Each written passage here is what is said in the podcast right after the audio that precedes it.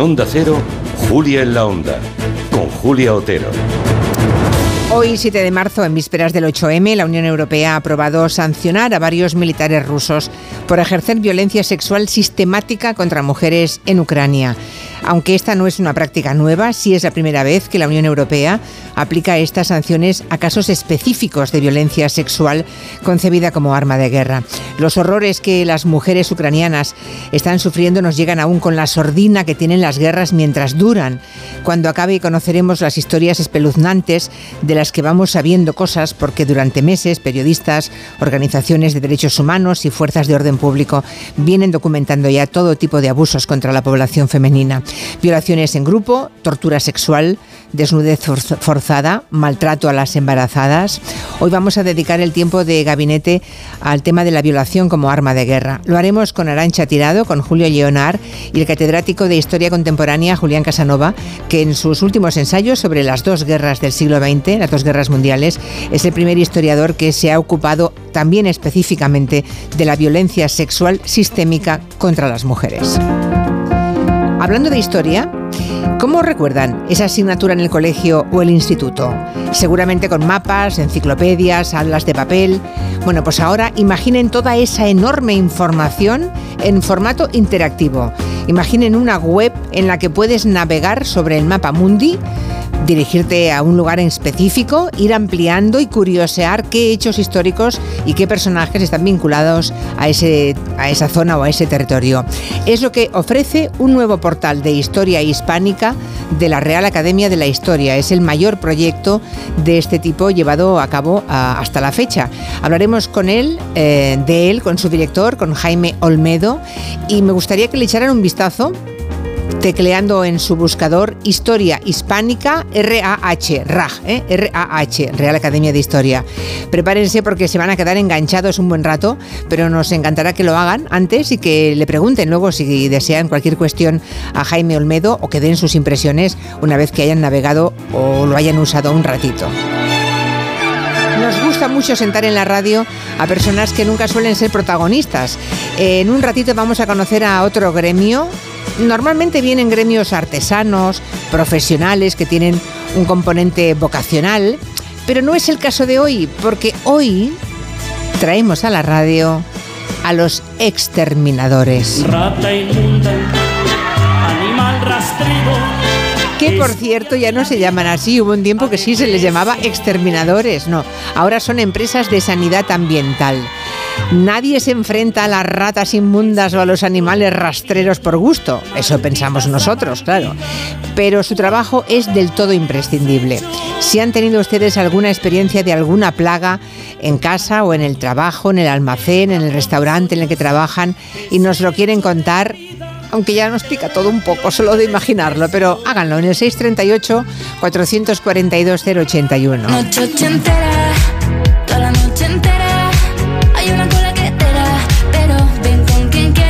Se reproduce sin control y es muy difícil eliminar del cerebro el estribillo de noche entera, aunque en este caso lo que contagia es buen rollo y muchas ganas de bailar.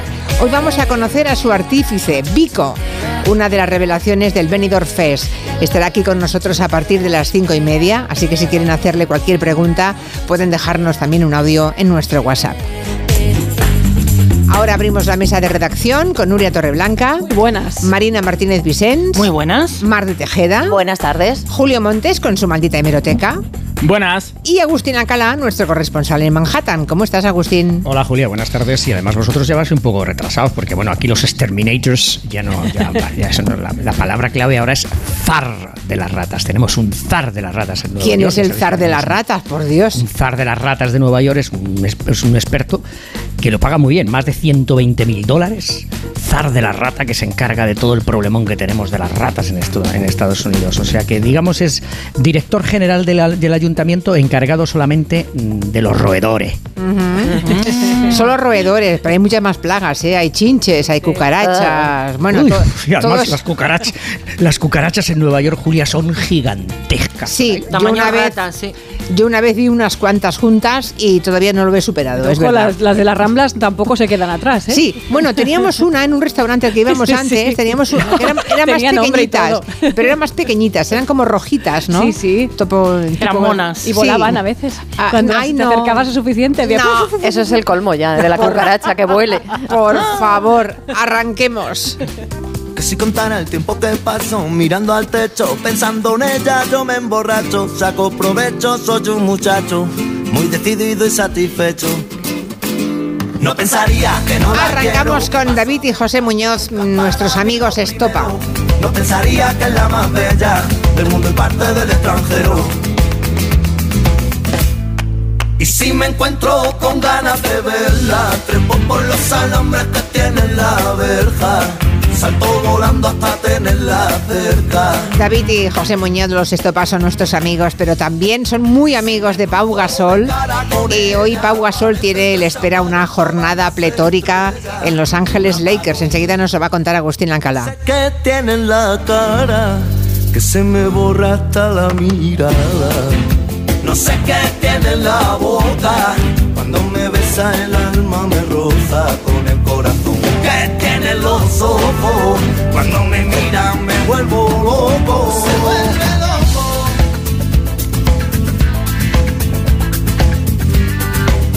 Esta canción es tremenda porque hay unos cambios de ritmo. Vaya ¿no? giro, vaya meneo. Sí, hay una- unos cambios de guion tremendos. A las mañanas que salgo a buscarla, no pensaría que soy un don nadie. Cuando me cruzo con su mirada, es que a mí se me cruzan los cables. Que la alegría es como una bolsa de golosinas que no se eterna, que se termina. Pero mi amor es que es de otro planeta, que nunca se le acaban las pilas. Y si me encuentro con ganas de verla, trepo por los alambres que tiene la verja, salto volando hasta tenerla cerca. Y a mí, Julia, que me recuerdan a los chichos, no sé por Hombre, un poquito, claro. El ritmo, claro. Bueno, claro, el Si ritmo. me cruzo de cara con ella, parece que se apaguen En esta canción es quizá más específicamente, ¿eh? ¿no? En todas las canciones el sabor, el- la atmósfera es parecida, sí. Bueno, que a Pau Gasol. Eh, que nunca le ha dado apuro arrancarse a cantar en público por Estopa, hoy le espera una... una no sé si es, por la noche o es por, por la tarde. ¿Cuándo es, por la- Agustín? Es por, la, es por la noche, ya sabes que hay nueve horas de diferencia con, Sí. con España. Y yo, mira, en mi vida he entrevistado a tres leyendas de la NBA. A Larry Bird, el mítico jugador Sí. de los Boston Celtics. A Fernando Martín, el madridista que abrió las puertas de la NBA a los españoles. Y a Pau Gasol, a Pau Gasol. Lo conocí, Julia, el día que la Liga eh, lo presentó en Nueva York antes de ser elegido por Atlanta en el draft de junio del 2001, que rápidamente, minutos después de elegirlo, eh, lo mandó a los Vancouver Grizzlies, que era el equipo, como se llamaba en ese momento, eh, los, Minf- los Memphis Grizzlies, que fue su primer equipo en el que jugó en la NBA. Y como los que me conocen, varios de ahí me conocéis, que ya sabéis que mido casi dos eh, metros, le hice, una entrevistas, le hice una entrevista sentado, por supuesto. Hombre, claro. Faltaría más. Claro, claro. Faltaría más. Pero mi primera impresión cuando le vi llegar eh, en el Hotel Hilton de Nueva York, en la séptima avenida, donde se estaba la NBA y presentaba a los rookies de, de esa temporada que entraban en el, en el, en el draft del 2001, en el, en el sorteo de novatos, eh, yo le vi y cuando le vi pensé, uff, los filetes de carne, la butifarra y las pesas que va a tener que levantar este para triunfar en la, en la NBA. Y mira, Porque yo no sé. Era muy si os delgadito, ¿no? acordáis, Sí. ¿Os acordáis? Sí. Claro, ¿os acordáis del tirilla, Pau Gasol sí. que llegó aquí? Era un fideo, era un Mm. verdadero fideo, era muy alto, muy delgadito y además no tenía culete. ¿Y para qué?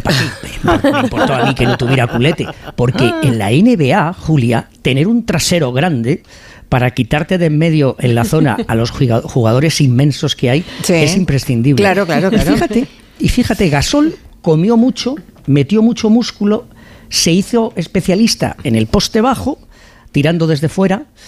Eh, Era muy inteligente, es una de las cosas que tiene, muy, muy, muy, muy cabezota, muy inteligente. Y ah, sabe muy, leer muy bien las defensas, en su tiempo sabía leer muy bien las defensas eh, era muy difícil de marcar porque si le ponías a un hombre grande era más rápido que él y se iba alrededor de él y si le cubrías con un bajito, claro, aprovechaba los dos 16 que mide porque era más alto y aprendió durante 18 temporadas a utilizar ese trasero que le creció para convertirse en una de las grandes figuras de los Lakers. Bueno, y Ganó tan- dos títulos. sí, y tan- dos títulos, ¿eh? Sí, sí, tan leyenda de los eh, Ángeles Lakers que hoy eh, van a rendirle un homenaje. Ahí estarán sus amigos de Estopa. ¿eh? Ahí también David, por eso eh, arrancábamos hoy con David y José Muñoz, los Estopa.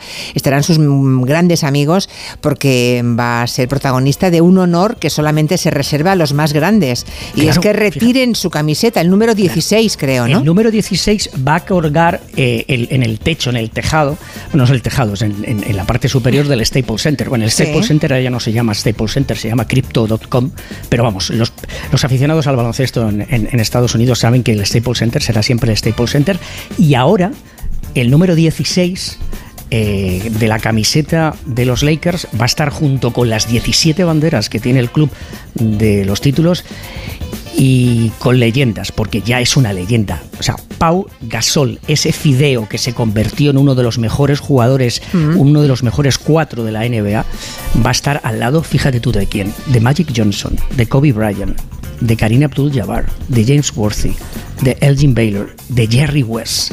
Brutal, sí, sí.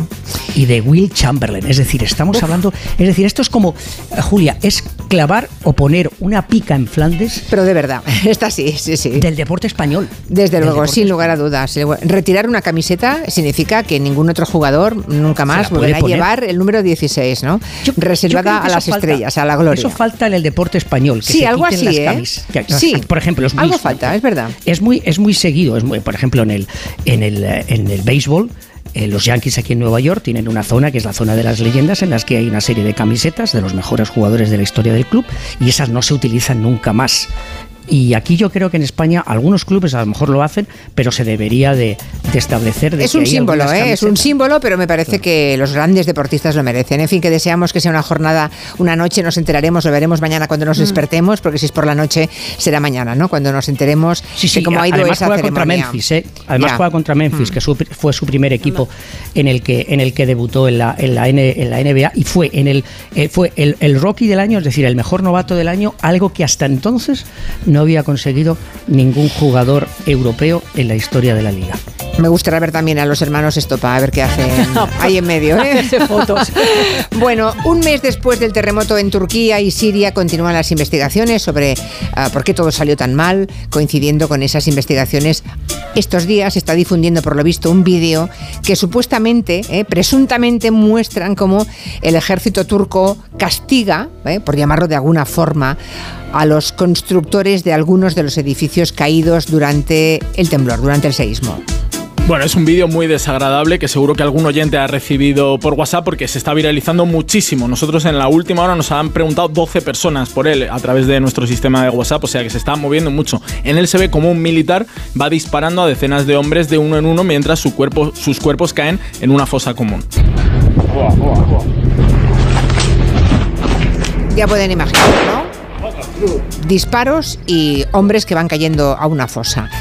Bien, es cierto que Turquía ha detenido a personas por la supuesta mala construcción de algunos edificios, pero que sepan que estas imágenes que se han viralizado no tienen nada que ver con el terremoto y ni siquiera son de Turquía. El vídeo también, Julia, se ha viralizado como si fuera Ucrania en un intento desde Rusia de acusar a los ucranianos de crímenes de guerra. Lo que en realidad aparece en el vídeo es una ejecución masiva en Siria en el año 2013. La descubrió el periódico The Guardian, que publicó una investigación en la que comprobó que el militar que aparece en las imágenes forma parte de los servicios de inteligencia del presidente sirio al-Assad. O sea, como masacre existió, ¿eh? esa, sí. ejecución brutal de esas personas existió, pero, de- pero la están descontextualizando cada uno para aplicarlo a una parte del mundo, ¿no? Es la Sí. forma como un ese vídeo descontextualizado se convierte en desinformación y ahora lo, lo aplican a ese terremoto que costó la vida a decenas de miles de personas en Turquía y Siria. Bueno, hay constructores turcos detenidos, sí, pero nadie les va ejecutando por la calle en una fosa común.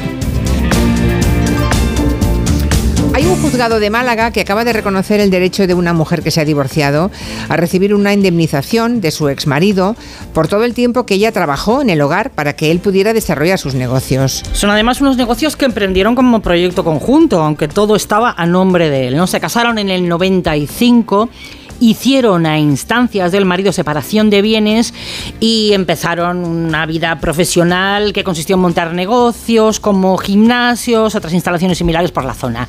Y tuvieron dos hijas. Ella, Ivana Moral, trabajaba tanto en casa como fuera de ella yo he estado trabajando en sus negocios, o sea, en los gimnasios que teníamos montados. O sea, yo era la imagen, yo era las relaciones públicas, yo limpiaba el gimnasio, yo era la monitora, pero es que aparte de eso, pues claro, todo lo demás me pertenecía también a mí.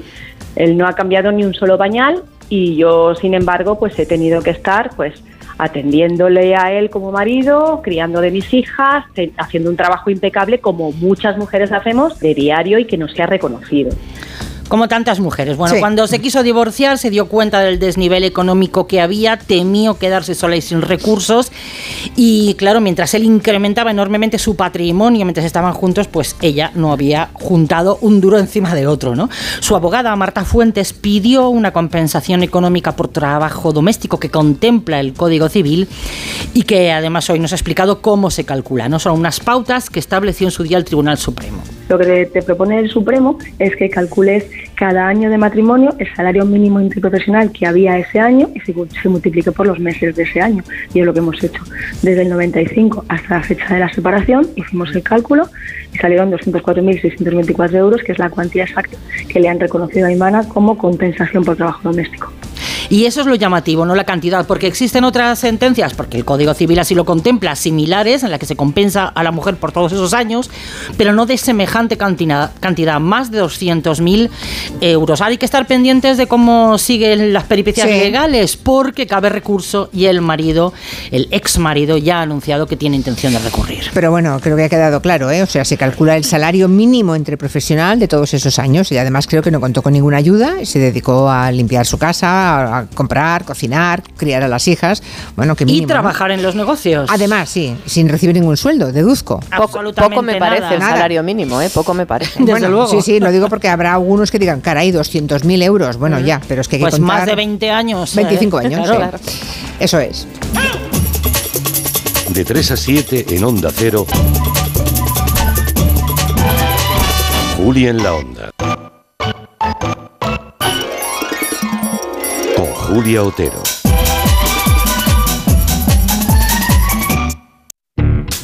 Me toca la revisión del coche. Eurorepar Car Service. Necesito un taller cerca de casa. Eurorepar Car Service. Quiero la mejor relación calidad-precio. Eurorepar Car Service.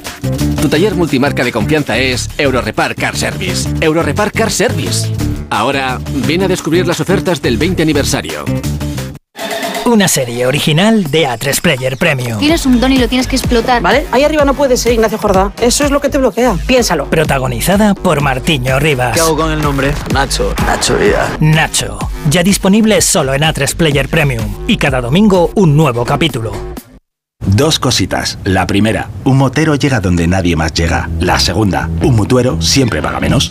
Vente a la mutua con tu seguro de moto y te bajamos su precio sea cual sea. Llama al 91 555 5555. 91 555 5555. Por esta y muchas cosas más, vente a la mutua. Condiciones en mutua.es. Muchas gracias, cientos de gracias, miles de gracias. Que digo miles, millones. Concretamente 8,5 millones de gracias. Porque en 2022, 8,5 millones de personas marcasteis la casilla de la Iglesia en la declaración de la renta. Y más de 84.000 lo hicisteis por primera vez. Siempre junto a los que más lo necesitan. Por tantos. 29. Tus nuevas gafas graduadas de Sol Optical. Estrena gafas por solo 29 euros. Infórmate en soloptical.com. Los que vivimos en una casa hemos podido. Y los que vivimos en un edificio también. Con Smart Solar de Iberdrola tú también puedes ahorrar hasta un 70% en tu factura de la luz con la energía solar. Vivas en una casa o en un edificio. Más información en iberdrola.es, en el 924 24 24 o en nuestros puntos de atención. Cambia la energía solar con Iberdrola, empresa colaboradora con el programa Universo Mujer. Llegar a casa es un momentazo, pero es lógico y normal que pienses algo así. Lo que más me preocupa cuando pienso en mi casa son los y si... ¿Y si entra alguien? ¿Y si ha pasado algo? Pues para eso necesitas Securitas Direct, porque su alarma cuenta con sensores en puertas y ventanas por si entra alguien, respondiendo en 20 segundos avisando a la policía. Porque tú sabes lo que te preocupa y ellos saben cómo solucionarlo.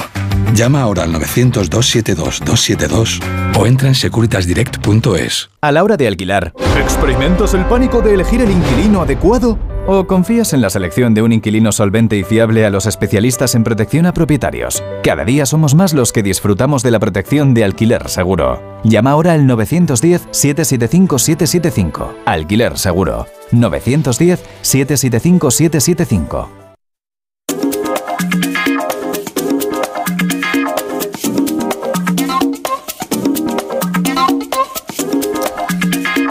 Queremos preguntarle a los oyentes a qué hora se van a dormir y qué hacen antes de acostarse. O si se van a la cama con el teléfono o la tablet. Si estarían dispuestos o no a que su empresa midiera su calidad de sueño a cambio de días libres. Lo contamos porque hay un estudio de la Universidad de Stanford que mm, lo que marca es que hay un, trucos sencillos para saber a qué hora debemos irnos a dormir. Atentos porque lo primero que debemos hacer es fijarnos en nuestro reloj biológico, que dirán, hay que escuchar a nuestro propio cuerpo, esto Eso. ya lo sabemos, pues sí, a veces se nos olvida prestar atención a cómo nos sentimos durante el día. Debemos ser capaces de identificar el momento exacto en el que notamos una pérdida de energía notable, es decir, cuando nos da el bajón. Según Andrew Huberman, profesor de neurobiología de la Universidad de Stanford, una persona debería irse a dormir unas 7 u 8 horas después de haber experimentado ese bajón. Por ejemplo, si un individuo empieza a sentir un mayor cansancio a las 2 o las 3 de la tarde, cosa que en este programa no nos ocurre a ninguno. Bueno, y si nos ocurre, Bueno, no bueno, nos podemos bueno, permitir, bueno. claro. Nos da igual. No, hable- no generalicemos, no hablemos, no bueno, hablemos. Agustín, si le da el bajón, pues que sepas, Agustín, que deberías acostarte a las 9 o las 10 de la noche. ¿Y, tú, y, y- y que te- y tú a, qué, a qué hora te crees tú que yo me voy a dormir? O sea, que eres como Jamie Lee Curtis, ¿no? Que, que está nominada por todo a la vez en todas partes a, a un En ningún- Oscar a Mejor Mar, en ningún lugar del mundo se acuesta la gente más tarde que en España. Sí, es verdad. Ninguno, por supuesto. Ninguno. por supuesto. Aquí nos, nos maltratamos mucho. Pero fíjate que Jamie Lee Curtis ha dicho que no va a la cena del jueves, esa famosa cena Sí. de los actores en Los Ángeles, porque dice, mami, se acuesta temprano. Después de las 9 de la noche, nada, cero bueno puede pasarme Muy bien, a mí. claro. Así No que voy. Ya, pero eso que es, no una, va. es una excusa tipo la de Woody Allen que estaba tocando el clarinete. Bueno, eso son excusas. Pero otra cosa es que la gente se vaya a dormir temprano, que es mucho más sano. ¿Os acordáis que hace un mes, mes y algo, contamos aquí la iniciativa de la farmacéutica Otsuka, con sede en Barcelona, de premiar a los empleados con dos días de vacaciones si conseguían mejorar la calidad del sueño? Pues hemos hablado con la ganadora, que ha sido Monse Morales, que se ha acostumbrado a dejar de mirar el teléfono una hora antes de irse a dormir. Poco a poco yo creo que al principio pues me costaba un poco más, pero al coger otra vez ya esta rutina de, de irme antes a dormir y de dejar el móvil eh, alejado de la habitación, pues pues sí, se ha ido consiguiendo. Eh, al principio fue un poco más complicado, pero creo que al final nos acostumbramos a todo. De verdad que me levanto con, con mucha más energía que antes. Es una tontería, pero, pero lo he notado un montón. Los datos son abrumadores. El 45% de los españoles no dormimos bien y descansamos menos de 7 horas al día. Dormir a pierna suelta hará mejorar la concentración, la memoria, la productividad. Así que atención empresarios, atención jefes, porque preocuparse por el descanso de los trabajadores, como han hecho en esta empresa, es importante. Lo dice la doctora María Fernanda Troncoso, encargada la unidad multidisciplinar del sueño de la Fundación Jiménez Díaz. Lo veo fundamental, ¿eh? O sea, bravo por la iniciativa. Eh, yo, una de las de los de los un poco los mensajes que nosotros siempre damos es que para poder dormir bien tienes que estar prepararlo durante el día. Entonces, eh, prepararlo durante el día significa que controles bien el estrés, que seas eficiente, ¿no? Necesitas estar anclado una, a, a un- a una mesa para poder hacerlo mejor eh, y donde allá hayan espacios de sociabilización, donde hayan espacios de ejercicio, ¿no? Y todo eso va a hacer sin duda que duermas mejor.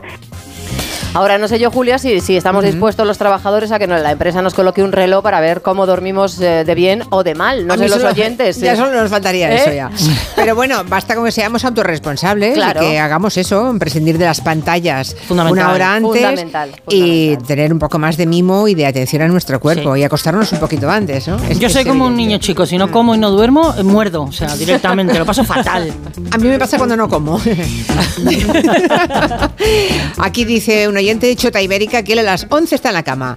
Un rato corto en Instagram, leer libro en la tablet y apago la luz entre las 12 y las 12 y media. Bueno, tampoco Muy es bien. mucho, ¿eh? Bueno, Bueno. no. ah. Bueno, a ver a qué hora se levanta. Pero por lo de la tablet, mal. Sí, claro, es que esa luz Claro. despierta. Bueno, cuéntenos a qué hora se van a dormir. A ver si encontramos a alguien entre los oyentes que se acueste a las 10 de la noche u otros que lo hagan más tarde porque quieren. Es que hay gente que precisa nocturna, dormir claro. pocas horas. Vamos a ver qué más. El Partido Popular ha anunciado que suspende de militancia al alcalde que pronunció aquellas repugnantes e intolerables declaraciones sobre Irene Montero. Sí, el alcalde de Villar de Cañas en Cuenca, José María Sainz, aunque ya no podrá presentarse a las elecciones, al menos con el Partido Popular. ¿Por qué? Porque a principios de febrero, en un canal de YouTube, el de Negre, decía que Irene Montero tenía la boca llena de llagas de, ojo, chupársela al coletas. Si Irene Montero tiene la boca de chupársela llena de llagas, de chupársela al coleta. Todos los padres cuando somos jóvenes nos dicen, hijo, hinca los codos para estudiar. Ese hincó las rodillas y fíjate.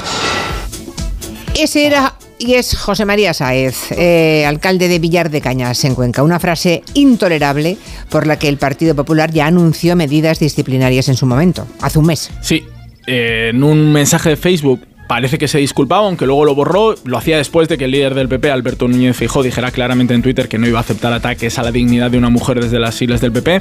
Anunciaban que actuarían de inmediato. Borja Sember, portavoz de campaña del partido, también pedía su dimisión. E Isabel Ayuso, presidenta de la Comunidad de Madrid, condenaba también las palabras de su ex compañero ya de partido. Con respecto a las declaraciones de este alcalde, yo desde luego las condeno, como también las de Pablo Iglesias recientemente contra mí. Bueno, a su forma, digamos, ¿no? Pero bueno, que ha pasado un mes y que ha sido expulsado del partido. No sé qué había que pensar, ¿no? En tantos días, pero en fin, lo importante es que lo hayan hecho y que lo hayan echado. Que no todo vale, ¿eh? Quien habla así de una persona, sea pública o privada, de cualquier persona, no puede estar en la vida pública.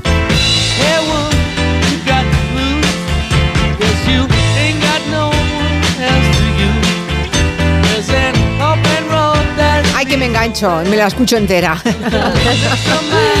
Esta podría ser música, una de las que más escuché en nuestra, en mi juventud, ¿no? La gente de- que nos hicimos mm, jóvenes en los 80. Bueno, digo esto porque acaba de publicarse un estudio que dice que cuando nos vamos haciendo mayores, cada vez escuchamos menos música nueva. Ya tengo que entrar con el estribillo, ¿verdad? Me Sí. vas a matar. Venga, esto le pasa a la mayoría de personas. Timothy McHenry es un profesor de música de la Universidad de Australia y analiza este hábito según las etapas de crecimiento. De niños estamos muy abiertos a escuchar música nueva, en la adolescencia los gustos se vuelven más cerrados y de adultos jóvenes volvemos a mostrar interés por las novedades. Pero añade un elemento importante, la agudeza auditiva. O sea, de mayores disminuye nuestra tolerancia a los sonidos fuertes y de alta frecuencia y algunas canciones digamos que nos saturan, nos agobian. Ya no tenemos el hambre musical de la juventud. Ya. Hemos hablado con una profesional del tema. Mar Álvarez es musicóloga, directora y profesora de la escuela Sonidópolis en Gijón y muchos la recordaréis por sus grupos Undershakers en los 90 y actualmente Paulina en la playa o Petit Pop. Nos cuenta Mar por qué los adolescentes escuchan tanta música.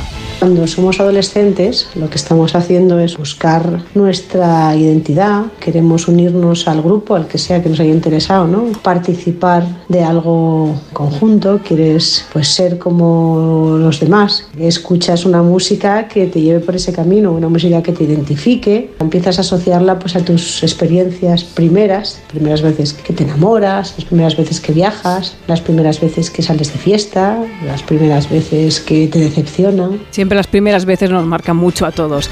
No sé, hay que forzarse a abrir la mente y descubrir nuevas músicas. Mar tiene su propia opinión al respecto. Me parece muy, muy lícito, teniendo una edad, recurrir a tus propios recuerdos musicales y tu propia biblioteca musical y poder querer evocar pues yo qué sé, sensaciones o momentos o viajes o amistades o amores de otras épocas a través de la música también de otras épocas. Entiendo que uno no se identifique con la música de más puntera y más novedosa del momento en el que le ha tocado vivir.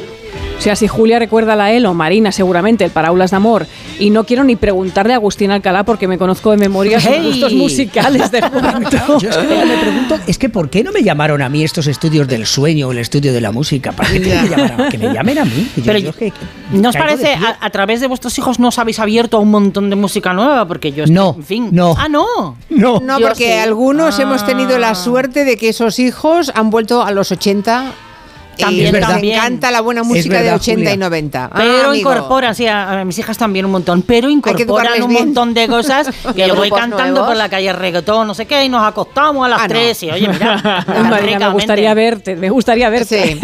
Yo no la he oído, ¿eh? He de deciros.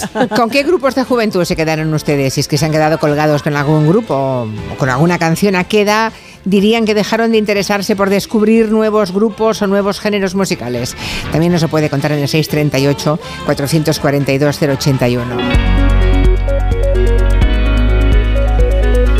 Pregunto a la mesa, que luego Agustín nos va a contar. Cuando vais con vuestra pareja, ¿pedís la misma a un restaurante? ¿Pedís lo mismo habitualmente? ¿O alguna vez coincide?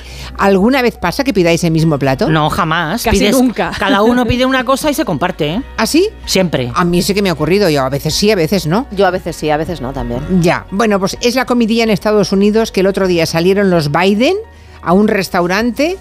Pidieron los dos lo mismo y les están criticando por eso. ¿Pero por qué? Pobre gente, pobre, presidente. ¿Qué, les- ¿Qué pasa, Agustín? Pues eh, mira, la verdad es que tienen una costumbre, Joe y, y Jill Biden, eh, los sábados, después de ir a misa por la tarde, se pasan por algún restaurante de Washington a cenar. Y hay uno que frecuentan donde todo el mundo conoce su nombre, como en la, en la sintonía de, de- de Cheers, de la serie Cheers. Norm. y están muy contentos de que hayan aparecido por allí. Se llama Red Hen, la gallina roja, y es un restaurante italiano en el que los Biden realmente pues disfrutan y donde la pasada semana se pidieron unos regatoni con salsa de tomate y embutido, algo así como un, chorizo casero. Y bueno, eh, cada cual es libre de elegir lo que quiera de cenar, por supuesto. Eh, Julia, pero el hecho de que los dos pidieran el mismo plato ha creado pues eh, una respuesta en las redes sociales que no sigo, pero que he visto, eh, muy, muy interesante. Es decir, es ¿Pero algo qué que está dicen? ¿Qué, prohibido. qué alegan? ¿Si a los dos les apetece lo mismo y no quieren picarse uno en el plato del otro? Porque Claro, es algo que está prohibido, Claro. que es habitual, que es normal, que Claro. es un no-no en un restaurante o simplemente es una demostración de que les gusta la pasta con tomate y pidieron Ya lo mismo está, porque claro. les dio la real gana. Ha, ha habido gente que les ha dado la razón, otros que han asegurado que ya que vas a cenar, lo lógico es que pidas platos diferentes para que puedas meter el tenedor o la cuchara, aunque la verdad es que como los norteamericanos comen tan mal, y os aseguro, si alguna vez veis a algún norteamericano comer, ya veréis cómo asesinan el filete, le, le- le pegan unas puñaladas con el, con el, con el cuchillo, terrible, es algo que comen muy mal. Veréis que muchos de ellos no comparten. Y además otra cosa, cuando y, eh, vosotras bueno, ha- habéis comentado, el que suele meter la ma- el, el pl- el- el tenedor en el plato suele ser el hombre. La mujer suele decir y suele hacer que no, porque bueno, eh, muchas veces no lo, no lo suelen hacer. Yo, ¿Eh? yo tengo la Esto lo experiencia de niego, que- lo niego. Totalmente. Yo, metes diría metes- que es justo metes- lo contrario. Yo Mari, cuchara no, no, yo, siempre. no, no, no. Yo creo que los hombres somos los que más meten el, el- el- el- somos más comilones y metemos más el tenedor en el plato de las mujeres. No, no te lo compro nada. No, no, no, te Hay dicen, dicen que no, ¿eh? Bueno, a ver qué dicen los oyentes, porque va Yo también hay una cosa, hay una cosa importante. Si tú no haces lo que aquí se denomina el splitsy, es decir, el splitsy es el, el compartir, puedes estar mandando un mensaje de que si no eres un sharer, es decir, que compartes, es una advertencia muy clara de que si no compartes un plato, luego en el resto de tu vida con tu pareja no vas a compartir otras cosas, con lo cual estás- estamos mandando todos un mensaje. Si dejamos meter el, el tenedor, es una buena señal. Hombre, si es que no lo haces, Esto, eh, esto en el país en el que muchos protestan porque se atienda a un pobre en un hospital. Ya. Pero Ah, si, no, por supuesto. si no me dejan meter el tenedor Muy en el, coherente todo. en el otro plato, me, me separo en ese instante. Bueno, a ver qué nos cuentan los oyentes, pero es, es curioso, sí. Eh, ha- habremos hecho pensar a los oyentes, estarán pensando, cuando salgo con mi marido, con mi mujer, que pedimos lo mismo, ¿no? Creo que depende del hambre que tengas, si te apetece Claro. algo, te apetece el plato para ti entero. Pero a mí lo que me sorprende de todo esto es que vayan a un restaurante que se llame La Gallina Roja. Me Gallina Roja, lo más espectacular de todo. Pero claro, claro, es que en inglés suena como The red, the, the- the red hen. Entonces, claro, la gallina roja. En espera de que los oyentes se apunten a esa última pregunta sobre lo que piden las parejas cuando salen a cenar, otros argumentos que responden los oyentes. Pues en casa nosotros nos vamos casi con los niños. Los niños míos se acuestan a las 9 y cuarto de la noche y nosotros nos acostamos a las 9 y media, 10 menos cuarto. Y el móvil desde las 8 de la tarde, en casa ya intentamos no usarlo también. Mi mujer y yo nos acostamos a las 9 de la noche. Toma. Para las 7 estamos cenando. Ella madruga mucho, entonces a las 4 se levanta. Y yo me levanto a las 6 y media. Pero a las 9 estamos en la camita. Madre mía, acostarme a las 9 de la noche. Pero si es cuando yo tengo los biorritmos más altos, si es como si me abrieran los ojos, es cuando más espabilada estoy, cuando pienso mejor, cuando estoy más creativa. No, por Dios, no, no, no, no, no. Que me dejen a mí con mis horarios de España, ¿eh? Mi marido duerme con el Apple Watch y tiene una aplicación que todas las mañanas le dice cómo ha dormido, si se ha despertado, calidad del sueño y luego eso te lo percentúa y entonces le dice, hoy estás a un 85%, hoy estás a un 90% o a un 20%. Es de ataquito. Besos. Pero yo tengo esa misma aplicación, Julia, yo tengo esa Sí. misma aplicación y el reloj no sabe que a las 4, a las 3 de la mañana, a la 1 de la mañana me despierto, estoy dos horas dándole a la madeja, a la madeja, a la madeja y luego el reloj me dice, has cumplido tu objetivo de dormir 8 horas. Ya, o sea que Ya, engaña- más quisiera. engañas a tu reloj. Que es muy malo el reloj, El reloj ¿no? quiere engañarme a mí, Es el de reloj quiere baratillo. engañarme a mí. Ya, ya, ya. Que se chinche el reloj, que no se entera de que no duermes, Chinche. hombre. Durante estos días se ha incrementado la presencia de grupos antiabortistas en las puertas de las clínicas de interrupción del embarazo. Claro, ¿qué está ocurriendo? ¿Hay algo esta semana? Parece ser que sí. Hay algo, sí, pero mira, eh, mm, vamos a contar por qué hablamos de esto. Sí. Es que ayer una oyente de Málaga, Vanessa, eh, nos eh, contaba que, bueno, que a diario pasea por una calle en la que aparca todos los días ella en Málaga y hay una clínica ginecológica y está harta de ver esto. Justo enfrente eh, nos encontramos, en concreto ayer, 6 de marzo, había dos señoras rezando y con carteles antiaborto, sentadas y sin molestar a nadie aparentemente. Aparentemente, pero dice que las vio ayer y muchísimos otros días, que llama a la policía y que no hacen nada. En la clínica nos confirman que así es, que tienen una presencia permanente eh, de gente que va con carteles, que no mm, acosa directamente a las mujeres que entran, pero desde luego están allí presionando, ¿no? Y la oyente no entendía por qué con la ley en la mano, que hace un año se reformó para que fuera un delito eh, acosar y, coaccionar eh, a las mujeres que no interrumpan su embarazo, es un atentado contra la libertad, que por qué no se le ponía freno. Bueno, pues nos cuenta José Antonio Bosch, que es asesor jurídico de la Asociación de Clínicas de Interrupción del Embarazo, que es muy difícil de probar este delito, que tiene que haber reiteración, que para que haya condena la mujer tiene que denunciar. Así que estas protestas están en el límite de la ley y se siguen produciendo. Solo hay una solución posible, dicen ellos, que es una modificación legal completa como la que ellos llevan tiempo pidiendo. Estableciendo una zona de seguridad en la cual no se pudiesen realizar determinadas actividades. Por poner un ejemplo fácil y rápido, no está prohibido fumar en la calle, pero no se puede fumar en la puerta de los colegios. No era una solución fruto de nuestro ingenio, sino que ya se estaba dando en, en Reino Unido, en Irlanda, en normativas de Austria, en Alemania, Solo eh, creando ese círculo de protección en torno a estos centros se podría arreglar el asunto. Y ahora el, se ve intensificado porque estamos en una especie de iniciativa internacional extraña que se llama 40 días por la vida y en diferentes asociaciones en contra de la interrupción del embarazo están organizadas a nivel mundial. En España, por ejemplo, tú entras en esa web y te dice por provincias cuántas clínicas hay y puedes apuntarte en diferentes turnos para ir a extorsionar a la gente a la puerta. Madre mía. Bueno, dice por aquí Matajari que es muy fácil pedir distinto a su pareja porque su marido no sale del entrecot y que ella siempre pide pescado. Y que no le gusta nada que le metan el tenedor en su plato. Es verdad, es que hay gente que no pide ni permiso. Ya no hace falta. No hay, la pe- pareja. hay que pedir permiso. Hay amigos. Sí, y- claro. Bueno, pero es que a veces eh, vas con amigos o amigas y, oye, como mínimo dime si me importa, ¿no? Pero eso que te metan no, no. en, en el plato, a mí Sin tampoco preguntar. A mí no me Mira, gusta. Marina, mi mujer, mi, Marina, mi mujer es extraordinaria, la quiero mucho, es maravillosa, pero tiene una costumbre. Te estás comiendo algo que te gusta muchísimo, tú lo estás disfrutando, estás un bocadillo, y entonces te pone la boca así como diciendo, y tiene que darte el mordisco. ¿Tú te crees que te tiene que dar el mordisco? Es una cosa maravillosa.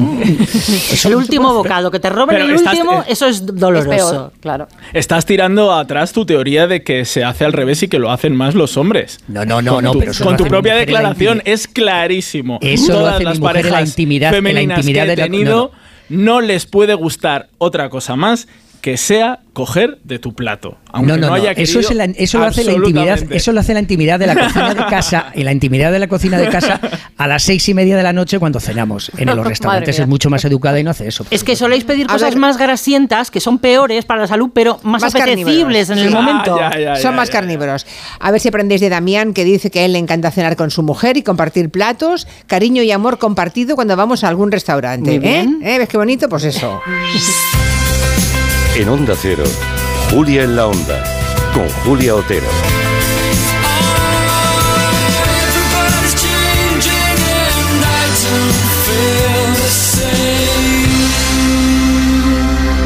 El coche del futuro ya estuviese aquí? En Spoticar, líder europeo en vehículos de ocasión, te ofrecemos vehículos eléctricos para ser más sostenibles y, sobre todo, vehículos renovados más duraderos. Porque sabemos que cuando conduces un coche fabricado ayer, solo piensas en el mañana. Y ahora en Spoticar, llévate tu vehículo de ocasión con un año de seguro a todo riesgo incluido o ventaja equivalente. Aprovecha esta oportunidad hasta el 31 de marzo para coches financiados con PSA Financial Services. Consulta condiciones en spoticar.es.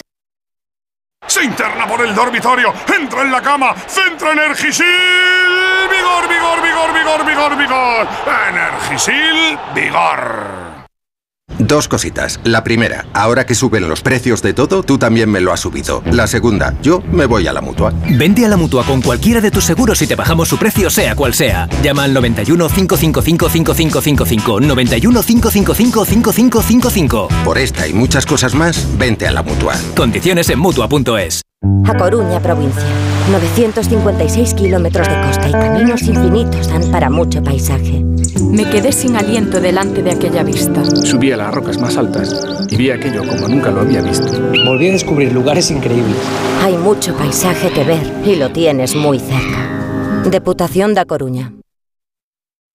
¿Tú sabes cómo reclamar una factura de la luz? Yo tampoco. Por eso soy de Legalitas. Porque cuento con expertos que me ayudan a solucionar los temas que yo no controlo. Por solo 25 euros al mes puedo contactar con ellos todas las veces que quiera. Hazte ya de legalitas. Y por ser oyente de Onda Cero, y solo si contratas en el 900 100 661, ahórrate un mes el primer año. Legalitas. Y sigue con tu vida. Deportes de invierno, senderismo, turismo activo, rafting, gastronomía, románico, observación de las estrellas. Lleida te espera de nuevo. Ven y vívela.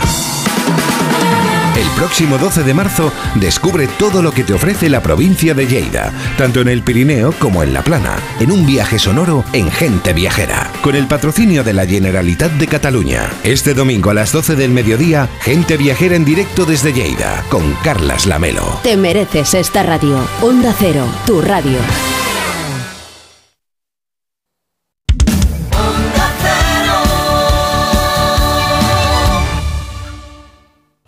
Descubre la revolución de la movilidad en Madrid. Descubre el nuevo Bicimar. 7.500 bicicletas eléctricas, 611 estaciones y ahora llegaremos a todos los distritos. Pruébalo gratis hasta el 31 de julio. EMT, Ayuntamiento de Madrid. Se amplía la vigésimo segunda jornada de la fabada asturiana en el restaurante Couzapín y en el restaurante Carlos Tartiere. Disfrute una de las delicias más preciadas de la cocina asturiana sin salir de Madrid. A elegir entre más de 10 platos de fabada diferentes. Continúa la jornada de la fabada asturiana en la calle Menorca 33 y 35. Restaurante carlostartiere.com y couzapin.es. Mamá, mamá, mamá.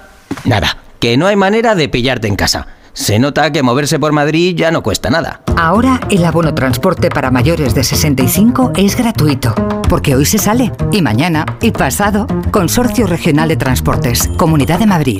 Días lluviosos hay muchos, días soleados también, pero días únicos con ofertas únicas en Dacia hay muy pocos. Por eso, aprovecha ahora nuestros días únicos Dacia con ofertas especiales únicamente del 10 al 20 de marzo y pide ya tu Dacia. Reserva tu cita en dacia.es. Descúbrelo en la red Dacia de la Comunidad de Madrid. Hablemos claro. De vuelta funciona. Funciona tan bien que si nos escuchas y no eres un temerario, pagarás muy pocas multas y nunca perderás el carné. Garantizado. Bueno, sí, porque yo no he vuelto a pagar multas, aunque vengan. Yo las escaneo a vosotros y la verdad que yo estoy muy contenta. Incluso os he recomendado. Encima pagáis si te retiran el carné. De vuelta. 900-200-240. 900-200-240 o devuelta.es. Mucho que ganar. Reacciona. Muebles Adama. Renovar sus muebles es renovar su vida. Venga a conocernos y le sorprenderá todo lo que podemos hacer por usted. La más amplia variedad de muebles de calidad y diseño a un precio increíble. Muebles Adama. Ver a la calle General Ricardo 190 o entra en mueblesadama.com. A la hora de alquilar, ¿experimentas el pánico de elegir el inquilino adecuado? ¿O confías en la selección de un inquilino solvente y fiable a los especialistas en protección a propietarios? Cada día somos más los que disfrutamos de la protección de alquiler seguro. Llama ahora al 910-775-775. Alquiler seguro. 910-775-775. Te compra tu coche, te compra tu carro, te compra tu buga. Te compra tu furgo, te compra tu moto, te compra tu auto, caravan. ¿Te han hecho una oferta? Te la mejoramos. Has oído bien. Mejor precio garantizado y compromiso de pago en 24 horas. Ven a vernos.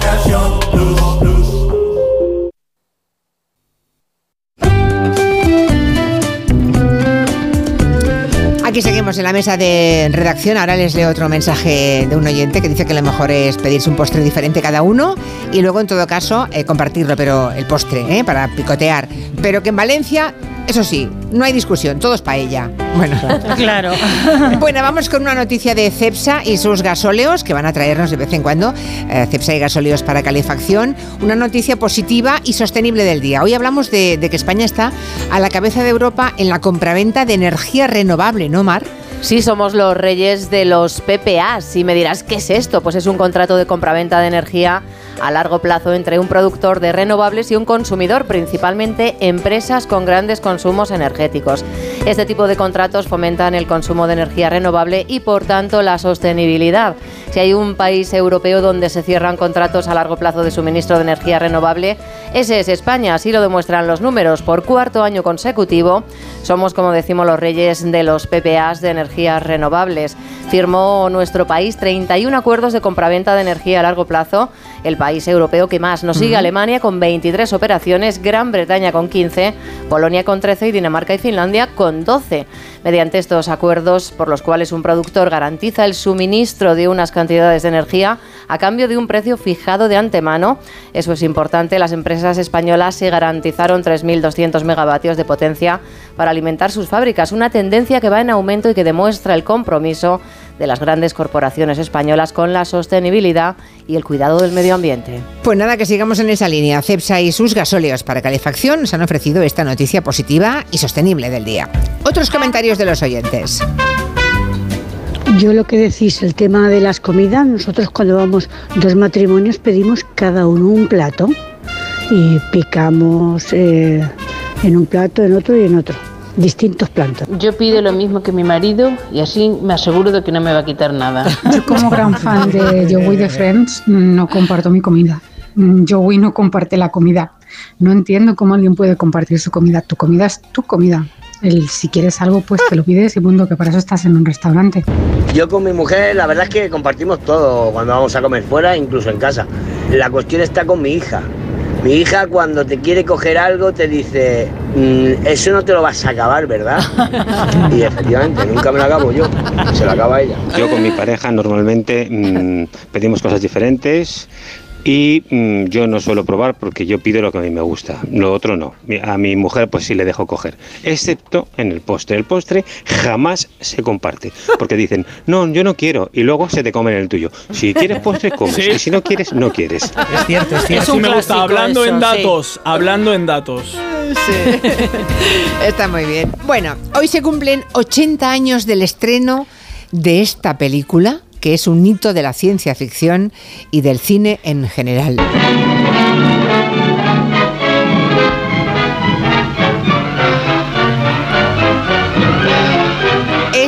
Kong, que cumple 90 años, nada menos. 90. El bicho cumple 90 años. Bueno. Sí, es la imagen icónica del gorila gigante encaramado al Empire State de Nueva York, el gran simio, al que un grupo de humanos que ruedan una película sacan forzado de su hogar en Isla Calavera para exhibir en la Gran Manzana. ¿no? El director Merian C. Cooper tenía la idea de un gran simio al volver de África del rodaje de Las Cuatro Plumas. Entonces convenció al productor David Selznick, el que había rodado Lo que el viento se llevó, y este le dio luz verde a la película. Por cierto, algunos decorados de King Kong se los llevó después a Lo que el viento se llevó, ¿Ah, porque sí? aquí se aprovecha todo, no Vale, penséis vale. que eran reciclados.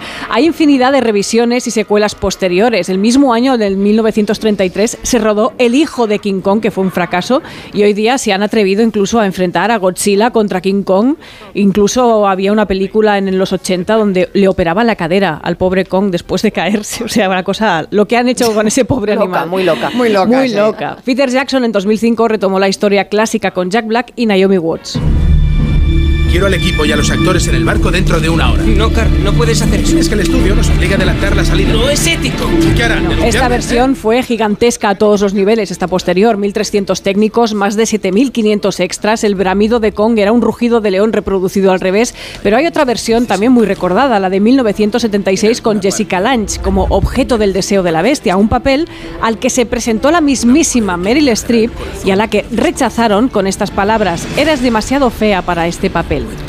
Ella siempre recuerda ese momento como un punto de inflexión y hoy día, bueno, colecciona Oscars y nominaciones y se ríe muy fuerte Meryl Streep de esa historia. ¿no? Desde luego, claro. ¿Qué supuso la irrupción de King Kong en el cine? Nos lo cuenta Guillermo Balmori, editor de Notorious Ediciones, que esta semana justo ha publicado King Kong, el libro del 90 aniversario. El estreno de King Kong en 1933 supuso indudablemente un antes y un después en la historia del cine en general, en la historia de la propia ciencia ficción y de los efectos especiales en, en el arte cinematográfico. El cómo un muñeco de tamaño medio movido por stop motion y como un brazo gigante, una mano gigante y una cabeza gigante, que es lo único gigantesco realmente que se construyó de King Kong, se acabó convirtiendo en una de las grandes estrellas del cine, es uno de los puntos más mágicos de- del cine, ¿no? de la historia del cine. La historia de la Bella y la Bestia, la historia de cómo un rey poderoso de la selva es llevado a la ciudad, es humillado en cierto modo por los hombres, ha tenido muchas secuelas, muchas influencias y permanece yo creo que en la mente de todos.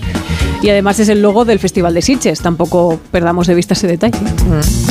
El Congreso de Ministros ha aprobado un anteproyecto de ley de paridad para que haya igualdad entre hombres y mujeres a nivel de gobierno y también en las grandes empresas. Pero en el Partido Popular parece que hay, tiene un poquito de lío, ¿no? Con este tema, Montes. Sí, están dando versiones contradictorias. Por ejemplo, la presidenta madrileña Isabel Díaz Ayuso ha intentado ridiculizar la propuesta vinculando a vinculándola a la ley trans. Lo que podemos hacer a través de la autodeterminación de género es irme con mi vicepresidente, que puede ser mi nueva vicepresidenta, con mi consejero de justicia, que se convertirá en mi nueva consejera. Tendremos a Enriqueta López y Enriqueta Osorio. Ah, mira qué gracioso. O sea que deduzco que, que no les gusta la ley de paridad, porque estaba, le han preguntado por la ley de paridad, ¿no? Bueno, ya sabes que Ayuso a veces pues no está muy cercana a algunos planteamientos que pueda tener Feijó. En este caso, alguien más está aparece de su lado. Por ejemplo, el número 2 de Feijó, Elías Bendodo, que dice que esto es una cortina de humo. Sánchez, que está a la desesperada y ahora se saca de la chistera la paridad, es un disparate. Pero todo esto es una cortina de humo. O sea, le parece un disparate la paridad al señor Bendodo. Tampoco está mal, ¿eh? Bueno, ¿y a todo esto que dice el niño de Feijó? Pues fíjate Julia, porque aquí hay tema, porque es que la ley de paridad viene de Bruselas. ¿Y quién la propuso allí en Bruselas? El Partido Popular Europeo. Y claro, ahora el gobierno transpone esa directiva a la legislación española y precisamente, pues claro, Fijo dice, bueno, a ver, que esto no puede estar tan mal porque lo ha propuesto mi propio partido en Europa. Que va a dar como una gran novedad la transposición de una directiva propuesta por el Partido Popular Europeo. O sea, Feijo presume de que es una propuesta del Partido Popular Europeo y otros dirigentes del PP mm, bromean y dicen que es un disparate. Bueno, pues esas discrepancias es curioso porque cuando hay discrepancias así entre otros partidos abren los telediarios, ¿eh? Pero en este caso todo mundo mudo, claro. Del 8M, Agustín, cuéntanos, a ver cómo se prepara. Eh, ¿Alguna noticia que quieras comentarnos? Sí, por ejemplo, una, que eh, aquí eh, las universidades donde todos los papás repipis quieren llevar a sus hijos es la Ivy League, es decir, la Liga de la Hidra, de la Hiedra, que es eh, la conferencia de deportes universitarios donde está la creme de la creme. Brown, Columbia, Princeton, la Universidad de Pensilvania, Yale, Cornell, Harvard y Dartmouth. Esas son las mejores, las que todo el mundo quiere ir, las que te cuestan 70 mil dólares al año y donde eh, la verdad es que dan muchísimas becas a la gente que no tiene muchísimo dinero, pero son las mejores. Y con la reciente elección, Julia, de una señora que se llama Nepta Shakib, como la presidenta de Columbia, que va a empezar en el mes de julio, ya hay seis de estos centros académicos que están dirigidos por mujeres. Solo Yale y Princeton están dirigidas por un hombre, la minoría en este marcador en el que las mujeres ganan por goleada 6 a 2. Todas han llegado después de muchos años de experiencia en educación y en otros centros universitarios de todo el mundo y con un compromiso, elevar el papel que juegan las mujeres en la educación, como demuestra que en este momento las mujeres en Estados Unidos suponen el 58% de todas las estudiantes, las que mejor notas. Sacan, pero todavía las que reciben menos sueldo a pesar de que hayan terminado la universidad con mejor puntuación que sus colegas varones. Sí, hay por ahí cálculos, ¿no? Nos, quedan unos 50 o 60 años. 82 centavos, centavos por cada dólar que gana el hombre. Y fíjate... Ya, no digo, para conseguir la igualdad, en algunos aspectos... Ah, no, sí, sí, claro, Se han hecho cálculos y en algunos casos faltan un par de siglos, tampoco para tanto. Varias Podemos esperar dos siglos más. Claro. No viene llegaremos de aquí, a comentarlo nosotros, llegaremos a comentarlo. No, eso seguro que no. Bueno, estamos en, el final. Eh, buen momento para que Marina me hable, me dé un consejo de la mutua, un mensajito. Venga. Venga, pues vamos a decirle dos cosas a nuestra compañía de seguros. La primera, mira, me he quedado tirado y has tardado en venir a por mí. La segunda, yo me voy a la mutua, porque si te vas a la mutua Además de un gran servicio de asistencia en carretera, te bajan el precio de tus seguros, sea cual sea. Llama al 91 555 5555 y cámbiate por esta y muchas cosas más. Vente a la mutua. Consulta condiciones en mutua.es. Pues hasta aquí el tiempo de la mesa de redacción. Despedimos a Agustín Alcalá. Muy buenas. Hasta la semana que viene, Agustín. Adiós, hasta la semana que, viene. Salvo que pase algo, claro, que es nuestro corresponsal en Nueva York. Así que cualquier cosa que pase en esa parte del mundo, aquí que está él. Ahora voy a contar una si cosa. Biden se, se, pide un plan voy a contar una cosa que, no entra en este boletín, pero en el próximo seguramente va a entrar, que Joe Biden quiere subir los impuestos a los ricos para garantizar las pensiones de los más necesitados. ¿Comunismo? Comunismo, comunismo, exactamente. Se acaba el mundo. Bueno, eh, pues nos lo contarás en el próximo boletín. Interesante. Eh, Julio, hasta mañana. Hasta mañana. Adiós, enseguida noticias y luego eh, seguimos con Gelo, claro. En Onda Cero, Julia en la Onda. Con Julia Otero.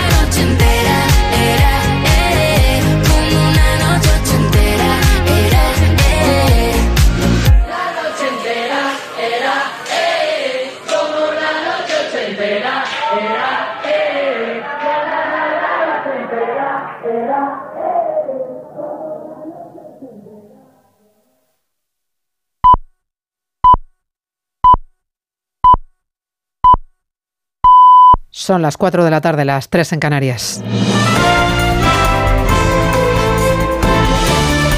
Noticias en Onda Cero. Buenas tardes. Podemos admite que no es posible el acuerdo con el PSOE sobre la reforma de la ley del solo sí es sí. A pocos minutos de que empiece en el Congreso la tramitación de la reforma de la norma, la ministra Irene Montero confirma que en la votación habrá choque entre los socios de gobierno. Congreso Belén Gómez del Pino. Habrá choque porque no es una cuestión de técnica parlamentaria, dice Irene Montero, sino de que la reforma avalada por el PSOE es una decisión política y, por tanto, si no hay rectificación socialista, no puede haber acuerdo, ni antes de la votación para la que quedan horas, ni durante la tramitación parlamentaria. Pues es una muy mala noticia para las mujeres de este país y más en vísperas del 8 de marzo que el Partido Socialista se dé la mano de la derecha, de quienes siempre han estado en contra de los avances feministas para intentar volver al Código Penal de la violencia o la intimidación. Reconoce la ministra de Igualdad que verá la votación de esta tarde incómoda, aunque la seguirá desde su escaño, dice, para mostrar su apoyo a las feministas. El Partido Popular ha solicitado la comparecencia en el Congreso de la ministra de Trabajo, Yolanda Díaz, para que explique los datos sobre los trabajadores fijos discontinuos, que no contabilizan como parados cuando están en periodos de inactividad. La portavoz parlamentaria Cuca Gamarra ha acusado al Ministerio de ocultar las cifras que no han trascendido hasta ahora. No solo había maquillaje, sino que había la ocultación de un dato, de un dato que es que más de 443.000 españoles están bajo la figura del fijo discontinuo y que están excluidos del dato de paro registrado. En Francia está en marcha una nueva jornada de movilizaciones y protestas contra la reforma de pensiones de Macron. Miles de personas salen a la calle a esta hora en la manifestación que se espera sea la más numerosa, la de París. Siguiendo la marcha está el corresponsal Álvaro del Río.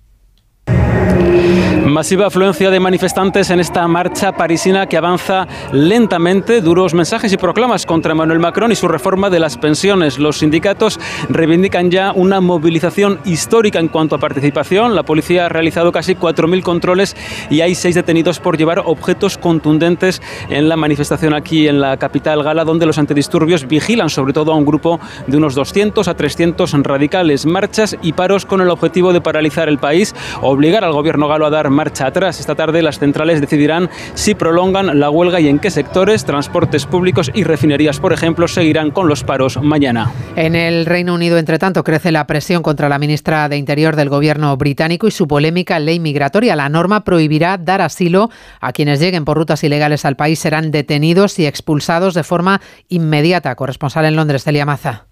En su comparecencia en la Cámara de los Comunes, Suela Bradman no ha podido confirmar si la polémica normativa cumplirá con la Ley de Derechos Humanos, por lo que todo apunta que queda por delante una larga batalla legal, aunque Downing Street está decidido a imponer mano dura después de que la inmigración se haya convertido en asunto prioritario para el electorado. Los ministros aseguran que quieren poner fin a las mafias que operan en el Canal de la Mancha, cruzado el año pasado por un récord de 48.000 personas, pero la oposición y las organizaciones humanitarias consideran que los nuevos planes son impracticables. Y una cosa más, la justicia ha dejado en libertad provisional en nuestro país al piloto del helicóptero de la DGT que dio positivo en cocaína y otras drogas después de estrellarse el pasado fin de semana cerca de Madrid. Provocó importantes daños materiales y heridas a su compañero, un operador de cámara, y está acusado de un delito de seguridad aérea. A partir de lo ocurrido, el ministro de Interior, Fernando Grande Marlasca, no descarta que se reevalúen los controles. Tenemos los controles debidamente conformados, pero evidentemente todas las circunstancias como la que eh, expresas determinan que hagamos reevaluaciones y adopción de las medidas que sean necesarias y precisas. Y el deporte con Oscar Conde. Novedades de última hora en ese caso Negreira, que ha sacudido las últimas semanas al fútbol español con la sombra de los pagos del Barcelona, el ex número 2 del Comité Técnico de Árbitros. Barcelona, Alfredo Martínez.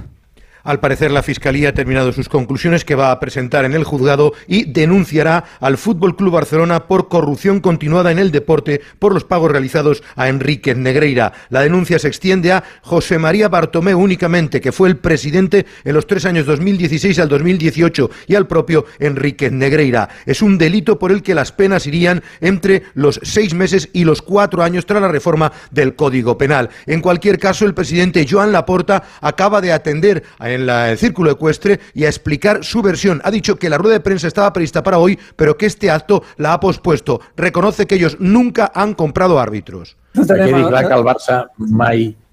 quede claro que el Barça nunca ha comprado árbitros, rotundamente, nunca.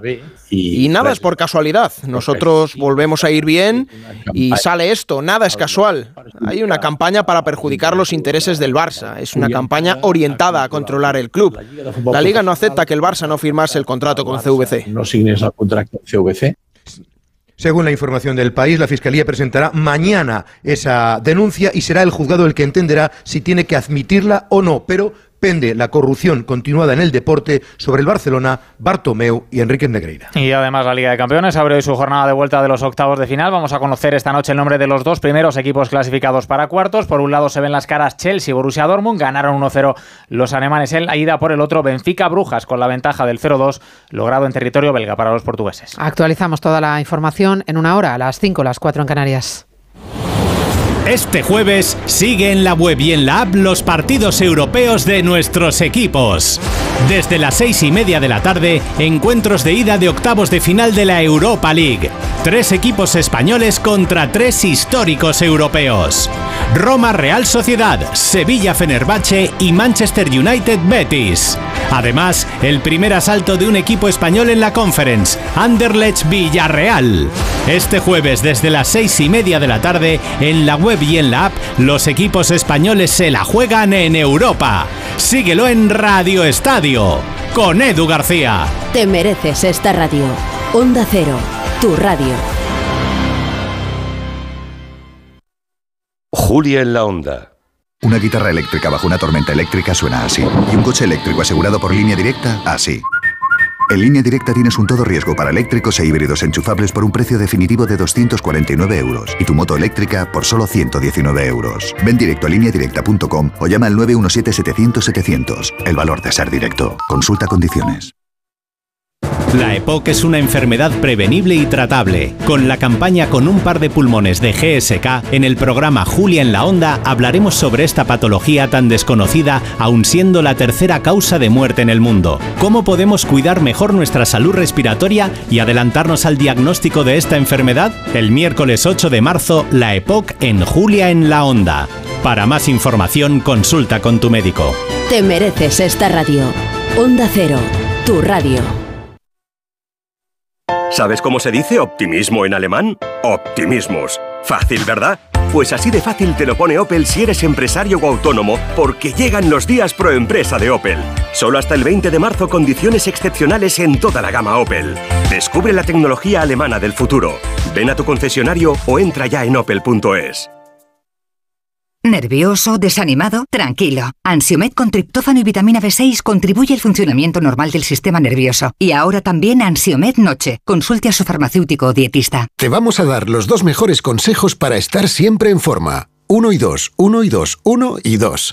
Apúntate al mejor gimnasio del mundo. Caminar por tu ciudad con Callahan Adaptation. El primer zapato que se adapta al pie y a tu forma de caminar. Fabricados en España por expertos artesanos y a la venta en las mejores zapaterías y en callahan.es. Callahan Adaptation. Se adapta al pie. Se adapta a ti. Un equipo del objetivo se ha desplazado hasta aquí, a Teherán, para conocer cuál es la situación ahora mismo en el país y sobre todo de las mujeres. El objetivo, especial 8M, las mujeres de Irán, mañana a las diez y media de la noche en La Sexta.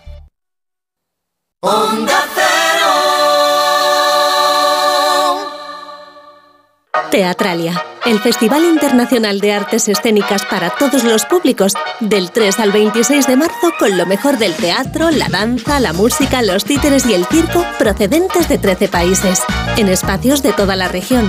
Venta de entradas en madrid.org barra teatralia. Comunidad de Madrid. ¿Cuántos años lleva en la radio este hombre? Llevará unos dos hornos miele. Los electrodomésticos Miele duran tanto que parece que otras cosas duran muchísimo menos. Descubre los electrodomésticos diseñados para durar 20 años en distribuidores oficiales y en las tiendas Miele en Madrid, Las Rozas y Alcobendas. ¿Tienes miedo al dentista? ¿Sufres con tu boca? En Dental Corbella somos líderes en implantología dental. Tus dientes fijos en una sola sesión, incluso en casos de poco hueso. Además, no te enterarás de nada por la sedación monitorizada. Cinco clínicas en Madrid. Pide cita gratuita en dentalcorbella.com y en el 91 111 75 75. Fuenlabradaloft.com. Ya quedan muy pocos. Fuenlabradaloft.com. Loft contrastero en Fuenlabrada por menos de 100.000 euros. Fuenlabradaloft.com. Cecchini es el vermut artesano y tradicional de Madrid. El vermut de toda la vida con la calidad y sabor de siempre. Pídelo en tu bar o terraza preferidos, de grifo o botella. También puedes comprarlo en las tiendas de tu barrio y en vermutcecchini.com. Su sabor te conquistará. Vermut Cecchini, tu vermut. Te compra tu coche, te compra tu carro, te compra tu buga. Te compra tu furgo, te compra tu moto, te compra tu auto, caravan. ¿Te han hecho una oferta? Te la mejoramos. Has oído bien. Mejor precio garantizado y compromiso de pago en 24 horas. Ven a vernos. Si te preocupas de buscar el mejor colegio para tus hijos y los mejores especialistas para tu salud, ¿por qué dejas la compra-venta de tu vivienda en manos de la suerte? Confía en Vivienda 2. Entra en vivienda2.com, la empresa inmobiliaria mejor valorada por los usuarios de Google. Con los ojos cerrados, vivienda 2. El 2 con número. ¿Dónde me dijiste que ibas de vacaciones? Te veo más joven, con unos ojos y una mirada que dan envidia. He ido a Clínica Barragán y me han hecho una blefaroplastia. A ver, cuéntame eso. Con láser o cirugía según el caso y en unos pocos minutos. Lo recomiendo. Llama 91-300-2355. Clínica Barragán 91-300-2355.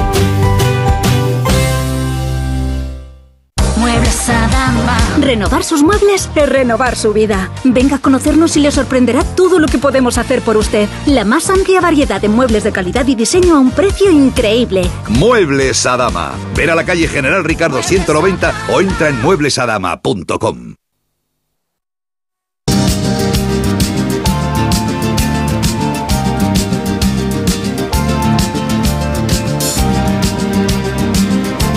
En Onda Cero, Julia en la Onda con Julia Otero. Enseguida hablamos de ese portal de historia hispánica de la Real Academia de la Historia. Algunos oyentes ya nos han hecho caso y han estado dentro de ese portal viendo lo que les hemos contado. Algunos habrán descubierto y hay algunos que han hecho algún comentario. No dejen de entrar en esa página porque seguro que van a llevarse una sorpresa. Enseguida hablamos con el director técnico.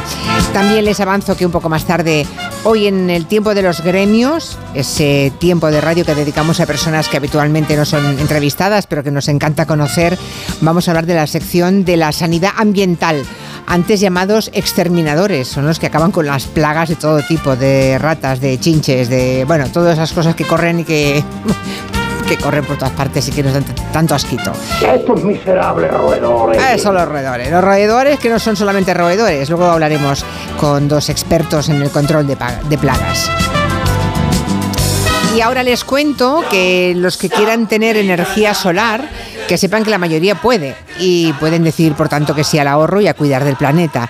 Los que tengan algún interés, que sepan que Smart Solar de Iberdrola, em, vivas en una casa o en un edificio, pueden instalárselo y pueden ahorrar hasta un 70% en la factura de la luz y sin ningún tipo de inversión inicial.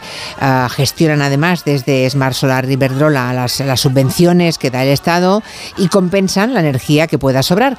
Los que quieran más información, que eso es lo importante, ¿no? En iberdrola.es la pueden encontrar y si lo quieren hacer telefónicamente, pues el 924 24 24 está disponible. 924 24 24. También hay puntos de atención. Empresa colaboradora Iberdrola con el programa Universo Mujer. Claro, cuando pensamos en mapas, antes pensábamos en grandes hojas de papel con sus aguas y las tierras, las fronteras, los accidentes geográficos, pero hace unos días se presentó ese portal que les hemos comentado, el portal de Historia Hispánica de la Real Academia de la Historia, y tiene un formato como de mapa mundi, pero es interactivo, ¿no? O sea, además de países y de fronteras, lo que encontramos cuando entramos en, ese portal es nuestra historia, la historia de España. Hay 150.000 mm, referencias a todo tipo de acontecimientos y personajes en todo el mundo, ¿no? Que tengan que ver algo con nuestra historia. Viene a ser, a ver qué le parece al director técnico de la web esto que decimos, es como un Google Maps, pero sobre la historia de España, señor Olmedo. Buenas tardes. Hola, buenas tardes, Julia. ¿Me compra la, ¿me compra la afirmación o no? Pues es una manera muy, muy acertada y actual de definirlo. No, no está nada mal. Bueno, no me quiero imaginar la de horas de trabajo y de cuánta gente hay detrás de este portal de historia hispánica. Bueno, hay horas de trabajo y, la verdad que desde la Real Academia de la Historia se ha coordinado un equipo amplísimo de, personas, de colaboradores. Desde un equipo pequeño, desde la Academia, somos apenas cinco personas más los académicos, eh, se ha coordinado un equipo de, más de 5.000 historiadores españoles y, y extranjeros y yo creo que es el proyecto colaborativo más amplio hecho nunca en España, ya sea de las humanidades o del ámbito de las ciencias. Madre mía, 50.000, además 50.000 personajes que encontramos, ¿no? Eso es. Y 150.000 referencias a todo tipo de acontecimientos. Mm. escoger habrá sido complicado. Sí, en estos eh, proyectos, eh, lo, lo bueno de estos proyectos es que estas nóminas nunca están cerradas, es decir, nosotros tenemos información ya de 20.000 personajes más que iremos incorporando y también a través de la propia página web el usuario puede interaccionar con la academia y proponerle, detectar ausencias, eh, hacer llegar algunas sugerencias. Es decir, es un proyecto abierto a los usuarios y en ese sentido también eh, esperamos de, los consultantes que ahora mismo nos consultan desde numerosísimos países en cientos de miles, esperamos que, ellos también puedan contribuir de alguna manera a través de esas sugerencias a enriquecer el proyecto. Pues seguro que van a llegar, ¿eh? porque aquí lo hemos anunciado a las 3 de la tarde en el sumario y hay oyentes que han dicho cosas, por ejemplo tenemos una ah, de un oyente que dice que está muy bien la web, pero que em, ha estado mirando la información de su pueblo, que es Linares y que le falta faltan personajes históricos, ah, que está situado Cástulo al norte de Linares, dentro del casco urbano, cuando está más hacia el sur. O sea que si hilamos fino, eh, los oyentes que han entrado ya, ya, ya aportan cosas. Así que interesante que los que quieran lo puedan hacer, ¿no? Sí, siempre lo entendimos así, que el portal tenía que estar abierto al usuario y por eso hay un buzón para que interaccione con, con la academia y nos haga llegar todas esas propuestas que seguro van a redundar en la mejora de, de, de estos contenidos. Claro, esa mayor información sobre historia hispánica que se ha reunido hasta la fecha, ¿no? Así que el lugar más lejano en el que ha dejado huella un español, ¿cuál es? Pues depende desde dónde, ¿no? Desde España. Desde Entonces, aquí, desde aquí. Claro, lo digo porque, claro, al llamarse Historia Hispánica siempre tenemos esa, esa visión, no es un proyecto peninsular, es verdad, hecho desde aquí, pero, pero abarca todos aquellos territorios que históricamente han formado parte de, de la administración española. Y es verdad que en ese sentido, eh, lo decías Julia al inicio, la foto fija que nosotros ofrecemos en ese mapa de entrada es global, es decir, pocos eh, países o pocas historias ¿no? podrán Mm. tener esa foto fija con una presencia prácticamente de, del uno al otro confín, como se decía, ¿no? Si hacemos mm, búsqueda por sexos, nos salen 2.405 biografías de mujeres y mil y pico hechos que han protagonizado las mujeres y nos salen 39.000 de hombres, claro. Sí. La historia la han escrito los vencedores, ya se sabe. No, lo importante en estas, en estas obras no, no es hacer, digamos, un cálculo total, porque evidentemente eh, el conocimiento que tenemos de- del pasado es un conocimiento mayor en la parte, eh, digamos, de la presencia masculina. Lo importante y lo interesante en estas obras es ver cómo a medida que avanzan los siglos, esa presencia y ese porcentaje de mujeres aumenta. Es decir, si nosotros hacemos esa búsqueda, pero no en su totalidad, sino restringiéndola, por ejemplo, a los siglos XIX y luego el siglo XX, vemos cómo progresa la presencia de la mujer y eso va en aumento. ¿no? Entonces, estos eh, proyectos lo que hacen también es diagnosticar o, o- o ayudar a visibilizar esa progresión de la presencia cada vez mayor de la mujer en distintos ámbitos de la historia. También encontramos pues la ubicación de más de 20.000 acontecimientos de nuestra historia, pero partimos de, del 1300 antes de Cristo, ¿no? Hasta, hasta la actualidad, o sea que se, se han remontado muy lejos, mucho antes de que existiera la noción de, de lo hispánico, digamos. Más del 1300, 1.350.000 antes de Cristo.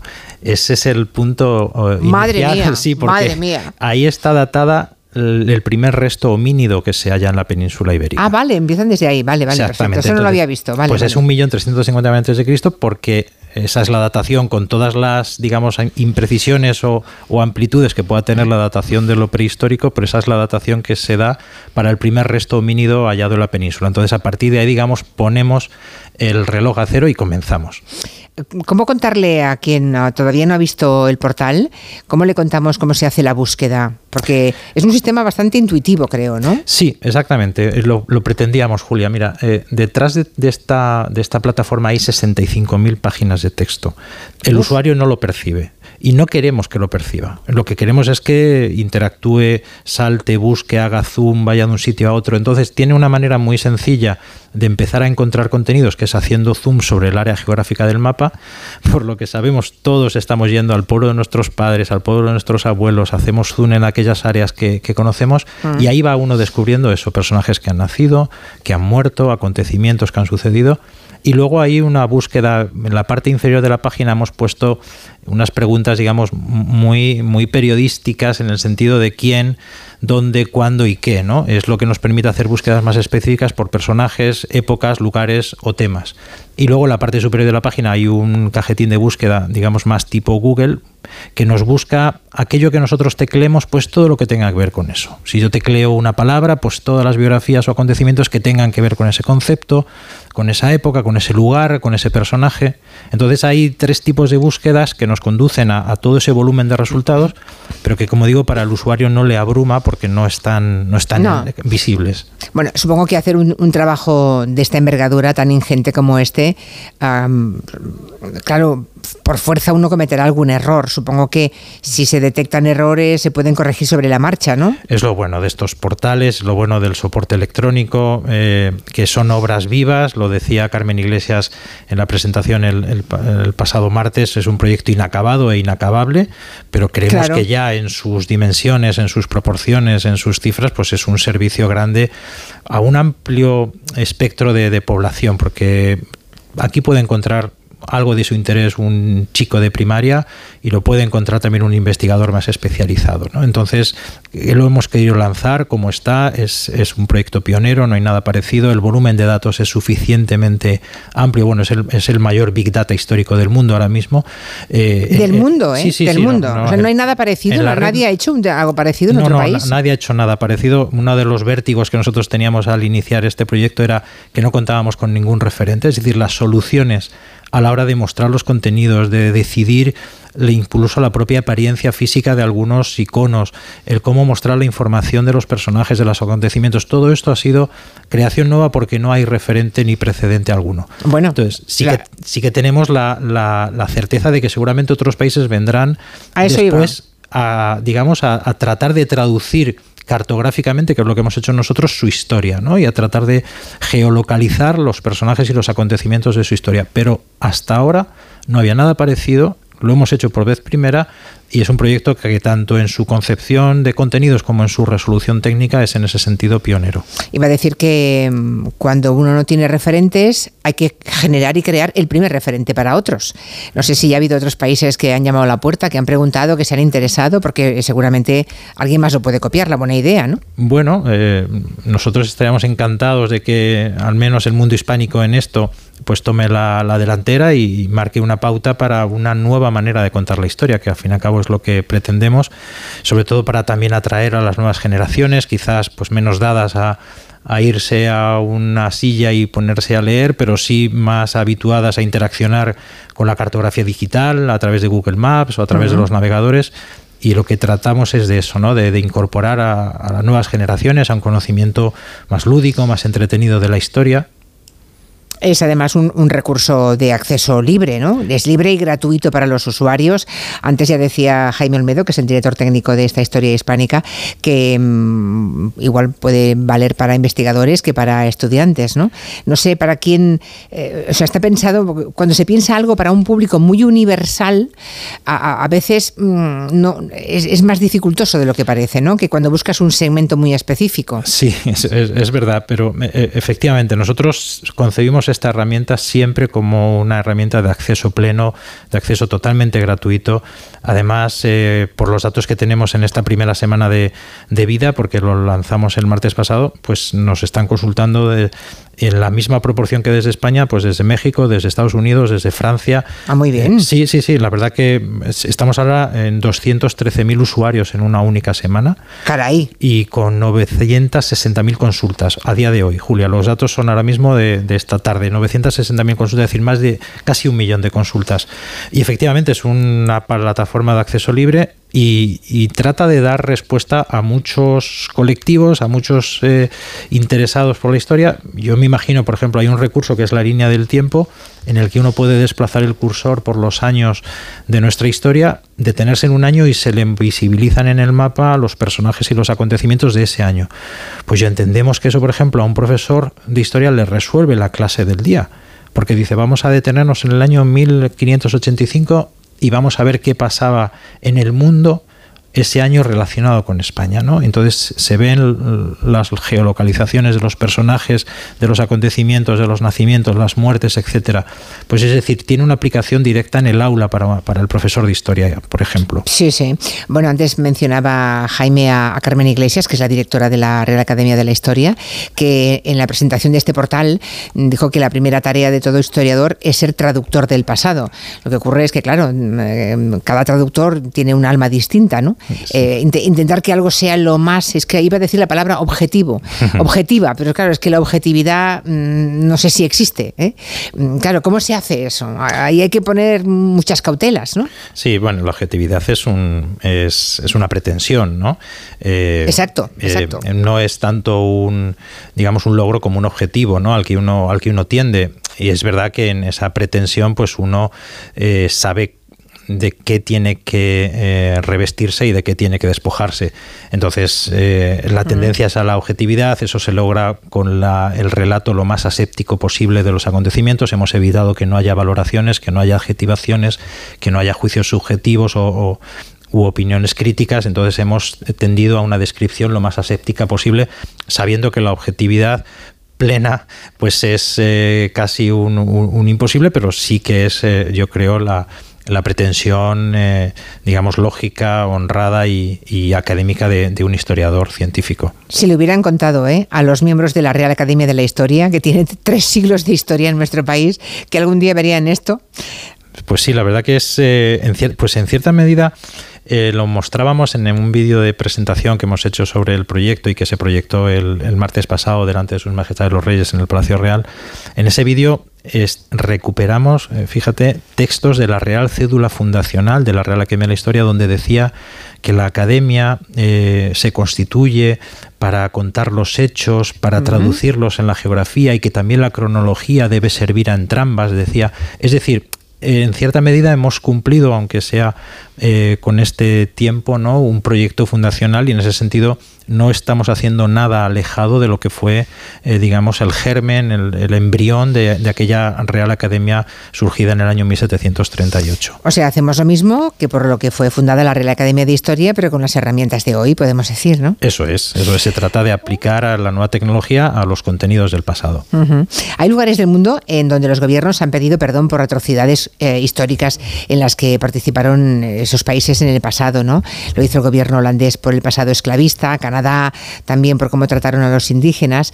Claro, eso no- nos hace preguntar si no, no se puede juzgar el pasado con los ojos del presente, ¿no? No se debe. Ese es uno de los grandes problemas, Julia, el presentismo, porque estamos proyectando sobre el pasado categorías del presente que son lógicas hoy en día, pero que no tienen sentido en otros tiempos del pasado y en otras sociedades que se regían por parámetros distintos. Entonces, eh, en, ese presentismo, en esa proyección hacia atrás de, de nuestros eh, criterios, que son, como digo, perfectamente legítimos en el día de hoy, podemos desenfocar muchísimo la realidad de los hechos y eso nos nos alejaría realmente del entendimiento recto de aquellos acontecimientos.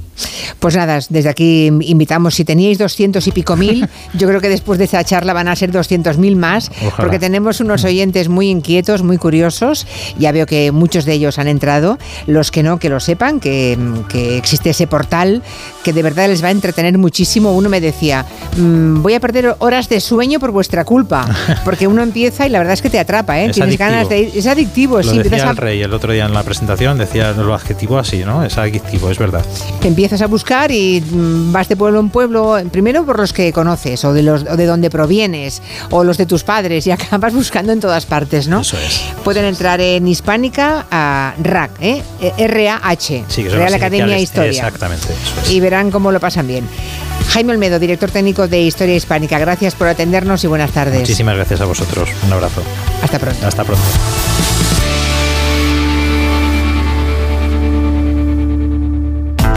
Hablemos. Hoy hablamos de autoconsumo con Emilio Russo, director general de Factor Energía. Bienvenido. Gracias. El autoconsumo producido por las placas solares contribuye a frenar el cambio climático. Representa una energía a coste cero, 100% renovable, pero aún hay reticencias en instalarlas. ¿Por qué? Sobre todo por lo que la gente cree que cuesta. Esta es una inversión que se recupera en el plazo de entre 3 y 5 años y sobre todo una vez amortizada te proporciona energía a coste cero durante 30 años. Sin embargo, la gestión puede hacerse cuesta arriba, ¿no? Por eso desde el Departamento de Placas Solares de Factor Energía lo gestionamos todo. Financiamos, tramitamos subvenciones, hacemos el diseño y la instalación. Es un verdadero servicio llave en mano. Gracias, Emilio. A vosotros.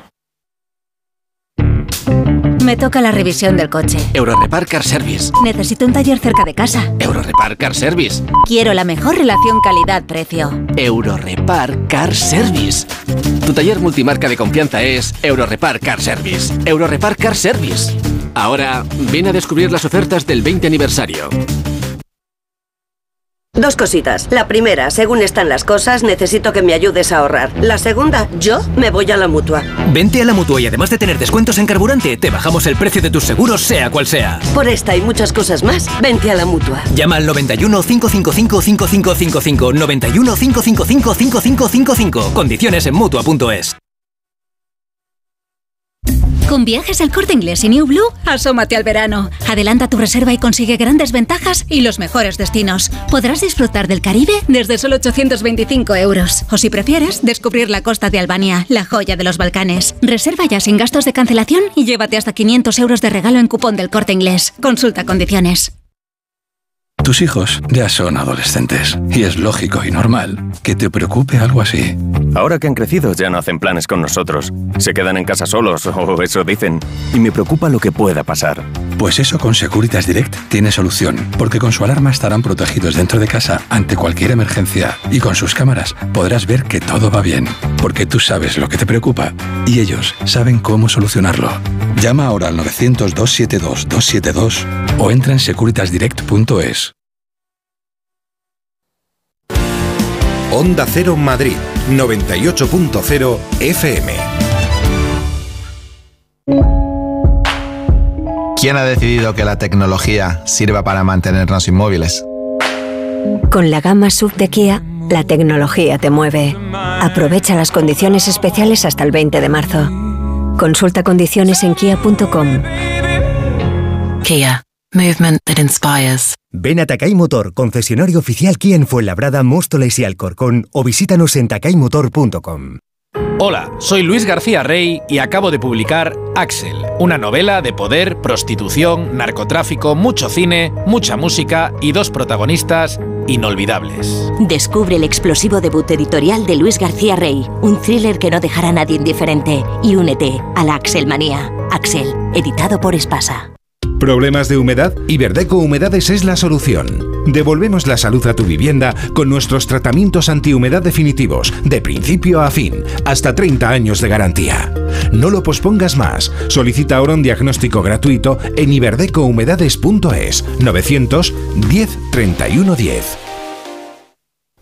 Te veo cada día más joven y con unos ojos espectaculares. ¡Qué bien te ha sentado el descanso! ¿Qué va? He ido a Clínica Barragán y me han hecho una blefaroplastia. ¿Cómo es eso? Pues mira, con láser o cirugía según el caso y en unos pocos minutos. Te lo recomiendo. 91 300 2355. Clínica Barragán 91 300 2355. ¿Ya has decidido qué grado vas a estudiar? Mm, ¿Qué va? Tengo muchas dudas. ¿Sabes que en EAE Business School Madrid analizan tus puntos fuertes y te ayudan a elegir? Y además del título de grado, te ofrecen un título de experto en General Management. ¿En serio? ¿Y dónde me informo? En eaemadrid.com. EAE Business School Madrid, where true potential comes true. Radioteléfono Taxi, ahora con precio máximo garantizado. Llámanos al 91 547 8200 o descarga Pide Taxi. Más información en rttm.es. Star Wars, Indiana Jones, El Rey León, Piratas del Caribe. Las mejores bandas sonoras de John Williams y Hans Zimmer, interpretadas por la Hollywood Symphony Orchestra. 16 de marzo, Teatro Real. Entradas en nkprodarte.com o en taquillas. ¿Sabías que es muy importante hacer el mantenimiento del cambio automático de tu coche? Haciéndolo evitarás futuras averías. Automatic.es. Haz el mantenimiento. En Automatic lo hacemos en un express. Entra en automatic.es. Aprovecha la campaña del 10% de descuento en el mantenimiento del cambio automático. Automatic Express. Expertos en el mantenimiento de cambios automáticos. Cuidamos tu cambio automático. Automatic.es.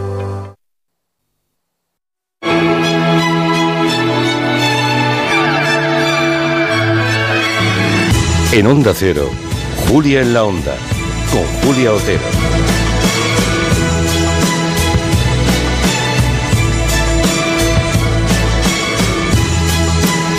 Los profesionales que hoy nos visitan en el tiempo de los gremios, ellos matan por encargo. Antes se les llamaba exterminadores, luego ya pasaron a llamarse empresas de control de plagas. Lo correcto ahora es hablar de empresas de sanidad ambiental. Es un sector que mm, puede que muchos de ustedes lo conozcan, se ha transformado en las últimas décadas de forma espectacular, ¿eh? abrumadora. De matar, podemos decir, moscas a cañonazos o, o, usar venenos que eran seguramente bombas químicas, malas para todos, no solamente para a los que iba dirigido, han pasado a estar en una formación constante, a estudiar en profundidad esas plagas del enemigo, a diseñar planes de actuación estratégicos y también que sean sostenibles, claro.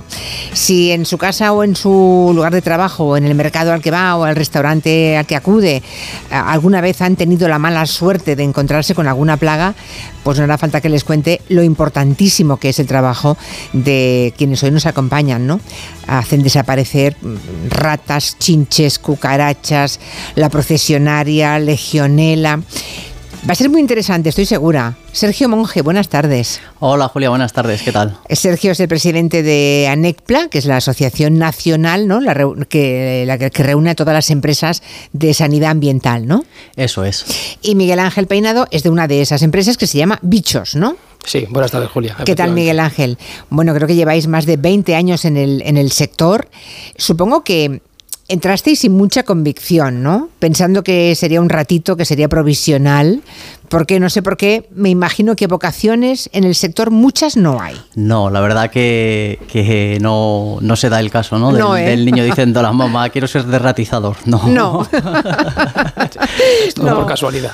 Bueno, Sí, yo, yo, vamos, la mayoría, eh, yo diría que, que- que todos, y afortunadamente y, y cada vez con mayor frecuencia todas, porque también hay que hablar de la presencia de la mujer que está adquiriendo un protagonismo absolutamente definitivo de- dentro de nuestro sector y creo que es importante recalcarlo. Eh, pues al final recalamos todos un poco de casualidad, de rebote, y luego sí que es verdad que hay unos pocos que, que hemos estudiado una formación sub- eh, eh, una formación profesional de grado superior que es salud ambiental donde se toca el tema este de la sanidad ambiental claro. a mí es un tema que, que se que- trabaja con productos químicos. Eso es. Es muy importante lo que os traéis entre manos, claro. Sí, sí, sí. Y bueno, a mí la verdad que me enganchó desde el principio y estuve trabajando por cuenta ajena un tiempo, luego enseguida monté mi, mi- mi propia empresa. Y una vez que estás dentro del sector ya como emprendedor, como empresario, pues te das cuenta de que las empresas de nuestro sector pues son pymes y, y en su mayoría micropymes, es decir, empresas de menos de 10 trabajadores. Y o estamos unidos en una sola voz o si no, no se nos va a tener en cuenta. Y, y de aquí surge ANECPLA, ¿no? que es la asociación que decíamos al De principio. todas las de- empresas, muy bien. Eso es. Muy bien. Además, creo que no hay paro en vuestro sector, ¿verdad? Sí, sí, es verdad, es un, es un sector en el que entras por casualidad, eh, como no ha sido nuestro caso, pero luego te das cuenta que, que te va enganchando. Y, y es un sector que tiene una demanda de empleo muy, muy alta, eh, básicamente porque tiene una formación eh, amplia y muy específica y no todo el mundo la tiene. Entonces Claro. es verdad que bueno, pues muchas veces nos encontramos con problema para, para encontrar compañeros de trabajo. Creo que tú empezaste estudiando física, ¿no? En la universidad. Sí, de hecho yo estaba estudiando física en la universidad cuando, cuando un compañero eh, que, que, como dice Sergio, había estudiado formación profesional de grado superior, eh, había estudiado conmigo y me dijo, oye, pues venga, mira, tengo aquí, estoy trabajando en una empresa, hay muy buen rollo, eh, y bueno, pues eh, obviamente empecé a trabajar allí y se acabaron mis, espa- mis aspiraciones como físico. Ahí Dijiste, mi aquí me gano bien la vida, ¿no? Sí. No, y además debe tener una parte apasionante también, ¿eh? O sea, vocaciones no hay, pero una vez que conoces ese mundo de las plagas y demás, la formación exigida, eh, los materiales con los que trabajáis, el estudio previo para saber cómo acometer ¿no? el, el fin de esa plaga, debe ser un trabajo apasionante también de, de- de estratega, ¿no? Sí, yo es justo lo que iba a decir también, que decía Miguel Ángel, que, que a- venimos todos, recalamos de casualidad, pero una vez que estamos dentro, eh, nos Ya nos echan, ¿eh? Nos echan ni con agua caliente. echan, no nos echan. Es un, es un sector muy, pues yo no sé si definirlo como apasionante, pero, pero por lo menos no existe la monotonía. Es decir, lo de Shakira y Piqué no te va a pasar aquí, porque Sí, es verdad que, que- que es un sector donde, donde cada día es distinto. O sea, cada día te encuentras un caso distinto, cada día te encuentras una plaga distinta. Claro. Cada día tienes que afrontarlo de una manera distinta porque las situaciones, la edificación donde estás, eh, la industria eh, a, la que, a la que estás eh, dirigiéndote, el domicilio, es todo distinto. Entonces, eh, las personas son distintas. Monotonía no hay. Oye, Sí. por cierto, ¿y cuál es el principal foco de, acción? Porque me acabas de hablar de empresas, de edificios, ¿qué son? ¿Viviendas, negocios, naves? Yo creo que en general un poco todo, pero sobre todo quizá donde más, donde más es eh, la industria alimentaria. Bueno, la industria claro. alimentaria, por ejemplo, todos los restaurantes, bares, eh, farmacias, peluquerías incluso, eh, y luego la industria grande, las fábricas de alimentación, todas tienen la obligación legal de, de tener este servicio contratado. Entonces sí que es verdad que, que ahí quizás sea el nicho mayor. El nicho, claro, o sea, por ley, por ley, cualquiera que tenga una tienda, que tenga una tienda de alimentación, un supermercado, una pescadería, una carnicería, frutería, restaurantes, todo eso, hospitales, centros comerciales, hoteles, todo eso están obligados por ley, ¿no? Sí, todo aquello que tenga relación con la alimentación o incluso que almacene alimentos, es decir, una empresa de logística que almacene alimentos porque los distribuya, ya estaría obligado También. también, a hacerlo. Claro, es que con las cosas de comer no se juega, ¿no? Efectivamente. Cuando hablamos de control de plagas pensamos en, en unos señores que vienen y, te- y- y fumigan, ¿no? Con un producto químico muy potente y que ya se van y se llevan todos los bichos, Sí, ¿no? pero dentro de esto tenemos pero que. nada que ver, ¿no? No, no, no, no. Es justo lo que iba a decir. Que, que nosotros, en realidad, lo que hacemos eh, es una. Se denomina eh, técnicamente gestión de organismos nocivos, ¿no? Porque el control de plagas es solamente una parte de esta gestión. Es decir, en esa gestión hay un diagnóstico previo. Eh, donde nosotros determinamos por qué está ahí eh, esa plaga, qué es lo que ha ocurrido para que, para que llegue a estar ahí y a partir de aquí est- establecemos un plan de actuación, que digamos que sería el, el control de plagas propiamente dicho. Y una vez realizado este control de plagas vamos a hacer una evaluación para comprobar que efectivamente todas las medidas implementadas, no solo medidas eh, químicas, sino también eh, nosotros la, la medida química siempre es el, el- El último el último recurso, justo porque siempre vamos a intentar que a través de, medidas físicas, de medidas eh, higiénicas y sanitarias, pues intentar solucionar este problema. Y luego, como decía, vamos a hacer una evaluación y si no se ha resuelto el problema, si ha habido incidencias, pues tendremos que partir otra vez desde el inicio mm, hacer nuevamente el diagnóstico y ver en qué puntos hemos errado para corregirlos. Eh, Esto que dice Sergio es muy importante porque muchas veces la gente te llama y te dice, tengo bichos en casa. Y claro, eh, obviamente tienes que hacer una visita para ver, lo primero muchas veces, el primer paso es identificar qué tipo de insecto, si es un insecto se trata o roedor o demás, porque ellos mismos no tienen por qué saberlo, no lo saben. Entonces, ya en base a eso, dónde está ubicado, un poco, eh, te das cuenta un poco a cómo tienes que afrontar ese problema. Pero el primer paso, siempre el paso previo es, la es una plaga, visita etcétera, a las etcétera. instalaciones para saber eh, en qué consiste Sí, el Otra problema. pregunta muy típica es, eh, tengo ratones, ¿cuánto cuesta? Y claro, todo esto... Depende. Muy variable, ¿Tiene usted 100, Eso es, 4 claro. o 3000, no? Claro, claro, claro. O sea que una primera llamada de alerta implica que vais a ese lugar, a ese domicilio, que será más una industria o un establecimiento más que un domicilio. Bueno, al claro, final, Julio, nosotros, nuestro cliente potencial, siempre decimos que es cualquier persona Vale. y, y- y- y cualquier sitio, porque un pero problema de particulares, plagas... pero particulares Sí. serán menos que, mm, que Bueno, establecimientos. En menor públicos. proporción, pero se hacen muchos particulares. ¿eh? Al final, en, un, en una vivienda, en un residencial, ya sea un unifamiliar o, una- o un piso, eh, eh, ya sea en la ciudad o en el entorno rural, pues puede, siempre es susceptible que haya avispas, hormigas, chinches, Mm. eh, mm, eh, mosquitos. O sea, es que. te Y además puedes cada vez encontrar- somos menos mm, tolerantes con, con este tipo de, de plagas. Nuestros abuelos, pues seguramente que veían un ratoncillo en el patio de casa y decían, bueno, pues un ratoncillo, pues sí, como, como no pasaba siempre. ¿eh?". nada, bueno, claro. Pero claro. hoy en día no, hoy en día si ves un ratón, eh, automáticamente eh, vas a un- o una cucaracha o cualquier tipo de plaga, eh, vas a, a- a, pues muchas veces a llamar a una empresa profesional para que te solucione Después el de gritar, llamas a la empresa. Eso es. Después de gritar y subirse a la silla, ¿no? Para Sí. seguir todos los tópicos. Es un clásico. Escuchad, por favor, Sergio y y Miguel Ángel, algunas cosas que nos cuentan los oyentes. Yo recuerdo hace muchos años, sobre los años 80, en la empresa en la que trabajaba, era de electrodomésticos, cuando entraba por las mañanas a la taquilla, bueno, antes de acceder ya iba yo dando patadas al suelo para hacer ruido y palmadas para que las cucarachas se recogieran, porque era abrir la puerta que te- de acceso a las taquillas, donde de- dejábamos la ropa y nos poníamos el uniforme, y aquello era una mina de cucarachas. Qué asco, Dios, hasta del techo salían. En mi oficina hay un jardín y en el jardín tenemos una rata. Bueno, teníamos. Y lo peor fue que la rata ingresó a la oficina. Y bueno, contraté una empresa de fumigación que lo único que hacía era poner unas trampitas y la rata se seguía paseando a su gusto. En cambio, la señora de la limpieza que venía los sábados a la oficina, le dije, Rosa, por si acaso hay una rata, eh, yo no sé si, si quieres venir a limpiar o no, o no vienes y, y no hay problema. No solo vino a limpiar, no se hizo ningún problema, sino que la mató. Dice que la pisó y con sus manitas la mató. Bueno, el método tradicional. El ¿no? método tradicional. Rosa contratada. Ya, sí, ya. o sea, ya para vosotros, ¿no? Que, que vaya a veros que le dais empleo. Claro, es que lo de las cucarachas, bueno, es que hay, hay plagas muy potentes que provocan destrozos o situaciones de auténtica pesadilla, ¿no? Aquí hemos contado más de una vez en el programa algún episodio de plaga de chinches en algún edificio entero, em, hoteles que han tenido que tirar todos los colchones, eso es tremendo, ¿eh? O sea, los chinches, por ejemplo, el tema de chinches hay que tirarlo todo, ¿no? Porque Qui- Quizás sea la plaga ahora mismo de las más difíciles de tratar, los chinches. Sí, ¿no? Y además que están en, en expansión, clara.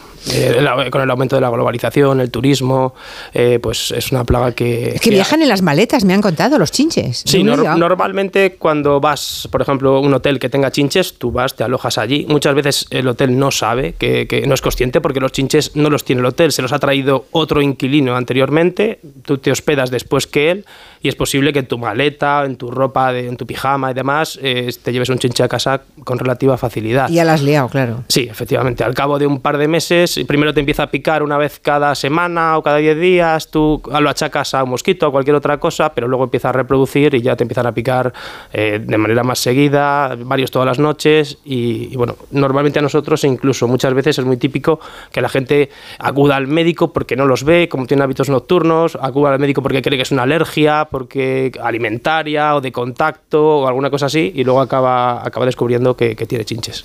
Pero eso, a ver, si se descubre, claro. Es que tarde o temprano, hombre, claro, cuando ya es muy, muy, muy evidente y estás todo el cuerpo picado, pero claro, es que muchas veces... A, a veces es menos evidente de lo que parece. Sí. ¿eh? ¿Cómo? A Es veces- menos evidente. Sí, es menos ya. evidente de lo que parece. Vale, vale, vale. O sea, a veces vale. se levantan, porque ya es gente que no duerme bien, no descansa bien, desarrolla como cierta psicosis y, y a lo mejor a las 2 de la mañana enciende la luz y a lo mejor ve alguno. Eh, o sea que sí que esto es bastante frecuente que ocurra. Sí, luego también hay gente que, que, que- que tiene reacciones alérgicas a la picadura y otra gente que no, incluso eh, gente que duerme en una misma cama y uno de los dos se levanta con, con estas picaduras y, y Sí, el acompañante nada, porque no ha Eso desarrollado despista, estas eso, claro, eso despista, muchísimo. mucho. Claro. Para nosotros eso casi es una pista, pero para el usuario, eh, sí, claro, eh, le, le trastoca completamente. ¿Una pista de qué? de que puede haber chinches, porque nosotros sabemos que muchas veces, en muchos casos, siempre hay una persona, te suelen detectar normalmente por el calor corporal o por, o por el CO2 que emitimos en la respiración. Entonces, siempre hay alguien que, pues, que, que tiene más temperatura corporal Ahí, ahí va el chinche. y ahí va el chinche, o que respira con mayor frecuencia durante la noche y ahí va el chinche. Vale, y, y para acabar con ellos, ¿qué hacéis entonces? Ya decíais que es una de las plagas más difíciles de, elimina- de eliminar y que además está en extensión. ¿Qué se hace con ellos? ¿Se queman colchones? Hay que cambiarlo todo, ¿no? No, no, nosotros de hecho solemos recomendar no, no, tirar nada. Es decir, a priori puede ser eh, pues la primera reacción, no, estoy cansado de esto, no descanso, he encontrado, he visto que finalmente hay chinches y los he visto ahí en el somier o en el colchón, lo tiro todo.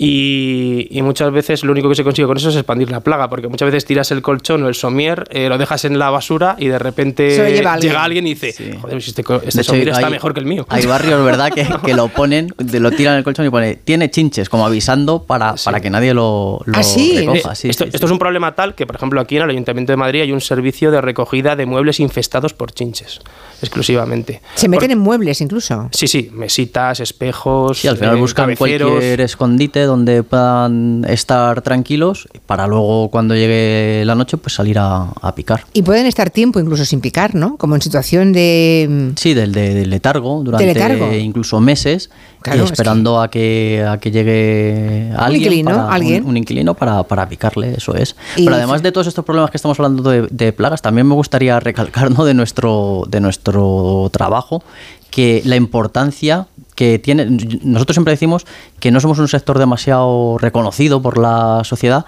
porque hacemos bien nuestro trabajo de manera habitual y el trabajo nuestro aparte de, de- de, pues esto de, de- del asco y del miedo que nos dan las distintas plagas es un trabajo muy importante eh, para preservar la salud pública porque Desde luego, claro, claro, poca broma, sí. Claro, exacto. Y, y hablamos además de muchas veces de plagas ciertamente peligrosas, ¿no? Porque ya cuando eh, pasamos de cucarachas y, roedores y, y otras eh, plagas que viven más o menos en nuestros entornos y que, y que aunque son transmisoras de enfermedades o vectores de enfermedades, es más complicado que llegue a ocurrir una situación de estas, pero luego sí que tratamos otras plagas como puedan ser eh, mosquitos, como puedan ser eh, eh, garrapatas y otros insectos eh, hematófagos, es decir, que, que se alimentan de sangre, que sí que son potenciales eh, vectores de enfermedades, algunas de ellas muy graves. Ahora hace unos días vimos que en Ibiza se han detectado el verano, se detectaron el verano pasado varios casos de, de dengue, que además están considerando mm, si son casos de dengue autóctono, es decir, que esto ya es un, un peligro latente en Pues sí, nuestro... pues sí. Bueno, por algo vuestras empresas se llaman empresas de sanidad ambiental, desde luego. Es que hablamos de sanidad, hablamos de salud, ¿no? Cuando la plaga no es muy evidente, porque, hombre, porque a veces te encuentras un aluvión de bichos y ya es evidente, ¿no? Pero ¿y si vemos algún día una cucaracha suelta? Igual no sabemos que detrás de un armario um, o de un almacén hay, una colonia entera. ¿Cómo podemos saber si es plaga o no? O si basta con que compremos un spray en el súper o es mejor llamaros a, a vosotros, a los profesionales. Hombre, yo tengo que defender mis intereses y te voy a decir que, Que llamen siempre. que llamen siempre, sí. Pero sí que es verdad que, a ver, muchas veces, eh, claro, el- la palabra plaga eh, va un poco en función de la persona que la nombre, ¿no? Porque muchas veces nosotros nos ocurre que la gente te llama tengo una plaga y Sí, está muy relacionado también con el umbral de tolerancia en Sí. muchísimas Ya, claro. ocasiones. Y, O sea, y- ver tres cucarachas a alguien le puede Claro, parecer y una plaga y ver eso una no hormiga en un jardín, pues joder, es que es su hábitat natural. ¿Qué Claro. vamos a hacer si está en el jardín? Claro. Ahora, ver un- una cucaracha en, no sé, en un, quirófano. en un quirófano, pues es una plaga terrible. Hay que poner una solución de manera inmediata. Sí, muchas veces la gente te llama alarmada por, por algo que no tiene sentido. Es decir, muchas veces hacemos esa primera visita y le decimos a la persona, mira, eh, sella aquí, tapa esto, mm, coloca aquí un burlete y posiblemente dejes de ver el problema. Incluso no se llega ni a hacer un tratamiento porque, porque no Sí, es necesario. Muchas veces con las medidas físicas que puedas eh, tomar para que dejen de entrar, porque, porque el acceso es muy claro. Por poner un ejemplo muy claro, pues si tienes una arqueta en el sótano de tu casa y tienes quitada la tapa y tienes ratas, pues pon la tapa y se acabó el problema, ¿no? Entonces esa solución siempre es la que nosotros intentamos buscar antes que, que implementar un, un programa de actuación donde sea eh, necesario el uso de biocidas y, y todo esto. Entonces muchas veces con estos consejos tan simples se soluciona el problema. Una pregunta, no sé si es pregunta o comentario de un oyente. Yo cogí chinches en un hotel y ha sido la experiencia más horrorosa de toda mi vida, porque las llevé en la maleta, se me instalaron en la cama, yo no sabía que eran chinches, yo empecé a tener unos, unas lesiones cutáneas horrorosas, me estuvieron haciendo toda clase de prueba de alergias, no sabían de qué era, llegaron a decirme que incluso era una cosa psicológica, pues hasta que un día dieron la cara a los chinches, pero tardaron seis meses en dar la cara. Quería saber cómo se tratan las garrapatas en un terreno. Gracias. Bueno, lo de los chinches, eh, por fin dieron la cara, estaban, sí. estaban los chinches ya hechos unos señores de medio metro, ¿no? Por fin. Es que de hecho cuando, cuando, decía esta señora que, que le comentaban en, en los médicos que era algo psicológico, Psicológico, fíjate tú. es que eh, es algo que tiene, tiene un nombre, yo lo que pasa que no, no, no soy médico ni dermatólogo, no sé, no, no recuerdo el, el- el- nombre de, de esta enfermedad, pero es que es cierto que hay gente que se obsesiona con que ve bichos y a nosotros se nos han dado varios casos de ir a, a viviendas y, y- e incluso enseñártelos y decirte, mira, es esto. Y claro, tú miras y dices, no, eso es una pelusa. Y, y no, no, no, pero, pero dentro de la pelusa están. Entonces, eh, pues a lo mejor llega un momento en que, en que, en que acabas diagnosticado erróneamente con que tienes este, este tipo de enfermedad, ¿no? Y las garrapatas que preguntaba el otro oyente en el jardín, eso es tremendo porque se enganchan a los animales de casa. Sí, y- bueno, a los animales y a las personas. Y a las personas yo, también, Yo sí. concretamente hace un par de años tuve una riqueza, que es una enfermedad transmitida por garrapatas. Caray. eh, porque me picó una garrapata y bueno, pues me, me costó bastante que me lo acabaran diagnosticando, porque tampoco es ¿En una- el campo una- fue? Sí, en el campo. En el campo. Eh, bueno, las garrapatas son, pues yo la verdad es que las, eh, las tengo mucha manía eh, por, es por esta- por este motivo, pero sí que es verdad que, que, claro, es muy fácil que ahora están, por ejemplo, en aumento también, eh, se ven mucho incluso muchas veces en parques. Eh, hace poco un compañero de Barcelona nos comentaba que en un parque de Barcelona había, había zonas donde había muchísimas garrapatas. También es verdad que se transporta mucho con los animales de compañía, como tú decías, entonces es, es relativamente fácil si tienes la hierba alta, eh, por ejemplo, o si limitas con una zona donde hay ganado, donde hay animales, eh, pues, pues se puedan acercar un poco Sí, al a... final lo que preguntaba este señor de los tratamientos, pues nosotros lo primero siempre eh, recomendar medidas físicas. ¿Qué medidas físicas? Hierba cortada a ras de, de suelo, no dejar que la hierba crezca de manera indiscriminada, porque las garrapatas lo que hacen mucho es pican a, a- al hospedador que sea, caen al suelo y se suben en, en la hierba alta esperando que, Que pase pase, la siguiente Sí. víctima para, para cogerlo. Entonces, pues eh, este, este, este tipo de, de medidas físicas suelen funcionar eh, bastante bien. Y si luego hay que implementarlo con algún tratamiento eh, normalmente químico en esta ocasión, pues, pues se hace también. Sí, en, en un trato, en un, en un caso como el que nos comentaba este, este hombre, sí que es verdad que debería, a lo mejor, si las tiene ya en el jardín, las ha, las ha visto, a lo mejor realizar un, un tratamiento químico. En el, Con una empresa autorizada, por supuesto que Sí. nuestras empresas están en un registro que se llama ROES, que es Registro Oficial de Establecimientos y Servicios Biocidas, que cada comunidad autónoma, que depende de, de- de la las consejería, consejerías de sanidad de cada comunidad autónoma, y es fundamental que la empresa con la que contacte esté en, en este registro. Que esté en el registro, o sea que uno, uno solo por su cuenta no puede acabar con ellas, que seguro que puede correr riesgos, ¿no? no porque seguramente no, no tenemos ni acceso al producto químico que hay que usar, ¿no? Sí, normalmente los productos que utilizamos nosotros son eh, productos de uso profesional especializado y, solo los podemos utilizar nosotros. Solo, A lo mejor eh, podría llegar a tener algún producto eh, a nivel casero, a nivel doméstico, pero bueno, yo cuando hay que aplicar un producto ya de una manera, si tienes un aerosol porque tienes moscas en tu casa o te entra algún mosquito, bueno, todos tenemos el típico aerosol ahí debajo del fregadero, ¿no? Para, para estos casos, pero ya este tipo de casos sería conveniente que consultara con un profesional porque, porque al final puede hacer una actuación actuación eh, pues, cuestionable o irracional y, tener un problema de salud porque al final se manejan productos sí, químicos. antes lo que decíamos, ¿no? cuando nosotros cuando nosotros hacemos un tratamiento siempre hacemos ese diagnóstico previo donde una de las eh, cosas más importantes es eh, la observación de, la plaga, es decir, determinar de qué garrapata se, se trata concretamente y, a partir de su biología y de la actividad existente, pues implementar las medidas necesarias de control y, y todo este análisis, no, pues desde, desde un punto de vista doméstico no se hace. Lo que haces es pues lo primero que pilles lo, lo echas y, un poco a ver qué, qué, pasa, ¿no? En muchos casos la gente lo que hace es que aplica a lo mejor un producto fitosanitario, un producto de jardín, porque tiene más facilidad de acceso a ellos, que sí, son insecticidas, pero están pensados para otra, para otra, para, para plantas y para otro método, de, otro método de aplicación, pero bueno, los utilizan a lo mejor indiscriminadamente y... Que también es normal, ¿eh? Porque pues yo si tengo un problema de, no sé, pues se me ha roto un enchufe, yo siempre lo intento arreglar antes de llamar al electricista, ¿no? Claro, pues claro. luego lo que te costaba 50 te va a costar 100 pero no pasa nada.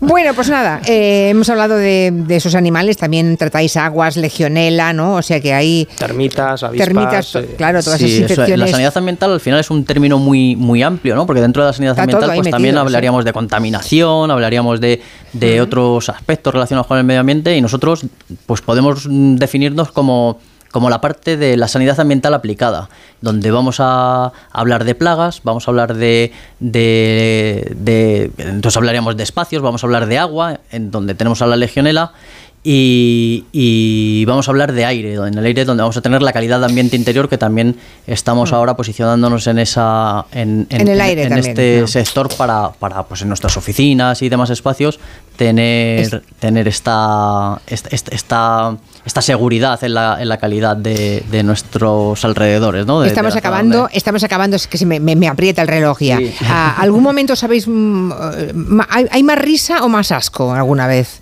Bueno, ¿Alguna vez hemos tenido un ataque de risa? Sí, muchas veces hemos tenido ataques de risa.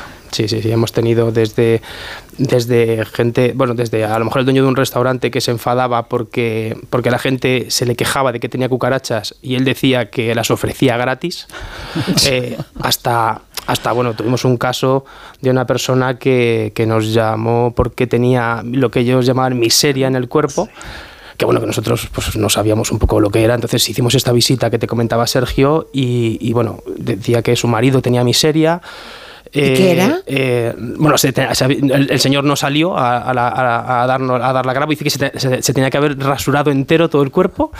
Y bueno, luego resulta, nos dieron una muestra en un bote porque pedimos una muestra. y pelos. había unos pelillos ahí y lo que eran eran ladillas. Tenía, tenía ladillas. tenía ladillas en todo el cuerpo, se había tener que, que, rasurar entero y se las había pegado además eh, a la, a la, mujer y a los hijos. Ya, ya. No, a los hijos no, a la mujer. Y aún, diría, sí, y aún diría el señor que las había pillado en algún viaje, ¿no? en algún hotel decía que le caían del falso techo, decía que se caía. Qué barbaridad. Nosotros ahí pudimos, pudimos escaquearnos, ¿verdad? Y, decir, no, eso, es un asunto médico, tienes que consultarlo con el médico, ¿no? Vaya al médico, exacto. No quisimos entrar en más. Madre mía. Cosas veredes. Sergio Monge, presidente de ANECPLA y Miguel Ángel Peinado de la eh, empresa Bichos. Gracias a los dos, de verdad. Hemos aprendido muchas cosas escuchándoos. Un abrazo. Gracias, Julia. Chao. Hasta pronto. Noticias, son las 6, 5 en Canarias. Las 5, 5, 5, nadie corra ni se agobie, 4 en Canarias.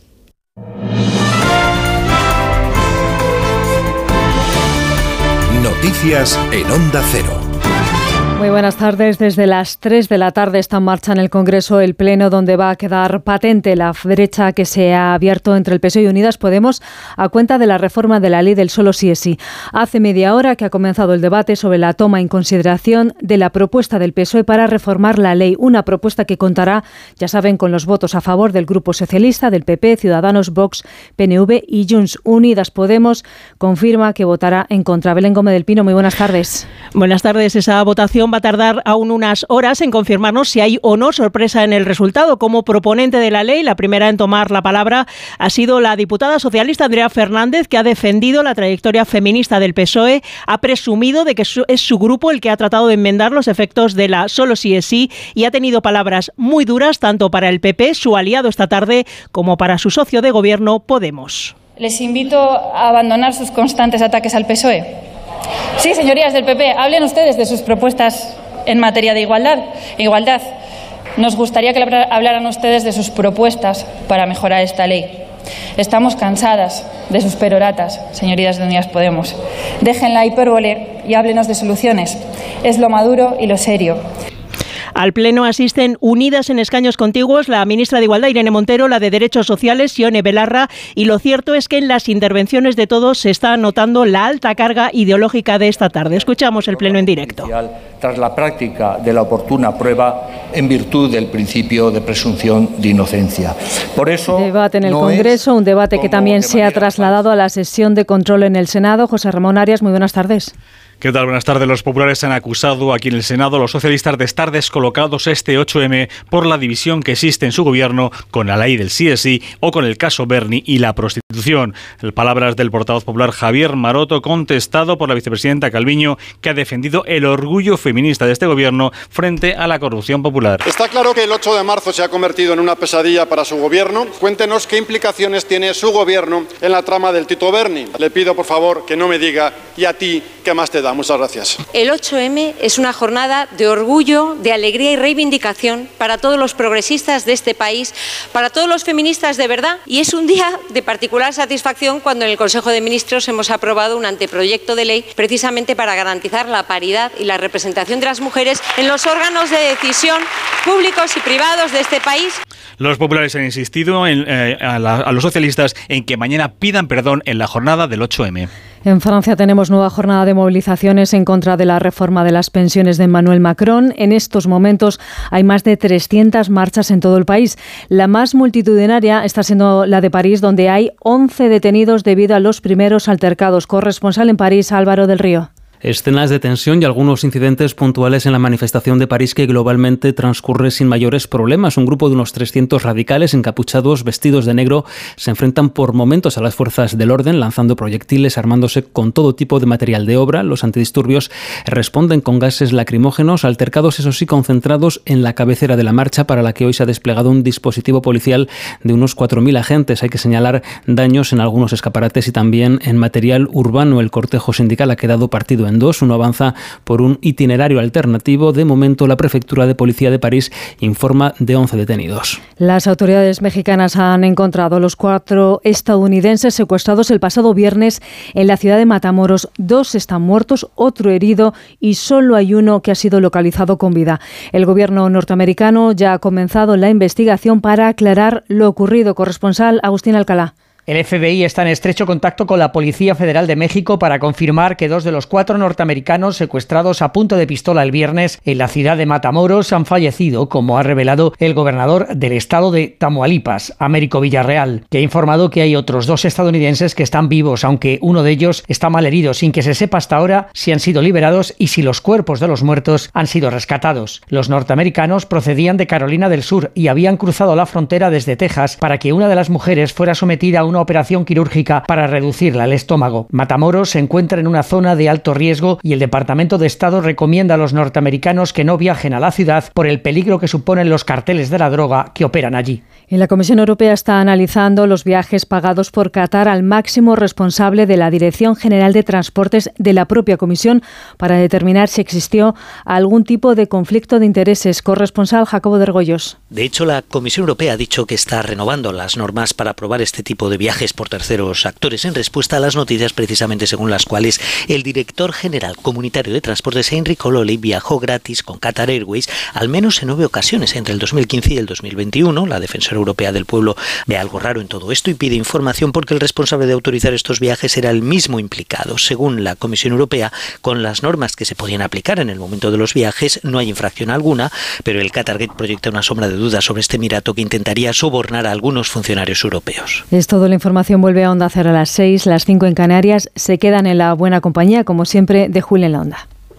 Vive en Radio Estadio Noche un momento histórico para el deporte español. Los Lakers van a retirar la camiseta el número 16 de Pau Gasol y su camiseta va a ser colgada en una de las canchas más míticas del deporte mundial. Es un honor que solo tienen otras 10 leyendas de la franquicia. Pau Gasol será el primer español en tener ese honor en la NBA y su nombre va a figurar junto a jugadores míticos como Karim Abdul-Jabbar, Magic Johnson o Kobe Bryant. Es un placer acompañarle también en un día histórico como el que va a vivir mañana. Hola Pau, buenas noches. Bueno, buenas noches. Lo de mañana por la noche es más que merecido. Lo disfrutaremos en la distancia, pero te acompañamos. Muchísimas gracias por siempre estar a mi lado y disfrutar de este momento que también es vuestro. Radio Estadio Noche con Aitor Gómez, siempre con el deporte español. Le acompañaremos y Onda Cero estará con él. Te mereces esta radio. Onda Cero, tu radio.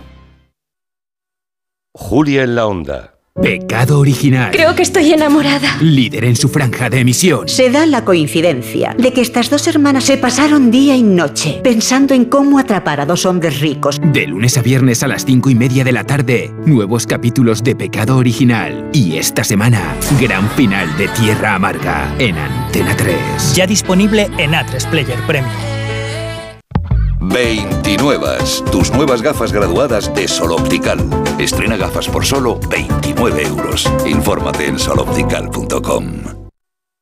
Una mayor eficiencia energética es buena para el medio ambiente y para nuestro bolsillo. La temperatura del hogar es la clave. Lo ideal es que esté entre 19 y 21 grados, apagar la calefacción por la noche, no cubrir los radiadores, un buen aislamiento de puertas y ventanas. El 9 de marzo en Julia en la Onda, de la mano de la compañía CEPSA, hablaremos con expertos de los beneficios económicos y medioambientales de una mayor eficiencia energética. El jueves 9 en Julia en la Onda, con Julia Otero. Te mereces esta radio. Onda Cero, tu radio. ¿Estrenar gafas nuevas esta primavera? En Vision Lab es muy fácil. Montura más cristales antirreflejantes, solo 49 euros. Y con progresivos, 99 euros. ¿Cómo lo ves? Más info en visionlab.es. Si padeces insomnio, estrés o ansiedad por tener muchos préstamos, podemos ayudarte. Llevamos 15 años mejorando la vida a miles de personas como tú. En Agencia Negociadora encontrarás personas empáticas capaces de solucionar lo que tú no puedes, negociando con los bancos para que ya, el próximo mes, tengas un único préstamo y pagues hasta un 80% menos que ahora. Sin moverte de casa rápido y discreto. Si tienes casa en propiedad, llama gratis al 900-900-880. 900-900-880. Te cambiará la vida. Grupo Reacciona. Soy Aida, de Carglass. ¿Sabías que pedir tu cita online es súper fácil? Entra directamente en carglass.es, introduce la matrícula, elige tu taller más cercano, día y hora y listo, reserva hecha. Carglass cambia, Carglass repara. Si eres de los que alargas el brazo para ver bien el móvil, deja de procrastinar y ven a Multiópticas. No pospongas más ponerte gafas progresivas. Gafas Mo progresivas de alta tecnología con fácil adaptación a cualquier distancia. Solo en Multiópticas. Con las lentillas, el polvo, los ordenadores, notamos los ojos secos, nos pican. La solución es Devisión Lágrimas. Devisión alivia la irritación y sequedad ocular. Devisión Lágrimas. Este producto cumple con la normativa vigente de producto sanitario. ¿Sabías que en Madrid tenemos la mejor escuela de negocios de España y la tercera de Europa, según el mejor ranking del mundo, el del Financial Times, con seis campus en Europa? ESCP Business School es la escuela de negocios número uno de España y la más internacional. ESCP Business School, somos la número uno. Infórmate en somosescp.com. Somosescp.com.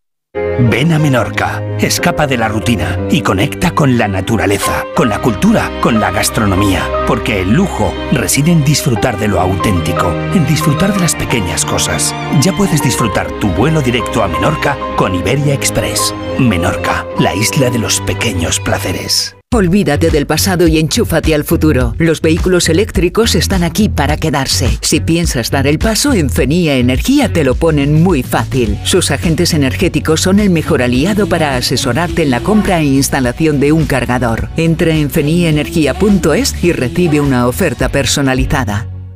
Otros lo dicen, pero solo nosotros lo hacemos. Contrata 100% online tu seguro de salud en segurosquiero.es. Rápido, fácil y seguro en el momento que tú decidas y sin llamadas que no deseas. Segurosquiero.es. Seguros quiero, seguros quiero, compara y contrata en segurosquiero.es. El mejor flamenco te espera en el Teatro Real. Ven al Real y descubre un espectacular tablao en su histórico salón de baile con la temporada de Flamenco Real Disfruta cada mes de tres espectáculos únicos con grandes figuras del cante y baile como Eduardo Guerrero, Marco Flores, Lucía La Piñona o Patricia Guerrero. Entradas desde 29 euros en teatroreal.es y Fiber. El envío de Burfaxes ahora es mucho más cómodo, rápido y económico con notificados.com. Con notificados.com envíe Burfaxes a través de Internet cómodamente desde su ordenador, con la máxima seguridad y validez legal, 10 años de plazo para acuse de recibo y testimonio notarial de certificación de contenido. Notificados.com, Burfax online postal y electrónico. Si es que ya lo digo yo siempre, dúchate que sale económico, pero eso sí, hazlo en un plato de ducha de Duchamanía. Hazme caso, ¿no ves que una bañera tiene más peligro que meter los dedos en un enchufe? Y mira que son bonitos los platos de ducha de Duchamanía. Oye, con suelo antideslizante, sus mamparas, para entrar a vivir, pues eso, dúchate que sale económico y llama a Duchamanía, que no me enteré yo que no lo haces. En Madrid, Paseo del Molino 6, 91 468 4907 y Facebook, Twitter, YouTube. Hay más de un medio para que nos sigas. ¿Cuál te gusta más? Onda Cero es la radio que siempre va contigo, porque estamos en las redes sociales para que nos sigas, para que opines, para que compartas noticias. OndaCero.es. Más y mejor.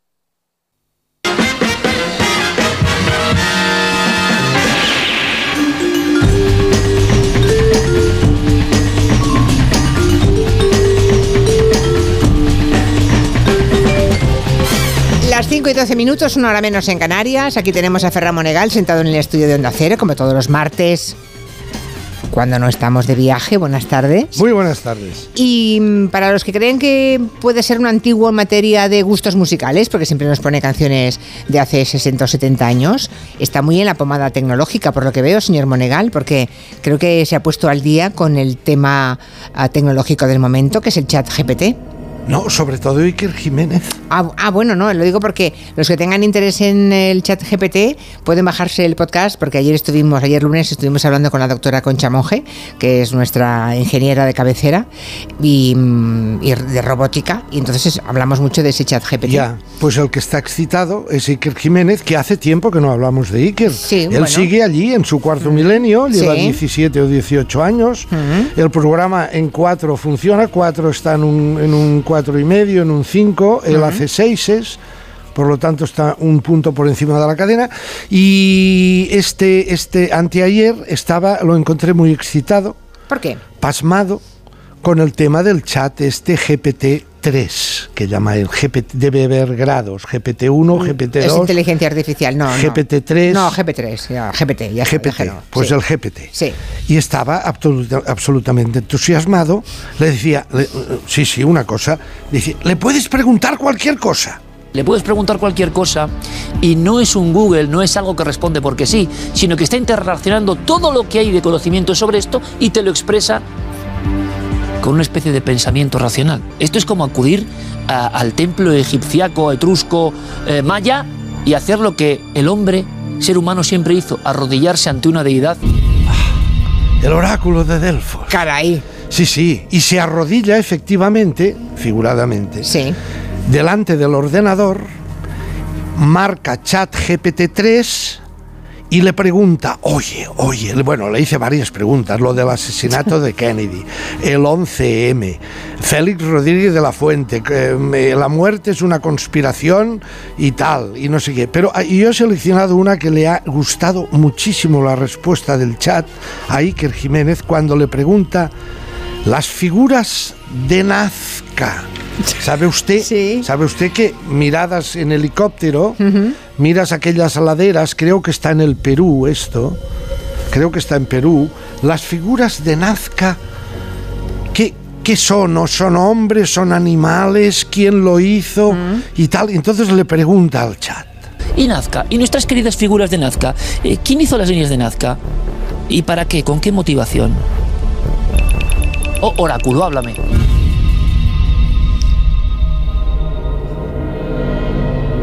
Qué contesta, por cierto, de las figuras de Perú? Y entonces escucha, eh, le he sacado solo... A, a ver, este, este sistema, yo no sé lo que le habrá dicho su asesora... La doctora Monge. La doctora Monge. Bueno, es un buscador, sí. Que, Exacto. Que tiene 150 mil millones de palabras, y de palabras. documentos. Bueno, claro. Es decir, es una enciclopedia. Es una Wikipedia a lo Sí. loco, a lo grande. A lo grande, sí. A lo grande, en donde. Responde, sí. Es decir, nada de lo que dice, lo digo para tranquilizar a Iker Jiménez, nada de lo que dice el chat GP3 no ha sido. O todo lo que dice el chat GP GPT-3 ha sido previamente escrito por un humano. Es decir, él no inventa nada. Lo que puede hacer es equivocarse. ¿Sabe usted que últimamente se encontró, le hicieron una pregunta sobre Hitler y dijo que era un tío cojonudo y estupendo y no sé qué? ¿no? Sí, hice una prueba con él en una universidad para ver si le Creo pillaban, que, que sí. se le cruzaron los cables. No es que alguien lo haya escrito, es que sí, pero él puede crear textos y canciones. No, no crea. Sí, sí que crea, sí. Crea textos, te puede crear textos, Pero canciones. a partir de algo que ya ha escrito previamente el ser humano. Sí, pero bueno, si tiene todas las normas ortográficas, gramaticales Sí, y palabras mezcla para palabras, expresar. mezcla palabras que ya están en la red porque alguien las ha entrado en la Usted le red. puede pedir que le escriba una crítica para publicar en el periódico, por ejemplo. Sí. Usted le da los conceptos y se la escribe. Dios me libre. Bueno, Sí. pero podría usted hacerlo y se lo haría. Bien, eh, respuesta sobre Nazca, del, Sí. además creo que eh, hay una voz sintetizada eh, Sí. con- en tono femenino que, que- que va de- respondiendo. Le digo el resumen sobre las figuras de Nazca que dice el chat, el chat GP3 GP7. A pesar de que las figuras de Nazca han sido estudiadas y admiradas durante siglos, su propósito exacto sigue siendo un misterio. Misteri, misteri. Eh, me gustas, sí. La eh, Entusiasmado. creo que la voz la han puesto ellos, ¿eh? No es la voz Ah, de- no es la voz del, chat. No, no, no, no, no, creo que no. Bueno, pues eh, nada, un misterio. Es decir, Pruébelo usted en casa, hombre, pruébelo un día. ya lo he probado. Ah, no le ha gustado. Le he puesto Julia Otero. Oiga, no, también eh, la, Sí. la doctora Concha Monge pidió una poesía sobre este programa y le salió unos ripios un poco mm, vulgares. Bueno, Vulgar. vulgares, Yo le puse. ¿qué es lo que te da? Primero va la que pero lo hace a una velocidad casi de la luz. Ya. Eso sí, es muy rápido. Claro. Tú le preguntas Julia Otero. Entonces empieza siempre. Las primeras cinco o seis líneas son, va a la Wikipedia rápidamente y saca un extracto. Ya, ya, ya. Julia Otero nació en Monforte de Lemos, es una estimada y reputadísima artista de televisión y de la radio. Ya está, y tal vale. y tal. Y entonces eh, añade, si tú le preguntas eh, de qué color tiene los ojos, pues no es exactamente un color definido por-. Porque no, no, esto no se ha publicado. a veces no se ha publicado el color de sus ojos. A veces responde que no tiene suficiente información. Pero bueno. Exacto. Bueno, veo que no le ha interesado especialmente. Pero eh, tranquilizo a, a mi querido Iker Jiménez Vale. de que todo lo que dice el chat ha sido previamente escrito por alguien. Lo único que hace él es mezclarlo. Sacar de allí y de aquí. Bueno, la inteligencia artificial es algo más que eso, ¿eh? pero bueno, ya, ya entiendo por dónde va usted. Pero no, no, tiene imaginación. Sí, no, imaginación no, no tiene No sentimientos tiene. humanos, ni no. no, no, ni imaginación. Pero por, lo crea, tan- pero por- puede crear. por lo tanto, no puede crear. Sí que puede crear. Usted le dice, hágame un dibujo de un señor eh, bajito, ah, con ojos azules, que esté sentado, tumbado frente al mar, viendo una puesta de sol, y se lo hace. No, busca a todos los pintores que han, que No, han no, dibujado a un señor bajito delante del Hombre, mar. si además usted le dice de estilo picasiano, de estilo Mondrian, Mondrian, Mondrian, Mondrianesco. eso, pues se lo hará, pero si no, no. Es tremendo no tener imaginación. Se lo digo yo. Mire, tengo un amigo. Sí. Un buen escritor de novelas. Y yo soy incapaz de escribir una novela. Pero eh, tengo un amigo que es un buen escritor de novelas, que me lo encontré el otro día y me dijo, llevo tres años eh, que me falla la imaginación. No encuentro tema para escribir. ¿no? Entonces yo le he recomendado, mira la tele. Como sistema para encontrar. Sí. Vale, bueno, está Se bien. encue- Hay reductos en la tele Mm. en donde yo a veces tomo nota en mi cuaderno y digo, mira, si fuera escritor este sería un tema. Me pasó hace dos o tres semanas, sabe que nuestra querida María Casado Sí. sigue con Las su programa de entrevista a las, Las Tres Puertas, en sí. televisión española. Sí. Ahora lo han pasado a la 2. Sí. El otro día estaba hablando con Poti. ¿Recuerda a Poti? ¿Sabe quién es Poti? Es Sí. ese coreógrafo cántabro, si no recuerdo mal, Javier Castillo, muy famoso en coreografías, Sí. mira quién baila y todo lo demás. Y estaba hablando con Poti, le hacía recordar cuando nació su infancia. Y de repente Poti dice, yo nací un mes de julio, hacía muchísimo calor. Eran aquellos tiempos en que las madres parían en casa. Mi madre tenía la puerta de la habitación, la ventana de la habitación abierta. Y mientras yo nacía, ocurría paralelamente un hecho tremendo. No pude ir a llorar a tu hermano al cementerio porque te estaba pariendo a ti, ¿no? Y me recu- dice que era en pleno verano, mi cumpleaños, 6 de julio, tomando nota.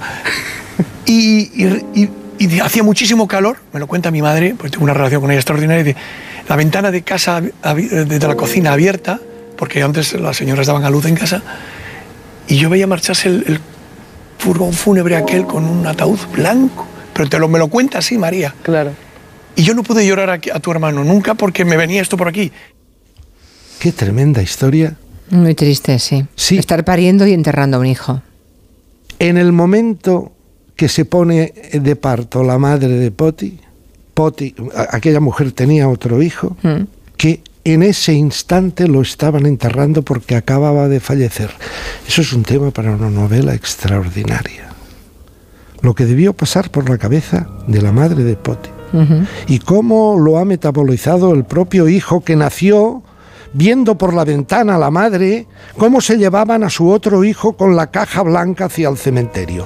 Ese es un tema, se lo conté a mi querido amigo escritor Ya. y espero que haya tomado nota. A Bueno, veces en la tele encuentras cosas. Claro.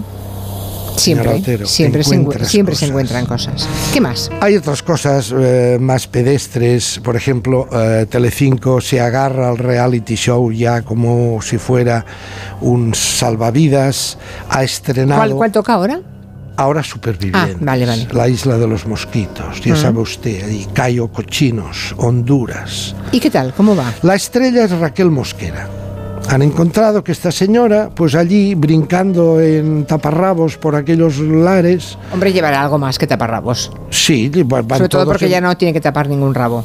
Van, van en bañador. Vale. Ellos, ella y sus compañeros. No, Mm. no, no, no, no se excite porque. Hombre, no es que taparrabos una señora, hombre, para una señora queda, queda raro. Queda poco adecuado. Sí, bueno, pero ya me entiende usted lo que quiero sí, decir. sí. Y no, no es con ánimo de molestar a nadie, pero encuentran que es pintoresca. A mí, después de tanto. eh, Supervivientes, no sé si lleva 12 o 11 ediciones ya, ¿eh? Bastante, sí, sí. Ha llegado un punto como espectador que ya me provocan verlos todos allí en bañador, como si estuvieran en Benidorm, pero con más mosquitos Y más hambre, ¿no? y más hambre y todo eso. Llega un punto que me provocan un ternurismo Ya. friki, si ya, quiere ya, ya. usted, Les da, les da un poco de cosa, les da un poco de pena a la gente como lo pasa. No, No. Me, me- me producen eso, una ternura. En el fondo es, es uno de los, de los más ingenuos, ¿no? Siempre tienen preparada alguna cosa.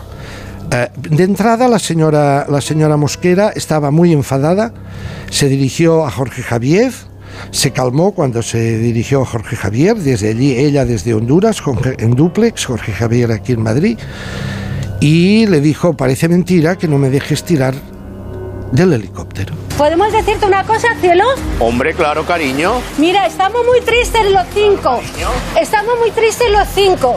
Porque pensábamos que nos íbamos a tirar del heli- helicóptero igual que todos los demás supervivientes. Sí. ¿Vale? Y entonces, sinceramente, para nuestros familiares, todas las personas que hay allí, que nos gusta, les gustaría mucho vernos Raquel, tirarnos, nos hemos quedado muy desilusionados. Caray con los familiares que quieren que les tiren del, del helicóptero. Dice, mis familiares están esperando verme cómo me tiro del Caray, con helicóptero. familia así para que quieren unos enemigos, ¿no? No, yo creo que este ha sido una de las, de las medidas más sensatas que han tomado en este reality show. Que no se tire Raquel Mosquera del helicóptero, que podía haber una desgracia. Ya. Bueno, ella y cualquier otro ser humano, ¿eh? Bueno, los otros se ninguna- tiran. No es ninguna tontería. tiran, vale, pero, vale. pero ella no.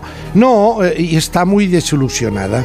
Y, a ver, eh, ¿cuál es la excitación que, según fuentes no oficiales, tenía preparada los que fabrican este reality? qué excitación tenían. Según cuentan, hay una versión que dice que eso fue antes de que los nuevos directivos Borja Prado y el italiano Salem dijeran que vetan a Rocito Carrasco, que no puede salir más Rocito Carrasco y que no se la puede mencionar ni sacar vídeos de ella. Parece ser que hay una, una, una, interpretación que dice que el equipo, el equipo del reality Supervivientes estaba preparando precisamente una pelea entre Rocito y Raquel Mosquera. Porque Rocito ha dicho en televisión española, que es, parece ser que ahora es el lugar en donde encuentra eco, porque le han vetado el paso a Telecinco, ha dicho a la televisión española, en un programa de televisión española en Cataluña, que está preparando una serie sobre su madre y otra sobre su padre, Pedro Carrasco. ¿Y esto qué tiene que ver con los supervivientes? Sí, que parece ser que de esta serie con Pedro Carrasco ha borrado completamente todo rastro de Raquel Mosquera. Pero la serie se va a hacer, ¿quién la va a hacer? ¿Dónde se va a emitir? Eso es lo que ha dicho eh, Rocito el otro día, exactamente el domingo por la noche, en el circuito catalán de televisión española, en un programa que se llama Late Show. No lo vi. Entonces, eh, parece ser que preparaban un encontronazo porque se odian cordialmente, se odian muchísimo, Raquel Mosquera y Rocito Carrasco, y entonces una en Cayo Cochinos y la otra en Madrid, en duplex, en principio, pues podría haber una excitación y una pelea de esas que tanto les gustan a Telecinco. Sí, pero dudo que las protagonistas lo, propiciaran. Hombre, hombre, todo es cuestión de dinero. No lo dudo mucho, señor Monegal. Pero bueno, usted lo duda, yo, no, yo, no, lo dudo, de vista la trayectoria de Telecinco con todas sus criaturas, incluida Rocito Carrasco, que lleva años allí explicando historias, ahora ya sobre Ortega Cano y demás. Eh, historias de maltrato, entre otras las, cosas. las primeras, ah, pero luego ya exprimido el tema por parte de Telecinco, ya le dijeron ahora ya el ventilador sobre la familia Ortega Cano, sobre Gloria Camila. La verdad es que no me interesa lo más mínimo todo ese, esa parte. Bueno, pero yo lo tengo que contar ah, porque es lo que pasa en la Sí, sí, ya, ya, ya. Para eso me tiene a mí, para las cosas que a usted no le interesan. Sí, señor. Que yo se las desentrañe. Sí, señor. Bueno. Pues nada, Para que, acabar. que está Rocío Carrasco, eh, perdón, que está mm, Raquel, Mosquera. Raquel, Mosquera. la mar de decepcionada. Porque, no la dejan no ha saltado en Ya. helicóptero y yo no he encontrado más pieza más hermosa que aquella de la cantante puertorriqueña afincada en Nueva York, Virginia López. Una extraordinaria, pequeñita, Virginia López era muy pequeñita. Debe de tener ahora unos 94 años. Cantaba con un trío, ¿cómo se llamaba aquel Voy mal de trío? tiempo, señor Monegal. Los Tres Reyes, trío mexicano. Vale. Los Tres Reyes eran altos y ella cantaba, la ponían en la tele de los años 60 Y no se la veía. casi. sobre una peana. ¿Y cómo era la canción? La canción es, ay, qué tristeza, qué triste de mí, qué decepción, qué triste decepción. triste decepción. Hoy me abandonas sin tener razón. No te das cuenta. Menudo hilo, ¿eh? De Raquel Mosquera a la pequeñita. A Virginia López. Bueno, Qué hasta, triste decepción. hasta el viernes, señor Monegal. Un abrazo. Un abrazo. de una vez que sin tus besos no puedo vivir. Ven, alma mía, ven a mis brazos, vuélveme a querer. Pues con esta fantástica música de fondo pasamos a hablar de otra cuestión. En la provincia de Huesca, a 6 kilómetros de la frontera con Francia, hay un pequeño pueblo que tiene una gran historia que es Canfranc. Bueno, pues hace casi un siglo inauguraron allí una estación de tren maravillosa, majestuosa, fantástica, a la que ahora el gobierno de Aragón ha devuelto su esplendor y que pronto va a recuperar un carácter internacional esa estación porque se va a convertir en la puerta de entrada a Europa eh, a través del Pirineo aragonés. Marina, tenemos que ir a ver esa estación de Canfranc, ¿eh? Tenemos, es increíble, está llena de historia además. Se inauguró en 1928, es realmente imponente, conectó los dos países hasta 1970 cuando se interrumpió el tráfico ferroviario internacional. Aunque el tren siguió funcionando entre Zaragoza y Canfranc. Pero desde entonces, desde 1970, el pueblo aragonés está reivindicando la reapertura de esa conexión con Francia y con el resto de Europa y la recuperación de los edificios que se habían visto abandonados. Gran parte de ese proyecto ya se ha terminado.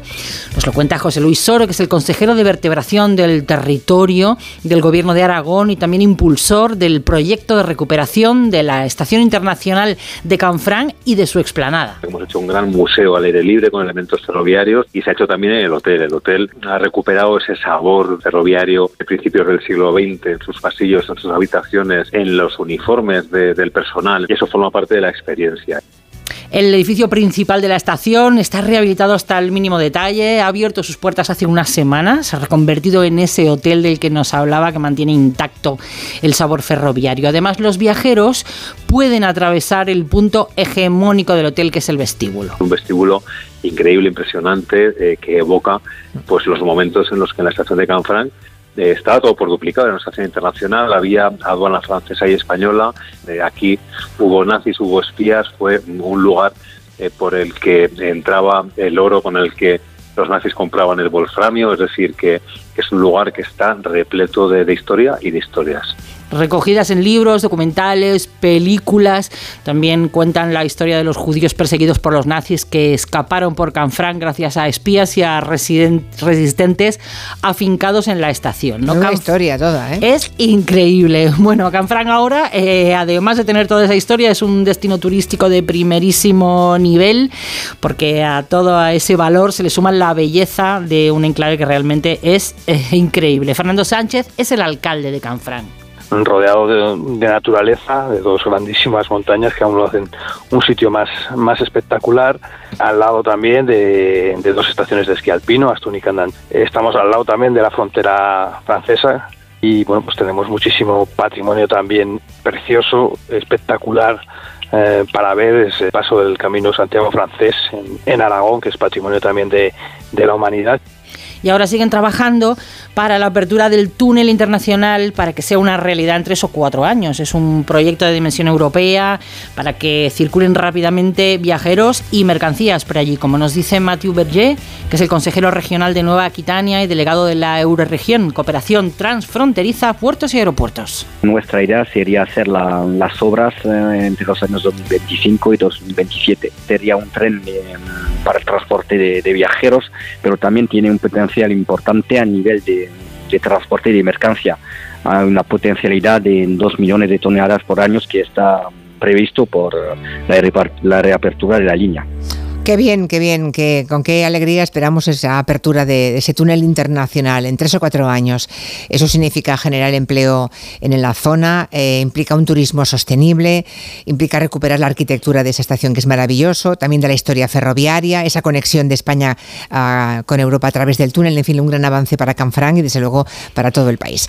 Enseguida estamos con Vico ah, y esa canción que tenemos enganchada, pegada a la cabeza. Enseguida hablamos con ella.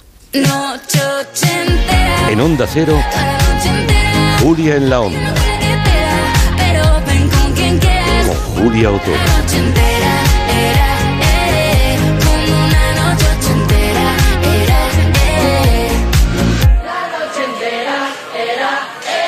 Julia en la Onda. Me comunican que el aeropuerto ha desaparecido. Hay que cubrir el colapso de los transportes, ¿vale? ¿Y si cubrimos la crisis de abastecimiento? Oiga, ¿cómo que no hay aeropuerto? Que no hay aeropuerto, caballero.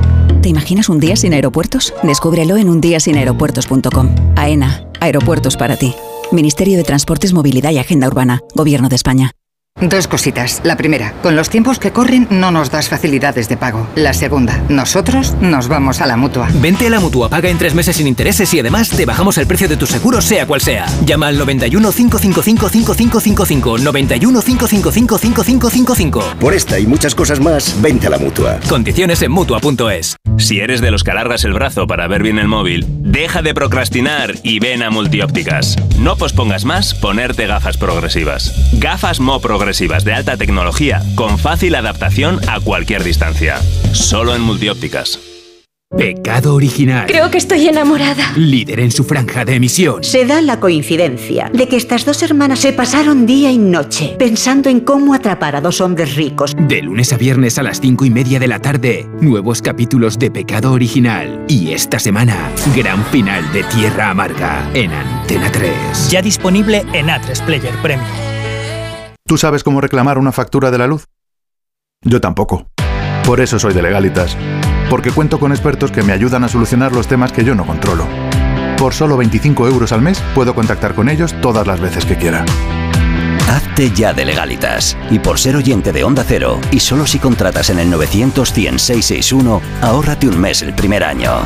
Legalitas. Y sigue con tu vida. ¿Tu colesterol pasa de 200? Toma citesterol. Citesterol con berberis ayuda a mantener tus niveles de colesterol. Baja de 200 con citesterol de Pharma OTC. Has llegado ya. Me están reclamando el pedido. El GPS marca Gapito Méndez 28, pero no hay nadie. En Álava. No, Ávila. ¡Ay, madre! Si la tecnología se pone difícil, pásate a la tecnología eléctrica con la gama Citroën Pro en los Business Days. Ofertas únicas con stock disponible hasta el 20 de marzo. Citroën. Condiciones en citroen.es. A ver esa foto, decir patata. ¡Hijolusa! Es que decir patata es decir hijolusa. Por eso, cuando nos busques en el supermercado, dale la vuelta al envase y encuentra nuestra marca para garantizarte una gran calidad en tu mesa. Patatas hijolusa. Amamos las patatas. 29. Tus nuevas gafas graduadas de Sol Optical. Estrena gafas por solo 29 euros. Infórmate en soloptical.com. Soy Aida de Carglass. Si tu parabrisas tiene un impacto, repararlo es súper fácil. Solo necesitas tu móvil, tablet u ordenador y entrar directamente en carglass.es. Pides cita y nosotros lo reparamos, donde y cuando quieras. Carglass cambia, Carglass repara. El 25 de mayo de 2006 se celebró por primera vez en la historia el Día Mundial del Orgullo Friki. Vamos a ver, si hasta el Orgullo Friki tiene su día, Tú también te mereces el tuyo, ¿no? Con mi día de la 11 elige tu fecha especial y juega con ella. Todos los días por un euro gana hasta 3.000 euros. Mi día, el sorteo más tuyo. Y recuerda, uno de cada cinco toca. A todos los que jugáis a la 11, bien jugado. Juega responsablemente y solo si eres mayor de edad. Onda Cero. Un día descubres que tienes humedades en techos, paredes, están por todas partes. ¿Qué puedes hacer? Llama a Murprotec. Llama, al 930 1130 o entra en murprotec.es. Si con las humedades te las tienes que ver, ¿qué puedes hacer? Llama a Murprotec. 930 1130. Murprotec. Cuidando tu hogar, cuidamos de ti. ¿Alguna vez has soñado con ser más alto? Con los zapatosmásaltos.com podrás crecer hasta 7 centímetros sin que nadie sepa cómo. Diseño, calidad y comodidad de altura. Solo tienes que visitar www.masaltos.com y elegir los que van más con tu estilo. Recuerda, ya puedes ser más alto sin que nadie sepa cómo. Masaltos.com en marzo, ríete como nunca en la ópera. La nariz de Sostakovich se estrena en el Real con un ingenioso e hilarante espectáculo. Una divertidísima ópera en la que su protagonista descubrirá que su nariz ha desaparecido y cobrado vida propia. ¿Qué pasará mientras trata de encontrarla? Descúbrelo del 13 al 30 de marzo. Siete únicas funciones. Compra tus entradas desde 17 euros en teatroreal.es. ¿Sabías que la pérdida de pelo está determinada por nuestro estilo de vida así como por la genética? Prevenir es fundamental para evitar que la caída sea definitiva. En Instituto Médico Dermatológico, gracias a nuestros tratamientos de regeneración capilar, podemos revertir muchas patologías de alopecia. Primera consulta y diagnóstico gratuito. Clínicas IMD, imdermatológico.com. Bricolaje Moraleja, la más impresionante exposición de suelos porcelánicos que puedas imaginar, con más de 300 modelos diferentes de azulejos en distintos acabados. Brico oferta, revestimiento blanco brillo Oxford por solo 5 euros, pavimento imitación madera Ruber por solo 7 euros. Solo en Bricolaje Moraleja, en Getafe, calle Galileo Galilei 14, bricomoraleja.com. Si tiene joyas de firma o artículos de oro y plata, llame al 91 534 6706 o vaya a la Plaza San Juan de la Cruz 9. Si tiene joyas de firma o artículos de oro y plata, llame al 91 534 6706 o vaya a la Plaza San Juan de la Cruz 9. Le pagarán el mejor precio al momento y también bolsos de Vuitton, Chanel y Hermès. Clínica Oliver y Alcázar. Especialistas en implantes para pacientes con muy poco hueso. Cirugía mínimamente invasiva con prótesis definitiva en un mes como máximo. Diagnóstico gratuito y financiación. Consulte su caso en el 91 564 6686 o a través de la página web oliverialcázar.com. Más de 30 años de experiencia.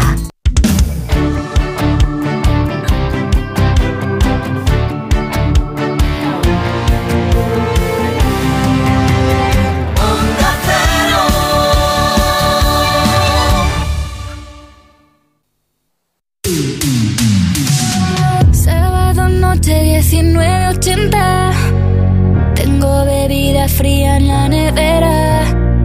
Luces de neón. Neón por toda la escalera. Toque de glitter, chupito de absenta. Y me pongo pibón. Pues ya esta noche pasa algo entre tú y yo.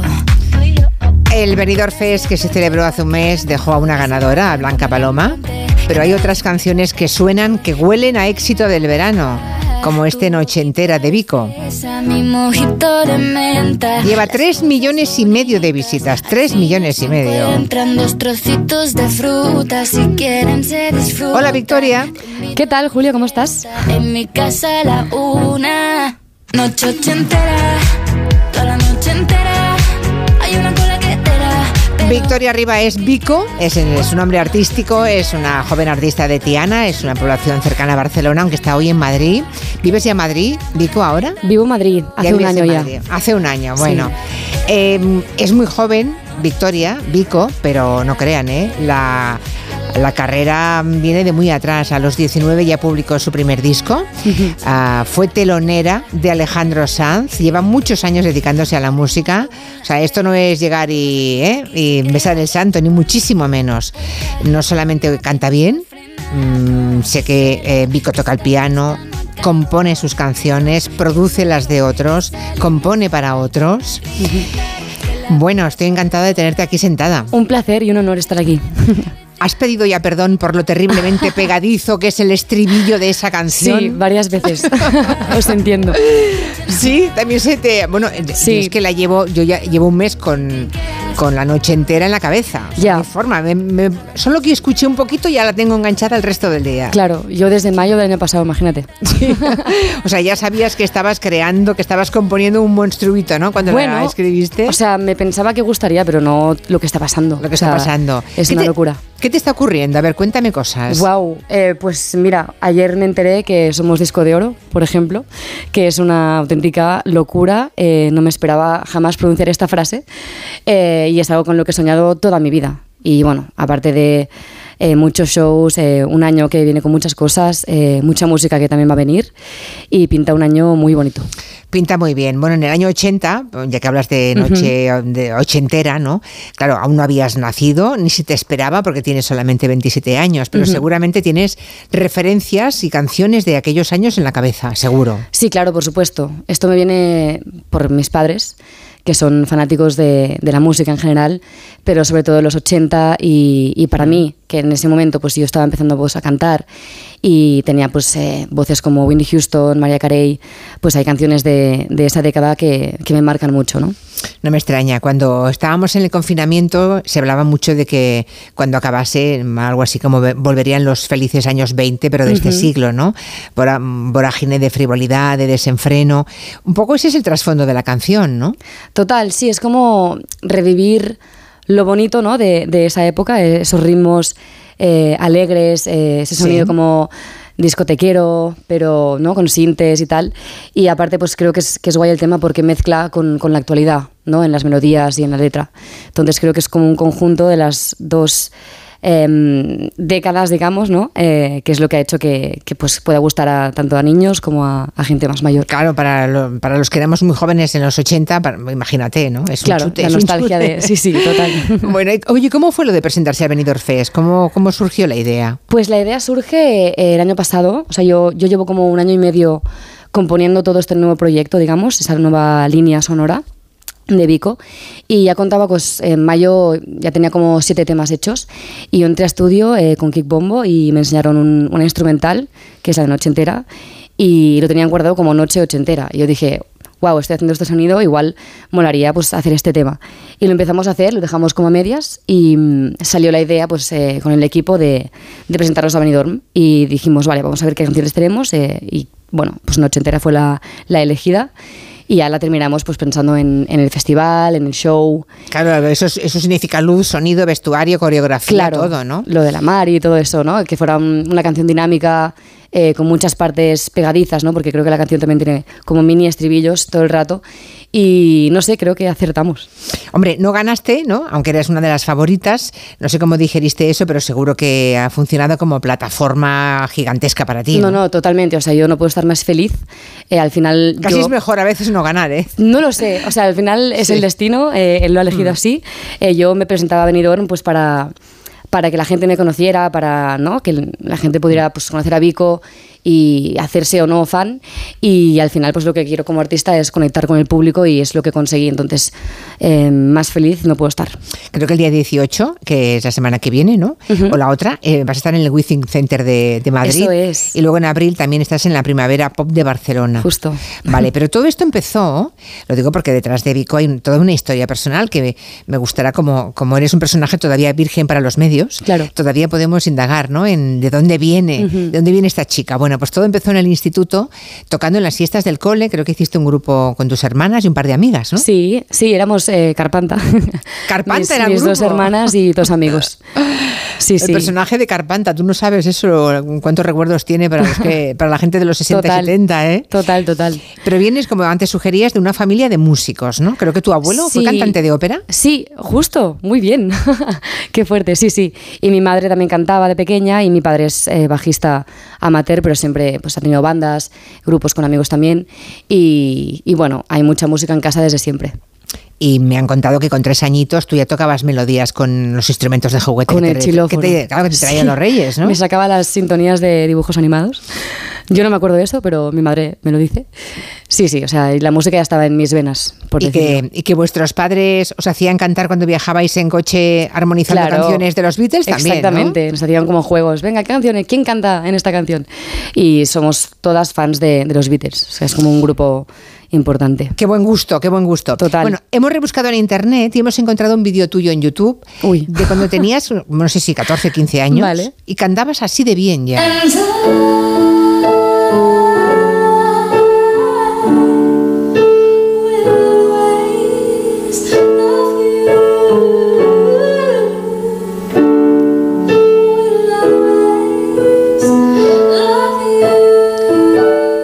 Empezó un poquito todo, porque estos vídeos caseros, hombre, con 14 años no está mal, ¿eh? Está bien. Me he quedado que me- impresionada, Me, me ha ¿eh? removido ahora el, el, el momento. ¿eh? ¿Ah, sí? Claro.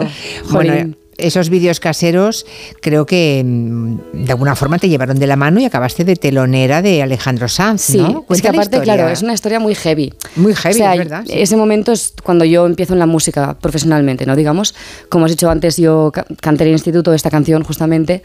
Eh, yo era una chica súper tímida que nunca cantaba delante de amigos, me daba vergüenza y de repente un día me armé de valor y me subí a cantar esta canción que Precisamente no es nada esta. fácil, pero bueno, yo ahí tenía mi mini artista dentro. Y se acercó una chica, me dijo, me encantó cómo lo has hecho, mi padre se dedica al mundo de la música, es manager y igual te puede echar un cable si tienes algo que le pueda enseñar y le pasé pues justamente ese vídeo, ese canal de YouTube que tenía en ese momento y lo escuchó, me escribió y me dijo, qué guay, tal, me encanta. Le he pasado esto a un amigo mío muy especial que se llama Alejandro, no me dijo nada más. En unos días te cuento. Y yo, vale, genial. Fui al cole, los días siguientes, tal. Y a los días me dice, mira, que el amigo especial era Alejandro Sanz y le has encantado. Toma. Y claro, y yo con, con 17 años, o sea, y flipé. O sea, porque de, de soñar, ¿no? Con, con ser artista, con eso que me parecía algo tan complicado, de repente un nombre como el de Alejandro Sanz, eh, siendo quien es en el mundo, ¿no? De la música, era como muy fuerte. Está bien porque además Alejandro Sanz llegó el momento de ser telonera, pero él te aconsejó que evidentemente se quedó impresionado con tu voz, lógico, pero además él te dijo, compone, porque supo que tú componías, ¿no? Bueno, yo no componía mucho. O sea, Ah, yo todavía compuse no algunas piezas momento. instrumentales Vale. a piano y una canción a un novio que tenía a los 15, en inglés, de hecho. Y yo quería cantar en inglés. Entonces, cuando empezamos a hablar por correo y tal, nos, nos conocimos. Y me dijo, mira, tocas muy bien, cantas muy bien, pero yo te recomiendo que compongas tus canciones porque esto te va a hacer como una artista más completa y Ujú. como a día de hoy hay tanta gente, pues te da pues un, un punto más, ¿no? Un, un plus. Y lo haría en castellano. Entonces, eso fue el primer reto que me encontré, ¿no? Pues componer en, componer y, y en castellano, porque yo consumía pues música de fuera. Entonces, nada, eh, lo empecé a hacer, armamos un, un álbum y, y nada, Sony me fichó y lo lanzamos. O sea, una historia muy de película. Sí. Exactamente, esta canción. Y es este el disco, ¿no? Sí, qué fuerte.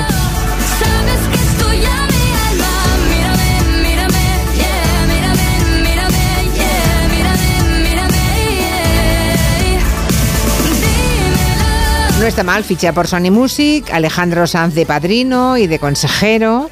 Publica este primer álbum, es, en el, es el 2015. Exactamente. O sea, han pasado ocho años, se llamaba como esta canción, Mírame. Eras entonces muy, muy jovencita, mucho más que ahora, tenías 19 años. Claro. No sé si hiciste el disco que querías hacer o te viste ya un poco ah, forzada o impelida a hacer determinado o seguir determinado camino, no sé. No, o sea, al final también era la primera vez ¿no? que, que yo estaba en contacto con este mundo, que entraba a un estudio por, por primera vez. Entonces, eh, para ese momento es lo que salió. Entonces, claro, yo pues, eh, como artista necesitaba pues eh, buscarme, ¿no? encontrarme un poco mi sonido. Em, como te decía antes, era como muy joven, muy insegura, de repente nombres tan grandes, abrir conciertos de Alejandro, de su gira, delante de miles de personas, era como un cambio tan brutal que igual en ese momento pues no supe gestionar y es totalmente válido, o sea, al final eh, era muy joven eh, y nada, necesité como un tiempo de adaptación, de entender cómo funciona este mundo, de buscarme, ¿no? De Claro, vivir es que, experiencias, eh, claro, yo- formarme como persona al final. Claro, yo es que imagino que de pronto soñar con ser artista y verte en los escenarios en los que luego, luego iba a tocar Alejandro Sanz Totalmente. como telonera, tiene una, una proporción, una magnitud, Claro, todo eso impone, eso. impone mucho. Claro, para lo que un, un ser humano no se puede preparar de un día para otro, ¿no? Total, que igual hay gente que sí que está ready, pero igual en ese momento pues no, no era mi momento. Ya. Y necesité pues como ese, esos años de, de investigar, de, eh, de aprender más música, producción musical, que eso fue también un punto de inflexión en, en mi carrera, porque de repente lo que me imaginaba, los sonidos que me imaginaba en la cabeza los podía hacer yo y crearlo yo en casa, entonces era todo más rápido, eh, más dar en el punto ¿no? que quería. Y ahí nace Vico, en O sea, 2019. Porque entonces, ¿cómo te llamabas? Victoria Arriba, mi nombre normal. Tu nombre auténtico. Claro. Vale, vale, vale. Entonces llegan esos ocho años, o sea, después de esa vorágine ah, de telonera de Alejandro Sanz, ocho años de silencio discográfico, que pasa por todo eso que has contado, por aprender, por formarse, por muchas cosas, ¿no? Eh, tanto en lo personal como en lo profesional. Totalmente. No has publicado otro disco, alguna canción sí, por ejemplo esta. Ya me olvidé de tu nombre y tu piel. Me olvidé de esas noches en vela, cantándote canciones a capela. Ya me olvidé y no me ha vuelto a doler. Esta memoria de pez, por ejemplo, Eso ¿no? es.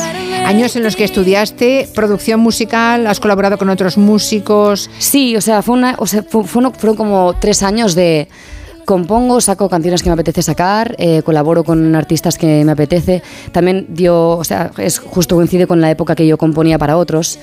Eh, Ojo para otros, ¿eh? no crea que compone para cualquiera. Claro, Vico bueno. compone para Edurne, para Alex Ubago, para Chenoa, Sí. para Soraya, ¿no? ¿Me dejo alguien? Mm, Seguramente, pero yo también, o sea, es- he he hecho tantas cosas que me olvido Ya. también. Pero eso también fue, me fue muy bien, rollo salir de zona de confort, eh, entender otros artistas, eh, maneras de trabajar diferentes, trabajar en equipo y fue muy importante para también mi, mi búsqueda de sonido de Vico, ¿no? Entonces, nada, después de sacar lo que me apetecía, pues me senté y, y empecé a componer todo este proyecto nuevo que va a salir, ya más enfocado en una línea sonora más, ¿En eh, sí, más ¿En la conducida. línea ochentera o no? Un poco, sí. Un poquito. Pero bueno, habrá sorpresas también. Habrá sorpresas. ¿Y eso cuando sale ese nuevo disco? Eh, bueno, no es un disco, mm, vamos a empezar Ah. por singles, pero todo Ah, se va a vale. englobar en, en paquetitos, digamos. Estamos justo hablando de ello, pero ya nada sale el siguiente single. No puedo anunciar aún cuándo, pero en, en menos eh, de un mes. Y todo eres tú, no solamente quien canta, sino quien con ha compuesto, quien ha producido, todo. ¿o Eso no? es. Todo. ¿Y, y tocas algún instrumento también? Toco el piano. La mujer orquesta, en las la mujer orquesta, ¿eh? pero bueno, siempre en, en equipo, ¿eh? Al final es algo muy importante. Ya, claro, claro. Así que, y canción de verano, noche entera, ya lo verás, ¿eh? Ojalá. es muy fuerte.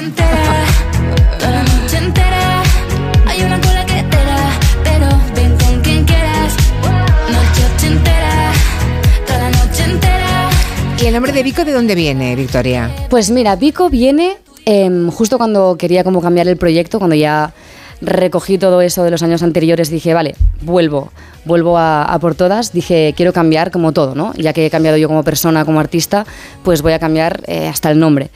Eh, y mi hermana, mi hermana Andrea, em, siempre me ha llamado Vico, desde que soy pequeña. Y es un apodo Anda. fraternal. Y entonces quería como un nombre corto, fácil de recordar, internacional. Y dije, pues mira, voy a coger Vico como, como nombre artístico. Está bien, sobre todo porque no es un nombre inventado de la nada, Claro, sino que y viene aparte me de recuerda cosa a casa. entrañable, ¿no? Me recuerda Eso. a casa, eso es. Claro. ¿Y cómo ha sido trasladarse a vivir a Madrid? Porque ahora sí que empieza lo, lo serio, ¿no? Claro. Ahora Eh, ya te estás mm. despegando un poco de la familia. Total. está- ¿Y Pero bueno, yo, yo voy a Barcelona bastante. ¿eh? Al principio fue más duro. O sea, el año pasado, justo antes de que pasara todo esto, sí que la adaptación fue un poco complicada. Pero bueno, como, como todos los cambios al final, ¿no? O sea, ciudad nueva, conocía gente, pero es como que el entorno social, afianzar a la gente es complicado al principio. Em, pero bueno, a los meses ya empecé como a sentirme en casa. Era primera vez también que me, que me independizaba y ha sido como muy guay. O sea, irme a Madrid em, realmente me ha abierto totalmente la visión, me ha cambiado la vida, 100%. ¿Y los papás músicos? ¿Qué dicen? Están felices. ¿Están o sea, felices? mi madre está que pff, se sale de su ser. O sea, cada día me escribe, me pasa tweets, me pasa todo. Me pasa las noticias antes que mi equipo, o sea, se entera de todo antes que nadie. Ah. Y está, están felices, felices. Nos estará escuchando seguramente. Seguramente, sí, le he avisado. O sea, que Todavía seguro. estás en esa fase de la vida en que cuando vas a una entrevista se lo anuncias a la familia. Total, total. Luego dentro de nada ya no se lo dirás nunca más, ¿eh? Bueno, no lo Estarán sé. hartos de oírte y ya Igual- pasarán olímpicamente, pero estás en ese momento Claro. todavía de disfrutarlo, ¿eh? Totalmente. Pues te deseamos todo lo mejor, Vico, de verdad. Muchas gracias. Un abrazo, eh, nos encanta mm, una mujer compositora, buena cantante, productora, que a veces son más invisibles, parece que el productor siempre pero es hay, un tío, hay muchas, pues hay muchas. Y nada, que no te lo perdono, ¿eh? Que lo sepas. Todo el día con él, noche entera en la cabeza. Un abrazo, Vico, hasta pronto. Gracias, un placer, chao.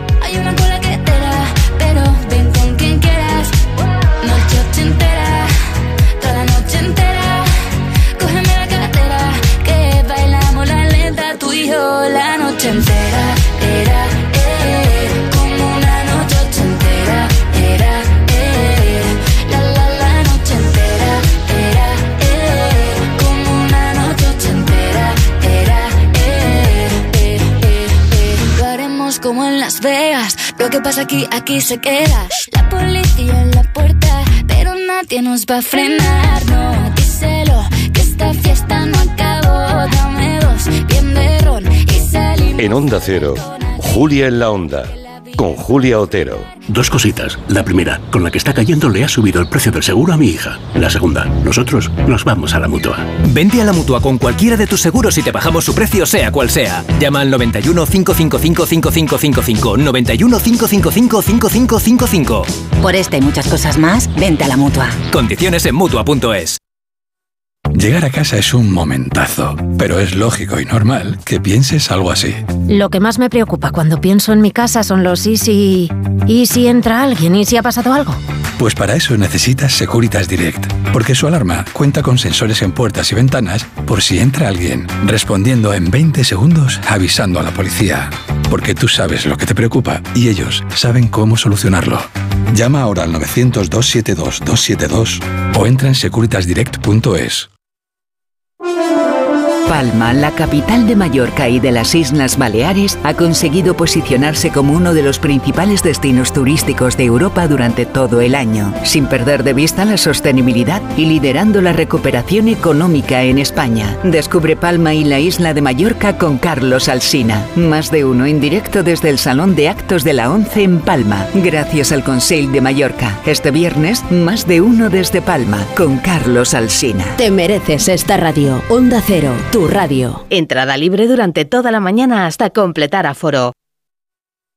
Soy un enfermo de ELA y seguro que me imaginas en una silla, pero mi mayor soporte no es ese, sino la silla en la que se sientan mis acompañantes. Tú también puedes sentarte y sentirte cerca haciéndote socio en ffluzon.org con la colaboración del Ministerio de Derechos Sociales y Agenda 2030.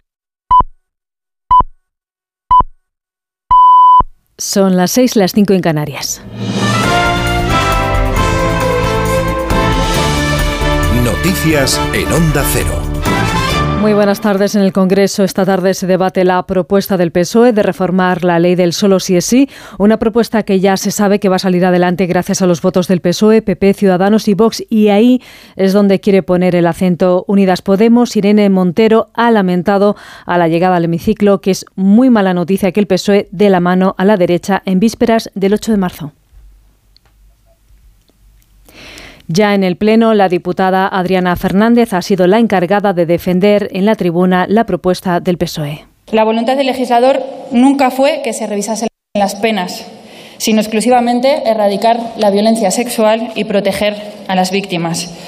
Por eso, el Grupo Parlamentario Socialista asume la responsabilidad de modificar esta ley.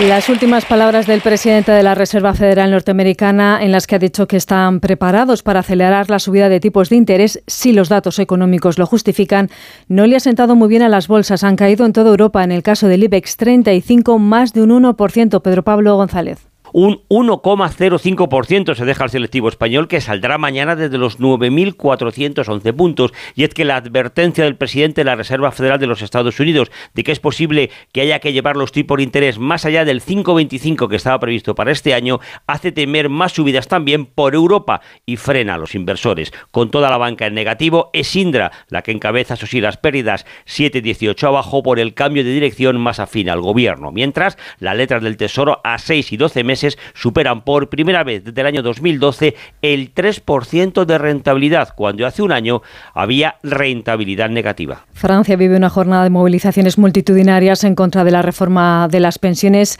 que quiere elevar la jubilación desde los 62 a los 64 años. En el caso de Estados Unidos, Joe Biden lo que quiere hacer es subir los impuestos a los que más cobran para garantizar el sostenimiento de las pensiones. Corresponsal Agustín Alcalá. Joe Biden quiere subir los impuestos a los norteamericanos que ganen más de 400.000 dólares para garantizar que con el dinero extra los jubilados puedan recibir su pensión. Esa es una de las medidas que el presidente ha incluido en su propuesta de presupuesto que presentará oficialmente el jueves y que contrasta con las ideas de los republicanos de renegociar el fondo de las pensiones cada cinco años. El Congreso, controlado por los conservadores y los extremistas del movimiento MAGA, del Make America Great Again de Donald Trump, no aceptarán este jaque mate de Biden y no hay posibilidad alguna de que su subida de impuestos a los ricos y otras medidas para aumentar el número de personas que están protegidas por seguros médicos baratos sean aprobadas. Pero Biden, mirando ya la reelección a la presidencia en el año 2004, quiere presentar un claro contraste entre lo que él propone, que los ricos paguen más en impuestos, y los republicanos que protegen a los que más tienen. En Italia, el ministro de Interior ha comparecido en el Parlamento para explicar qué hizo su gobierno el día en el que un barco naufragó frente a las costas de Calabria y en el que murieron 71 personas. El último cuerpo en ser recuperado ha sido el de una Kia de apenas tres años. Corresponsal en Roma, Darío Menor. Al ministro del Interior italiano, Matteo Piantedosi, le ha tocado esta tarde dar explicaciones en el Parlamento de Roma del naufragio acaecido el pasado 26 de febrero frente a las costas del sur del país, que deja 71 inmigrantes muertos. El último cadáver de una niña de tres años ha sido hallado esta mañana. Que no conteneva ulteriori elementi né riguardo a la posizione né riguardo all'eventuale. Piantedosi ha asegurado que el naufragio se produjo debido a un viraje fatal de la nave cuando estaba a unos 200 metros de la playa. La oposición exige su dimisión y no se explica cómo los equipos de rescate tardaron seis horas en reaccionar para intentar salvar a esta embarcación que había zarpado cuatro días antes desde las costas turcas con alrededor de 200 personas a bordo. Buena parte de los viajeros eran afganos que escapaban de la dictadura de los talibanes. Mañana se celebra el Día de la Mujer. La Fundación FAD Juventud ha dado a conocer su último barómetro que confirma que 7 de cada 10 mujeres de entre 15 y 29 años reconocen haber sido discriminadas por razones de género. Diana Rodríguez. Más del 40% de las jóvenes menores de 30 años se ha sentido discriminada por su género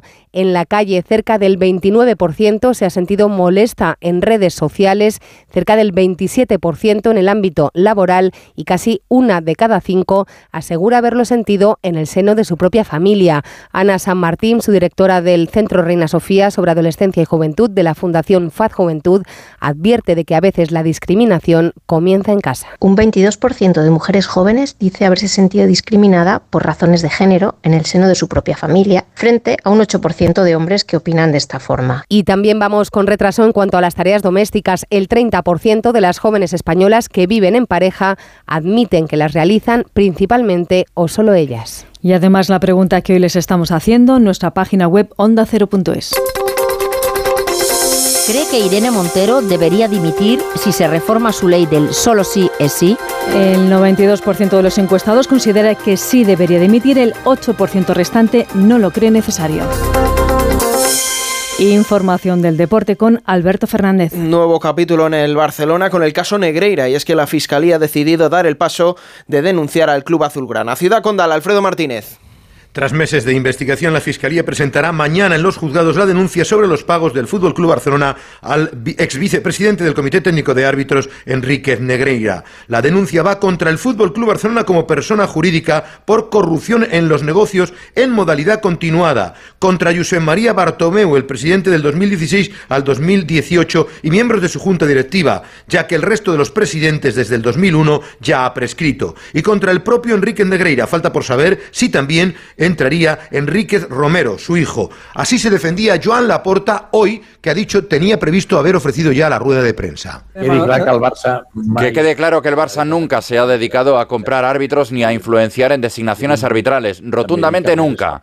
También decir que nada es por casualidad. Nosotros ahora empezamos a ir otra vez bien y se ha hecho una campaña para perjudicar los intereses del club y la veo orientada a controlar el club. Quien veo que tiene intereses en controlar el club es la Liga y CVC, con la voluntad, además, de llevarnos a una situación de asfixia económica para hacer que el club tenga que convertirse en sociedad anónima.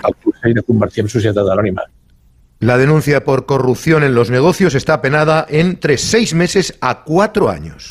Además, hoy comienza la vuelta de los octavos final de la Champions League. Desde las 9 de la noche, Benfica Brujas y Chelsea Borussia de Dortmund. Es todo, la información vuelve a Onda Cero a las 7, a las 6 en Canarias, en una nueva edición de La Brújula con Rafa La Torre desde Santiago de Compostela. Las voces de la actualidad con Rafa La Torre. Diana Morant Ripoll, ministra de Ciencia e Innovación. Yo le confieso que estoy bastante asombrado, no tanto por las acusaciones de Podemos hacia el Partido Socialista, traición al feminismo, sino la impavidez de las socialistas. A Podemos le diría que se lo piensen. Decir que no a apoyar esta reforma es dejar a las víctimas sin solución. La Brújula, cada tarde a las 7 y siempre que quieras, en la web y en la app. Con Rafa La Torre. Te mereces esta radio. Onda Cero, tu radio. Julia en la Onda. Con 5G, con 5G, ya tengo 5G.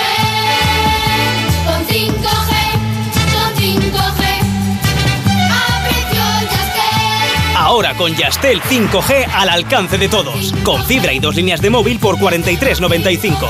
Llama al 1510. ¿Nervioso? ¿Desanimado? Tranquilo. Ansiomed con triptófano y vitamina B6 contribuye al funcionamiento normal del sistema nervioso. Y ahora también Ansiomed Noche. Consulte a su farmacéutico o dietista. Las mejores ficciones ahora se escuchan. ¿Qué pasó en Marte? ¿Por qué hicimos lo que hicimos? Retornados. Y lo más importante, ¿para qué volvimos? Han subido las persianas y hay un policía que está asomado mirando. Malas decisiones. Dios, me cago viva. Mira, me voy a quitar el chip, ¿vale? Nosotros 2036. No quiero seguir compartiendo sueños contigo. Solo en Sonora. ¿Tú sabes cómo reclamar una factura de la luz? Yo tampoco. Por eso soy de Legalitas. Porque cuento con expertos que me ayudan a solucionar los temas que yo no controlo. Por solo 25 euros al mes puedo contactar con ellos todas las veces que quiera. Hazte ya de legalitas. Y por ser oyente de Onda Cero, y solo si contratas en el 900 100 661, ahórrate un mes el primer año. Legalitas. Y sigue con tu vida. Una serie original de A3 Player Premium. Nací el 30 de diciembre de 1973. A mí siempre me fue la marcha. La velocidad, el peligro, vivir al límite, la pasta. ¿Y por qué no admitirlo? Ser el mejor. Conoces su nombre, Nacho. pero no su historia. Nacho ya. Nacho, ya disponible solo en A3 Player Premium. Y cada domingo, un nuevo capítulo. Con las lentillas, el polvo, los ordenadores, notamos los ojos secos, nos pican. La solución es Devisión Lágrimas. Devisión alivia la irritación y sequedad ocular. Devisión Lágrimas. Este producto cumple con la normativa vigente de producto sanitario. Onda Cero, Madrid. ¿Sabes qué pueden hacer por ti los servicios sociales? Si eres un joven que busca ocio saludable, si necesitas apoyo en la crianza de tus hijos o si eres mayor y quieres mantenerte activo, los servicios sociales de Madrid están a tu lado en cada etapa de tu vida. Servicios sociales, para cuando lo necesites. Ayuntamiento de Madrid. Pedro Lanceros Reformas. Reformas integrales. Pedro Lanceros Reformas. Rehabilitación de edificios. Pedro Lanceros Reformas. Le ayudamos a hacer de su casa su hogar. Lanceros Reformas. Nuestra experiencia y su fidelidad, nuestro éxito. pedrolanceros.com. Reformas. Smartick, 15 minutos y listo. El tiempo que necesitan tus hijos para aprender matemáticas y lectura. Smartick, 15 minutos y listo. Lo que tardan tus hijos en una partida de Fortnite. Smartick, 15 minutos y listo. Entra en smartick.com y pruébalo gratis. ¿Cansado de perder pelo? Llama al 900-696-020 y pide tu diagnóstico gratuito en Insparia, el grupo capilar de Cristiano Ronaldo líder en trasplantes capilares. Si buscas un resultado natural y definitivo, confía en su exclusiva tecnología Botger Ultra Plus y en sus 14 años de experiencia. Infórmate en el 900-696-020 o en insparia.es. Rebajas en las tiendas Somnium. Hasta el 60%, todo en rebajas. Flex, Tempur, Bultex, Picolín. Porque si tu colchón tiene 10 años ya no es un colchón, es un viejo colchón. Los mejores colchones a los mejores precios. Ahora en rebajas. 15 tiendas Omnium en Madrid. Encuentra la tuya en la tienda somnium.es. Reales Seguros presenta fábrica de chocolate, el musical. Hazte ya con tu billete dorado y comienza a hacer realidad tus sueños. En Espacio Ibercaja Delicias hasta el 9 de abril. Descubre el plan más delicioso de la temporada. Hazte ya con tu billete dorado en chocolate.es. Las vacas Angus y Wagyu de la ganadería Organic comen pastos naturales reforzados con una mezcla de higos secos y pasta de aceite de oliva virgen extra. Es una carne increíble. Y como queremos que la pruebes, te llevamos del campo a tu casa dos solomillacos de 300 gramos, un chuletón de un kilo y cuatro hamburguesas de 150 gramos por solo 69 euros. Todo Angus Eco de Organic. Haz tu pedido 910 2010 910 2010 o en carneorganic.com. Organic, la mejor carne del mundo.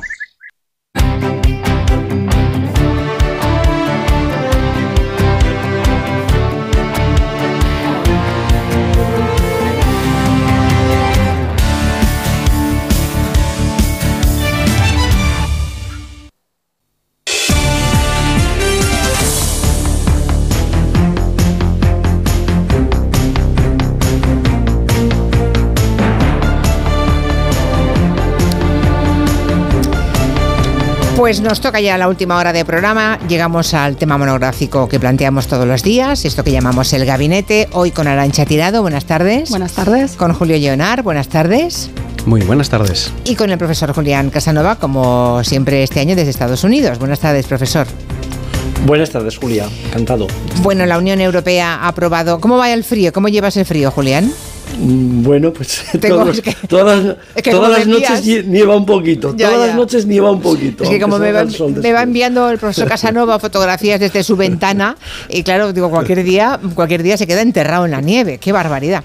Bueno, la Unión Europea ha aprobado esta mañana sanciones contra ah, militares rusos concretos por violencia sexual contra las mujeres en Ucrania.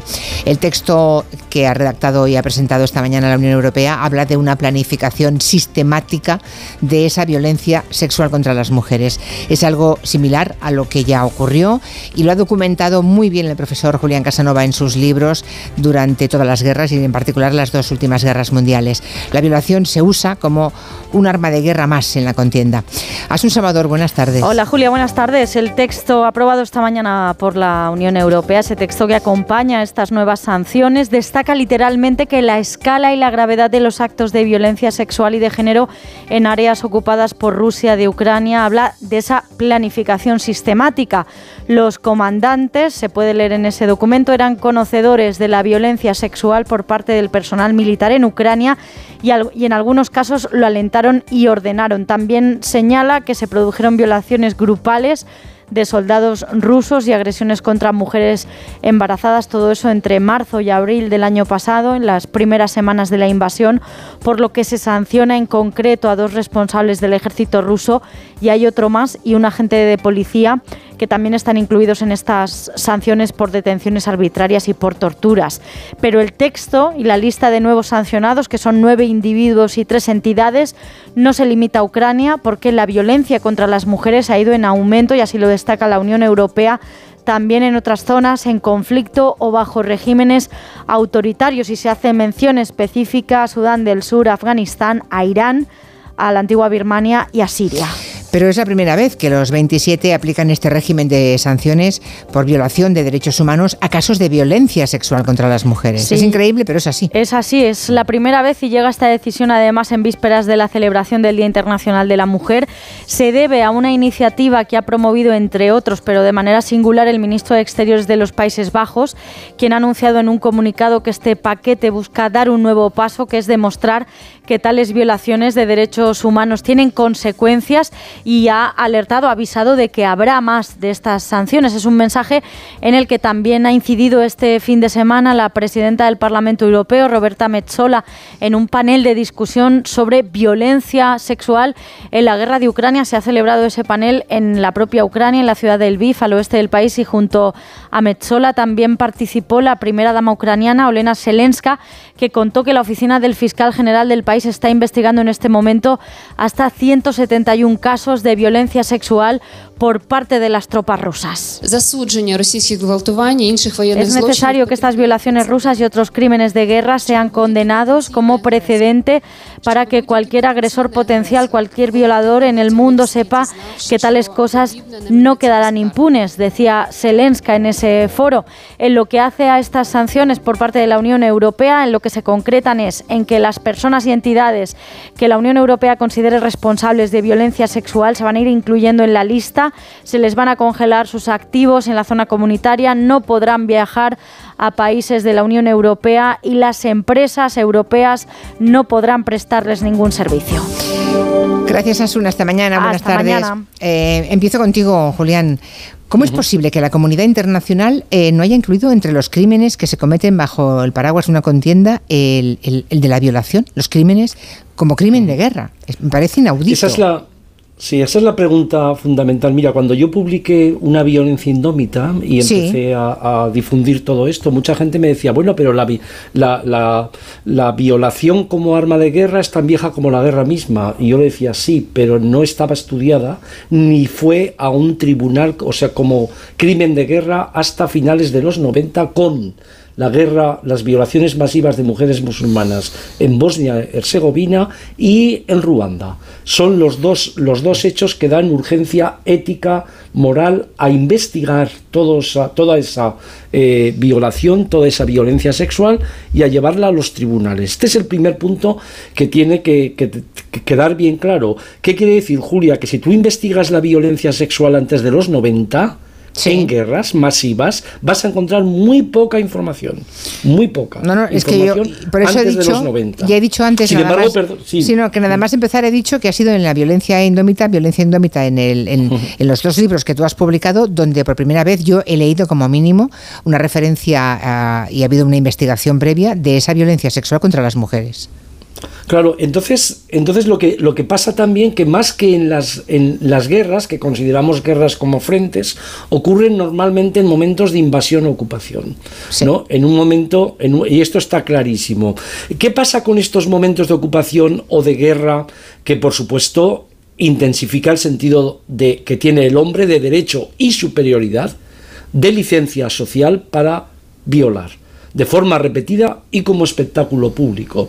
Todos los testimonios que, tenemos eh, y la documentación eh, se relacionan y se conectan con este tipo de espectáculo público. Ahora bien, ahora bien, ¿qué ocurre? Pues que, la, que, frente a otro tipo de víctimas, aunque también existe esto, las víctimas de violencia sexual tienen problemas reales para eh, hablar, para expresar que ellas han sido víctimas de este tipo de eh, violencia. Es decir, hay, están tan traumatizadas, muchísimas de ellas, por esos ataques, que después eh, no, lo, no lo hablan y solo años después se puede investigar, se puede llevar ah. a criminales de guerra por este tipo de, crímenes. ¿no? Este creo que es un, un tema capital. No hay ninguna duda, no hay ninguna duda de que en la invasión de Ucrania por parte de Rusia ha habido violaciones sistemáticas. No hay ninguna duda. Además, estamos hablando de una ocupación unilateral de un ejército sobre el otro. Es verdad que en las retaguardias, cuando ocurren estas ocupaciones, puede haber división en la retaguardia y también puede haber violencia contra otras personas. Por ejemplo, imagínate que hubiera mujeres rusas en la retaguardia republicana, o sea, perdón, eh, ucraniana, pero no ha ocurrido en este en este caso. Así que una cosa más, por, por dar entrada ya a, los compañeros que están conmigo hoy, una, una cosa más. Claro, es importante que en el año 2023 ocurra donde ocurra y cómo ocurra, una Unión Europea que dice defender la sociedad civil, la democracia y por supuesto a la gente más, a la gente víctima de la violencia, que eh, lleven a estas cosas a tribunales, ¿no? Y por supuesto que no olviden, que no olviden que no solo hay violencia de este tipo en guerras, sino que existe siempre que hay relaciones de poder donde la autoridad, sistemas de poder importante, lo ocultan o no permiten la investigación. Así que no hay que ir muchas veces a casos extremos de guerras, que por supuesto ocurren en Siria, en Afganistán, en sistemas autoritarios o ahora delante de nosotros mismos en Europa, sino que no hay que bajar la guardia porque la guerra lo que hace es intensificar, intensificar el derecho a la violación, pero hay mucha gente que lo considera natural. Arancha Tirado. Bueno, enlazando con lo que comentaba mm, Julián, ¿no? de, la creación de estos tribunales ad hoc para la antigua Yugoslavia y para Ruanda, para juzgar los crímenes pues, de lesa humanidad, de genocidio, etcétera, que, se cometieron en esas dos guerras, como punto de inflexión para la incorporación o, digamos, eh, la persecución eh, a los responsables de estos crímenes. Bueno, ¿por qué se produce? También porque se dan casos donde se entiende que la violación se está ejerciendo no solo como un arma de guerra que puede ser desplegada por diferentes motivos, sino como un instrumento para la limpieza étnica. Y eso también es fundamental para entender por qué en cierto modo, pues entra esta preocupación que, como él bien decía, mm, nunca había concitado tanta a, pesar de ser una praxis eh, presente en la historia de la humanidad, en la historia bélica de la humanidad, el hecho de violar a la mujer o, utilizar a las mujeres como botín de guerra y demás, no se había considerado como un crimen internacional grave. Que también coincide en los años 90 con, diferentes pronunciamientos desde las Naciones Unidas, por ejemplo, en el año 93 la Declaración sobre la Eliminación de la Violencia contra las Mujeres, que hace la Asamblea General de Naciones Unidas, y bueno, yo quería dar unos, algunos datos de cómo este, esta utilización de, la violación como arma de guerra tiene una intencionalidad de tortura con agravantes, ¿no? no solo por unas cuestiones psicológicas evidentes, sino también por unas cuestiones físicas de, lo que implica el hecho de que te violen como mujer, es decir, que te puedes quedar embarazada, de ahí ese uso como vía para eh, modificar eh, demográficamente, incluso poblaciones o, trastocar la composición étnica o religiosa de un territorio, como sucedió en el caso de la antigua Yugoslavia, donde, por ejemplo, las mujeres violadas eh, fueron violadas para concebir hijos de otra religión, de otra etnia, y fueron encerradas hasta el séptimo mes de embarazo para garantizar que no abortaran, ¿no? para garantizar que se cumpliera ese objetivo.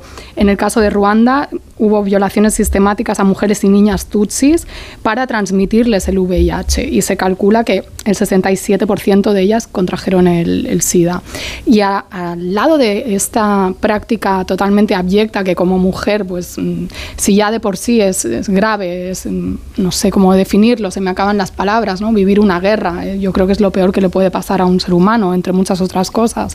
Pero el hecho de ser mujer, que siempre somos las principales víctimas por estos elementos y por muchos otros de las guerras, no solo sucede en el contexto bélico, sino en otros contextos que quizás no son eh, necesariamente bélicos o son derivados de una situación bélica u otras catastróficas, como por ejemplo las crisis humanitarias, donde también se dan casos de abusos sexuales, violaciones y demás a por mujeres ejemplo, las niñas. Por ejemplo, las ucranianas que huían con sus hijos, o algunas jóvenes también, del propio territorio de Ucrania. Exactamente. O sí, sí, se ha alertado sobre eso. De refugiados, pensemos en Lesbos, en Grecia, o el caso emblemático de lo que sucede en Haití desde hace muchos años, que es un escándalo absoluto, donde hay un montón de mujeres y niñas violadas por eh, los cascos azules de las Naciones Unidas, que encima es un agravante, porque se supone que es la gente que tiene que ir ahí a defenderlas. A, defenderlas, ¿no?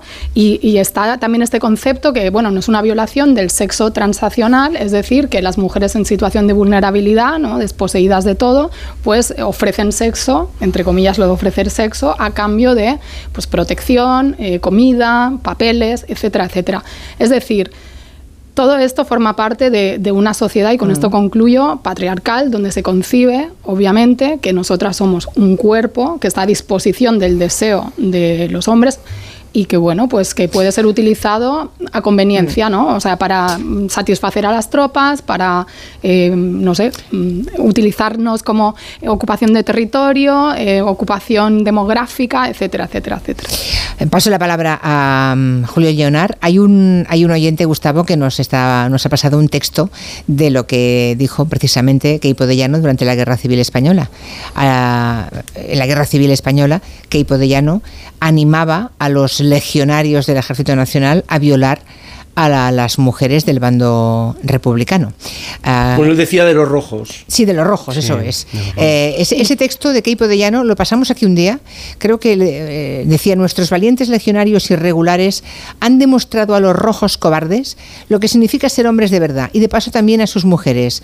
Está completamente justificado porque estas comunistas y anarquistas predican el amor libre. Ahora por lo menos sabrán lo que son hombres de verdad y no milicianos maricones. Vale, esto lo dijo, nos lo pasa por escrito este oyente, Gustavo, pero yo recuerdo haber puesto ese texto de Keipo de Llano, porque figura en alguna documentación, en algún documento sonoro está. Eh, yo lo saqué en Víctimas de la Guerra Civil. Sí, ese, documento. era del 99, era del 99. Lo digo porque si en lugar de leerle yo lo que dijo Keipo de Llano, podemos oír la propia voz de Keipo de Llano, nos daremos cuenta de hasta qué punto de lo que hablamos hoy también ocurrió en la Guerra Civil Española, ¿verdad? Y en todas las guerras. Y además, para que veamos las motivaciones, ¿eh?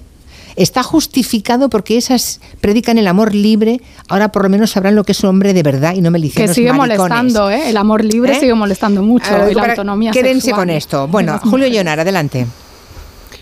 Este tipo de, el, tema que traemos hoy, vamos, y, las, declaraciones que, has leído y lo que llevamos visto, lo que, lo que refleja es eh, lo, abyecto eh, que puede llegar al ser el, ser humano, especialmente, y esto es así, y me da igual que haya gente que, le moleste y le, le piquen estas cosas, especialmente el varón.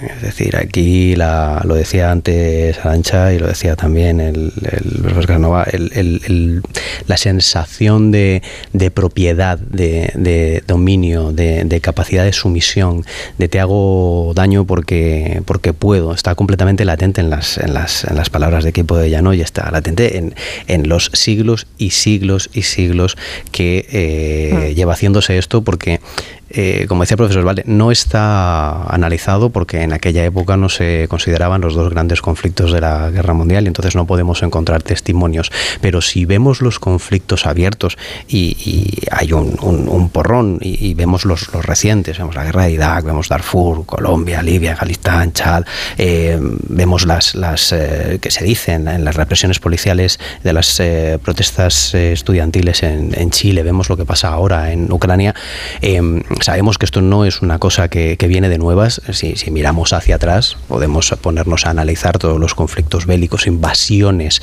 situaciones de, conflicto, de tensión que pueda haber habido, o incluso en, momentos de crisis humanitarias, como decía Arancha, que es una cosa que no suena de ahora, pero que se viene produciendo durante toda la historia. ¿Qué, qué habrá ahí? Es decir, cuántas barbaridades habremos visto, cuánta violencia sexual eh, a nivel de prostitución, a nivel de esclavitud, a nivel de, violaciones, abusos, embarazos forzados. Y no solo como guerra psicológica, sino hacer daño por el mero hecho de hacer daño, por considerarte que como te he invadido puedo hacer este, este tipo de, cosas.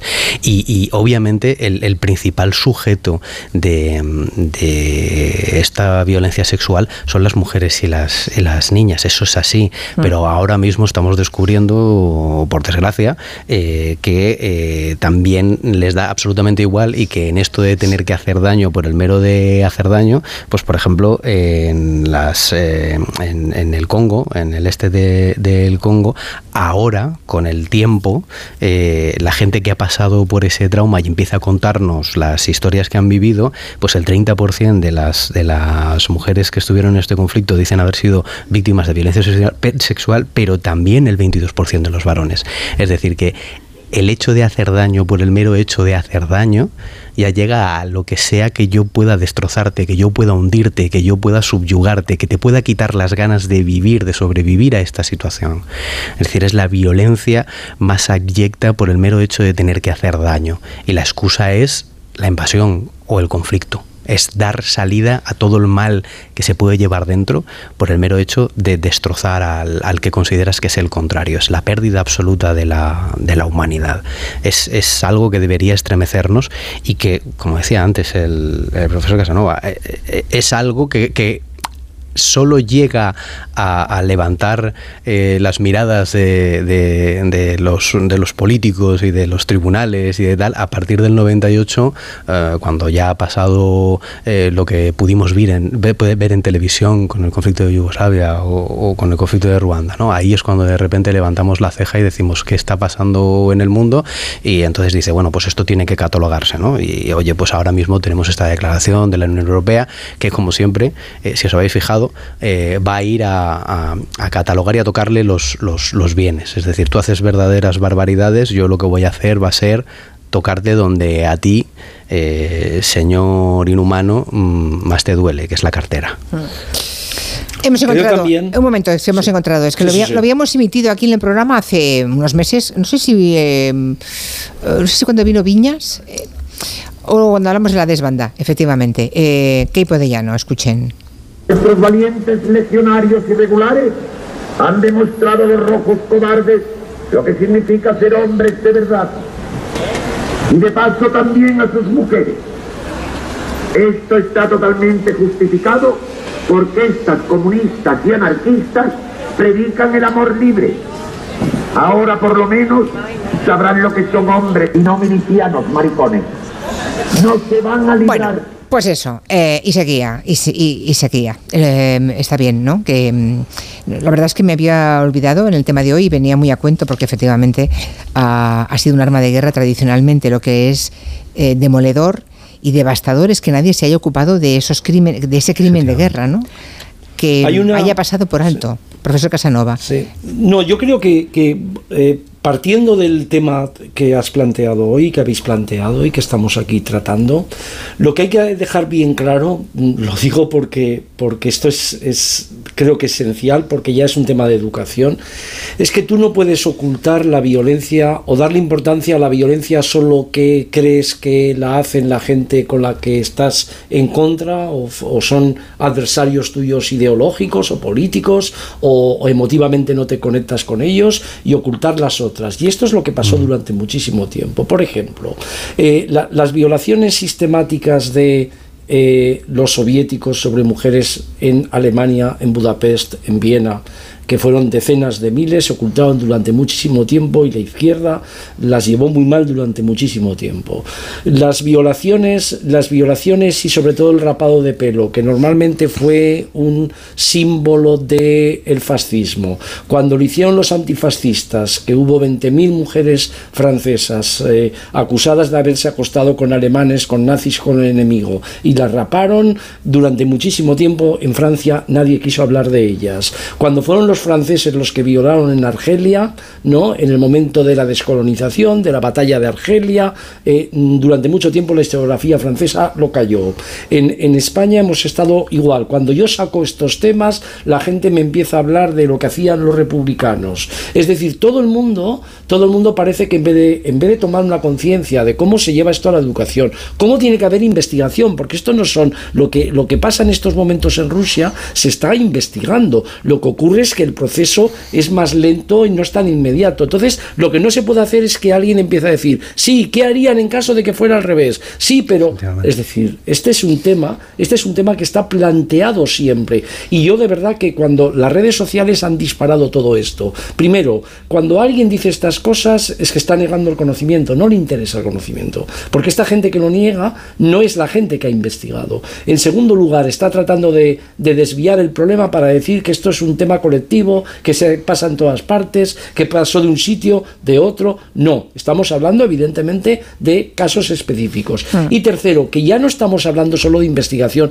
histórica, sino que estamos hablando de alguien que son los políticos, alguien que son los jueces, alguien que son los responsables de la administración de la Unión Europea, lleve a esta gente como eh, criminales de guerra. Y acabó. Es que el tema de la violación salió siempre muy barato en las guerras, porque criminales llevados a tribunales, criminales llevados a tribunales, eh, en el paradigma, en el paradigma de Nuremberg, pero antes también, ya empezó a haber criminales llevados a tribunales después. Lo que no había habido nunca es esto. ¿Y por qué? Porque era muy barato y porque en realidad, y este es el asunto, eh, es muy difícil de, aceptar este trauma. La gente acepta el trauma de un asesinato, acepta el trauma de alguien perseguido, pero el trauma de la violación, entre que las mujeres, por supuesto, creen que no pueden hablar porque se lo recuerda, porque además va a haber más represalias, y las otras personas creen que es un trauma ajeno a ellas, cada vez es más difícil sacar este tema. Y cuando se saca, incluso hay gente que cree que la violación eh, pues es una cosa que en el fondo eh, no tiene nada específico y sí tiene mucho de específico claro, eso lo, mucho de condenable. Eso lo, mantienen los hombres, claro. No hay ninguna mujer que piense así. Y efectivamente creo que donde nos jugamos las convicciones es, como dice Julián Casanova, en que la violencia hay que condenarla sea siempre. Es decir, que lo que no llevarla a las escuelas. Claro, y no tolerar que si es cercana a lo que pensamos es más soportable. No, es insoportable siempre. Eh, mm. y, creo que ahí es donde nos jugamos realmente los principios. Sí, yo creo que son crímenes injustificables desde ningún punto de vista y que deben ser perseguidos, eh, sus responsables, condenados y demás. Pero es curioso cómo ha evolucionado, eh, quería retomar un poco cómo ha evolucionado esta preocupación por los crímenes sexuales por parte de la comunidad internacional. Es decir, cómo hemos sido invisibilizadas las mujeres históricamente como sujeto político o como ser humano, por decirlo en términos genéricos, con iguales derechos. Porque pensamos que al principio, cuando empieza a generar preocupación este tema de las violaciones, es porque las violaciones también se usan para, digamos, atacar el honor de una familia, de un marido, de un padre, es decir, utilizar el cuerpo de la mujer para atacar a un no, ser masculino. Ah, perdón, para atacar el honor de los hombres de los enemigos. claro, de los hombres enemigos. Entonces, eso cambia, eso cambia cuando se plantea que no, lo que, lo que hay que preservar es el bien jurídico de la libertad sexual de la mujer, ¿no? Ahí viene un cambio de, paradigma. Y también es interesante ver que el primer caso, hasta donde entiendo, en el marco del Tribunal ad hoc de Ruanda, el caso Akayesu, que es eh, una condena. Era un alcalde por violación eh, que dice que hay, eh, la violación es eh, bueno un delito como instrumento de genocidio y crimen de lesa humanidad, o sea, lo, mm. mete dentro de esos paraguas de los crímenes internacionales.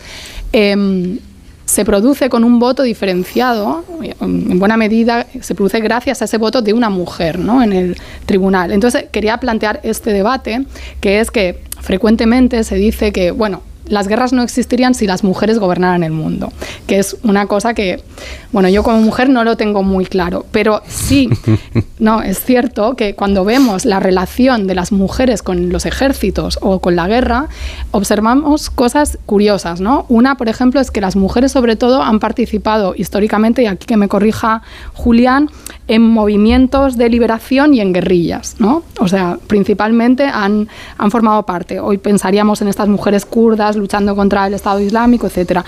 Y que las mujeres militares padecen también maltrato dentro de la propia institución. Pensemos en el caso de, de, Zaida Cantera, pero por ejemplo en Estados Unidos es impresionante la cantidad, o sea, miles y miles, casi 8.000 denuncias por violación de mujeres dentro militares de los cuarteles dentro de los cuarteles, mm. que yo no sé los datos en España. Es el colmo, ya es el colmo, o sea, sí. y esto de que nos habla, nos habla de que eh, por sus propios compañeros en la mayoría de casos o superiores.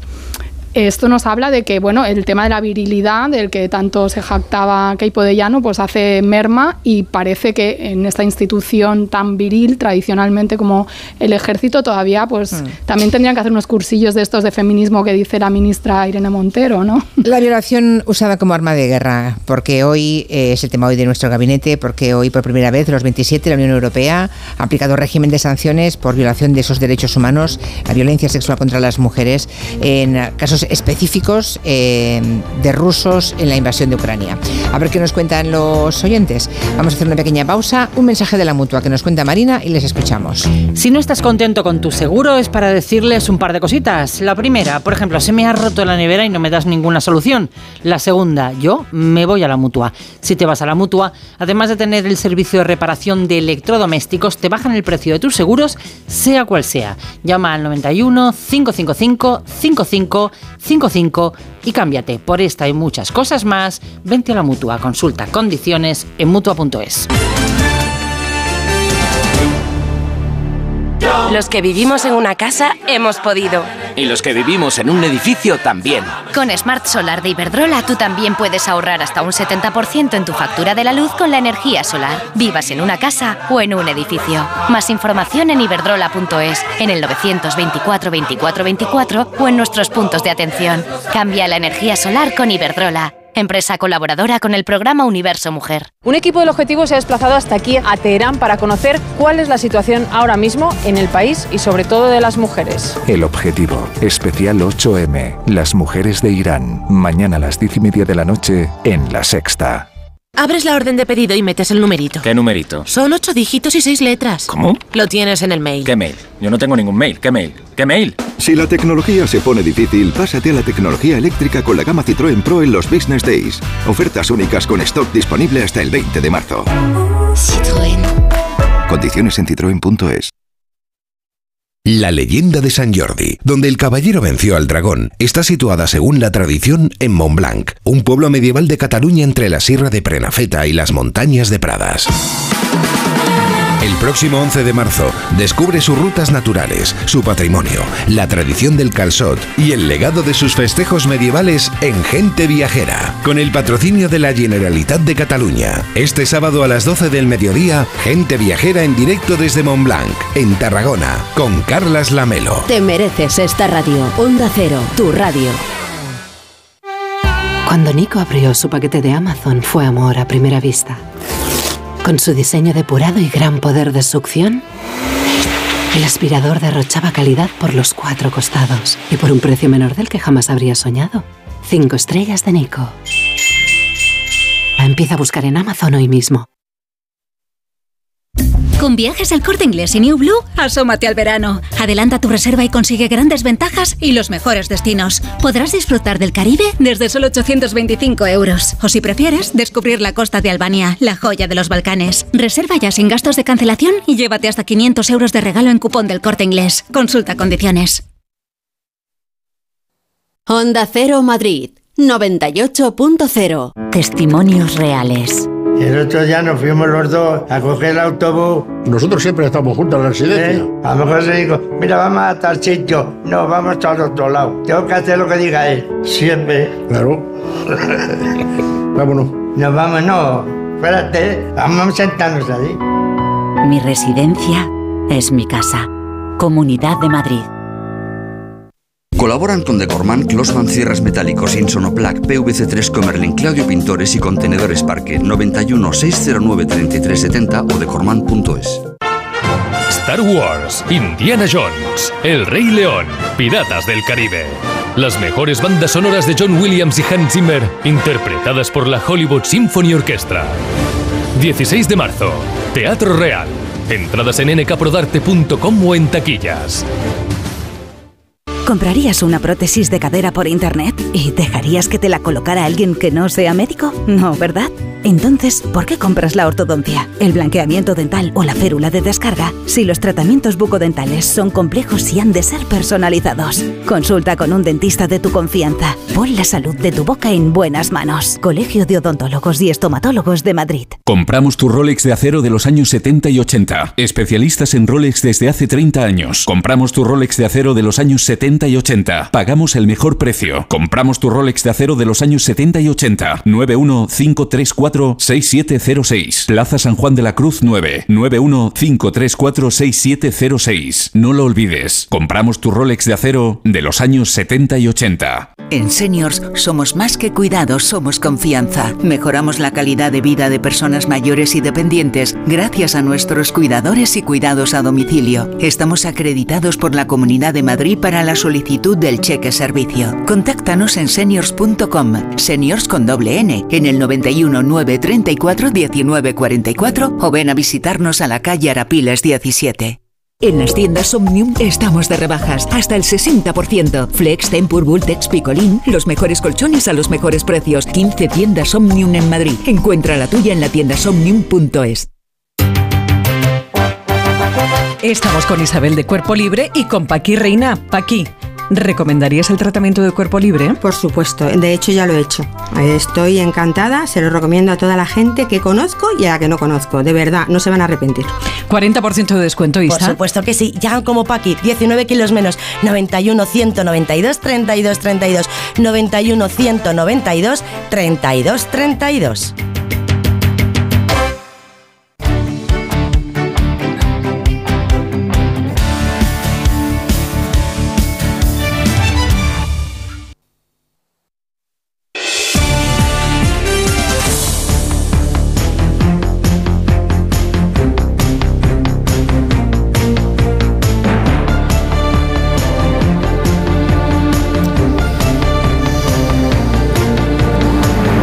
Estamos ya en, lo- en la recta final de este gabinete. Hay oyentes que dicen, por ejemplo, que la violación y las guerras, de alguna forma también mm, lo decía Julián Casanova, ¿no? que, salen, que sale muy barato.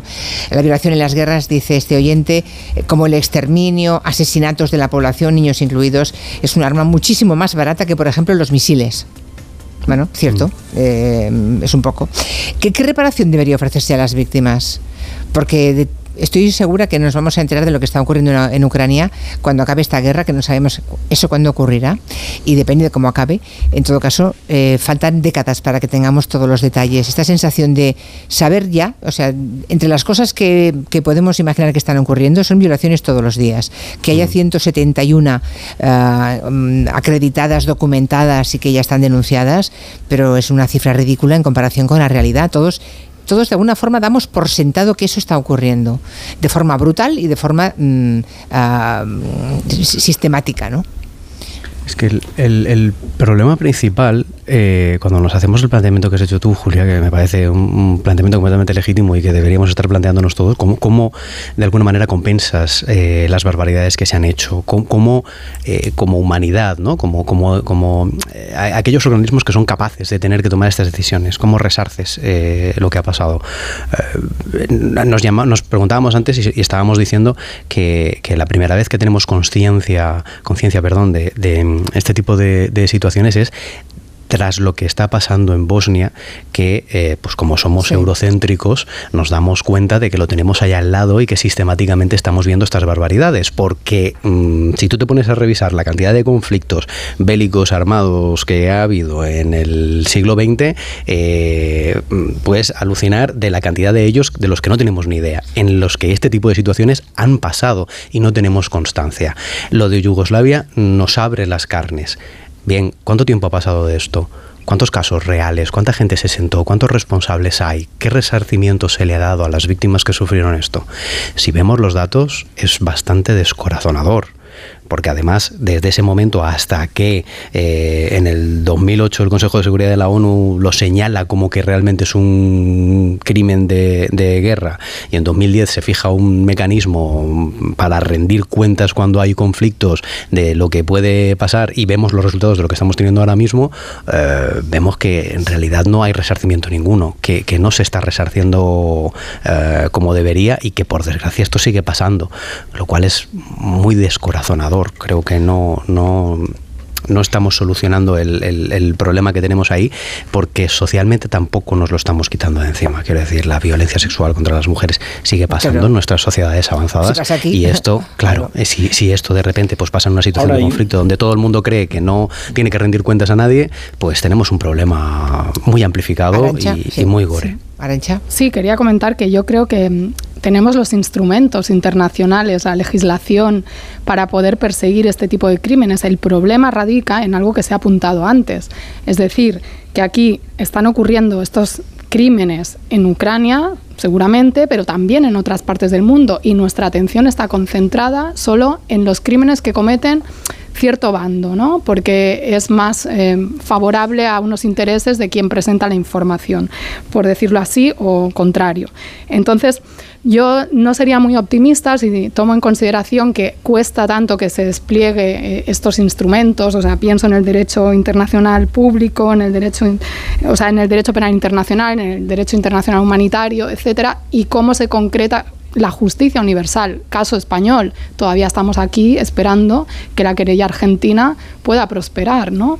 Llevamos cuántos años, 13, desde que se inició los crímenes del franquismo en la absoluta impunidad, sean sexuales o no sexuales, de todo tipo. Ni una persona que haya sido llevada a un tribunal en este país por los crímenes cometidos en una dictadura que no nos queda tan lejana. Y cuando se plantea este tema, te salen con los crímenes de no sé quién, el no sé cuánto, la equidistancia. Entonces, por eso yo no tengo mucho, mucha esperanza porque me parece que es una cuestión de voluntad política y también hay un problema para canalizar esa voluntad política que es toda la hipocresía que existe al respecto de, de este tipo de prácticas que solo estorban cuando las practican, valga la redundancia, pues los enemigos políticos en este caso de Occidente, ¿no? Prácticas, prácticas milenarias, ¿eh? Sí, eh, pero quería comentar. Tengo mucha esperanza, la verdad. Sí, pero no, pero quería comentar que hay una diferencia y volviendo también ya al tema de, de Ucrania, que hay, hay mucha diferencia entre lo que la gente considera que son, pues, un grupo de militares que avanza por una población y viola, eso es una cosa, y otra cosa es cuando hay una política creada por la persona que invade otro país o la política creada por una por un por un gobierno frente a un grupo determinado, una raza determinada y que en el caso y que en el caso de las mujeres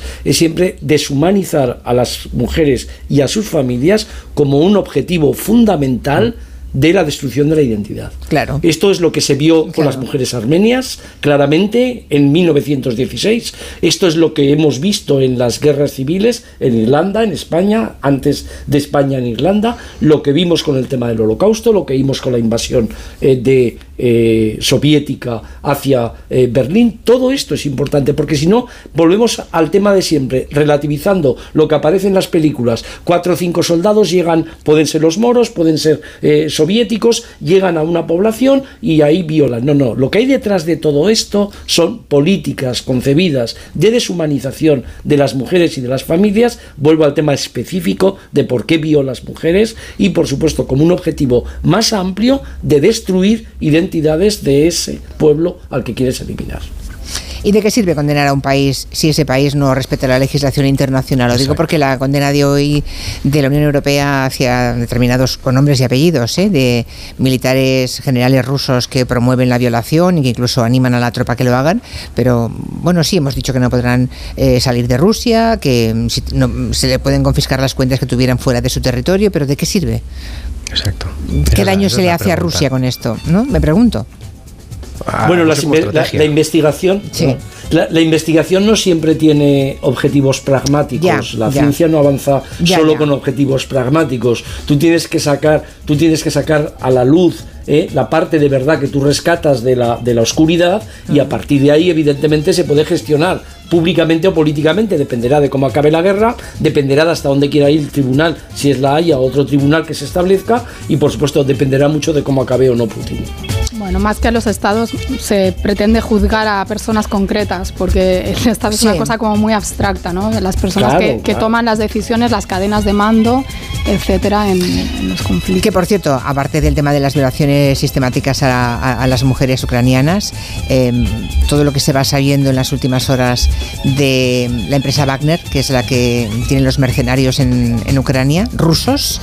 am, Este es un tema muy interesante Sí. de la privatización de las guerras, Pri- porque no, es esto brutal. todavía, No, no, no. todavía genera más problemas. La Es, verdad, es un En cuanto exponencial esto, ¿eh? esto es un tema de Fiscalización, gabinete. sí. fiscalización de las guerras. Es un tema que se ponga una parte de la guerra en la zona más caliente en manos de una empresa privada que contrata a mercenarios. Pero esto muchos lo ha de hecho ellos- Estados Unidos, ¿eh? también, Mm, en sí, Irak sí. y en todos Muchos lados. de ellos salidos de las cárceles. ¿Qué tipo de personas Bueno. ah, sin ninguna Se pierde la esperanza? responsabilidad. ahí. Claro, se ponen eh, en primera línea.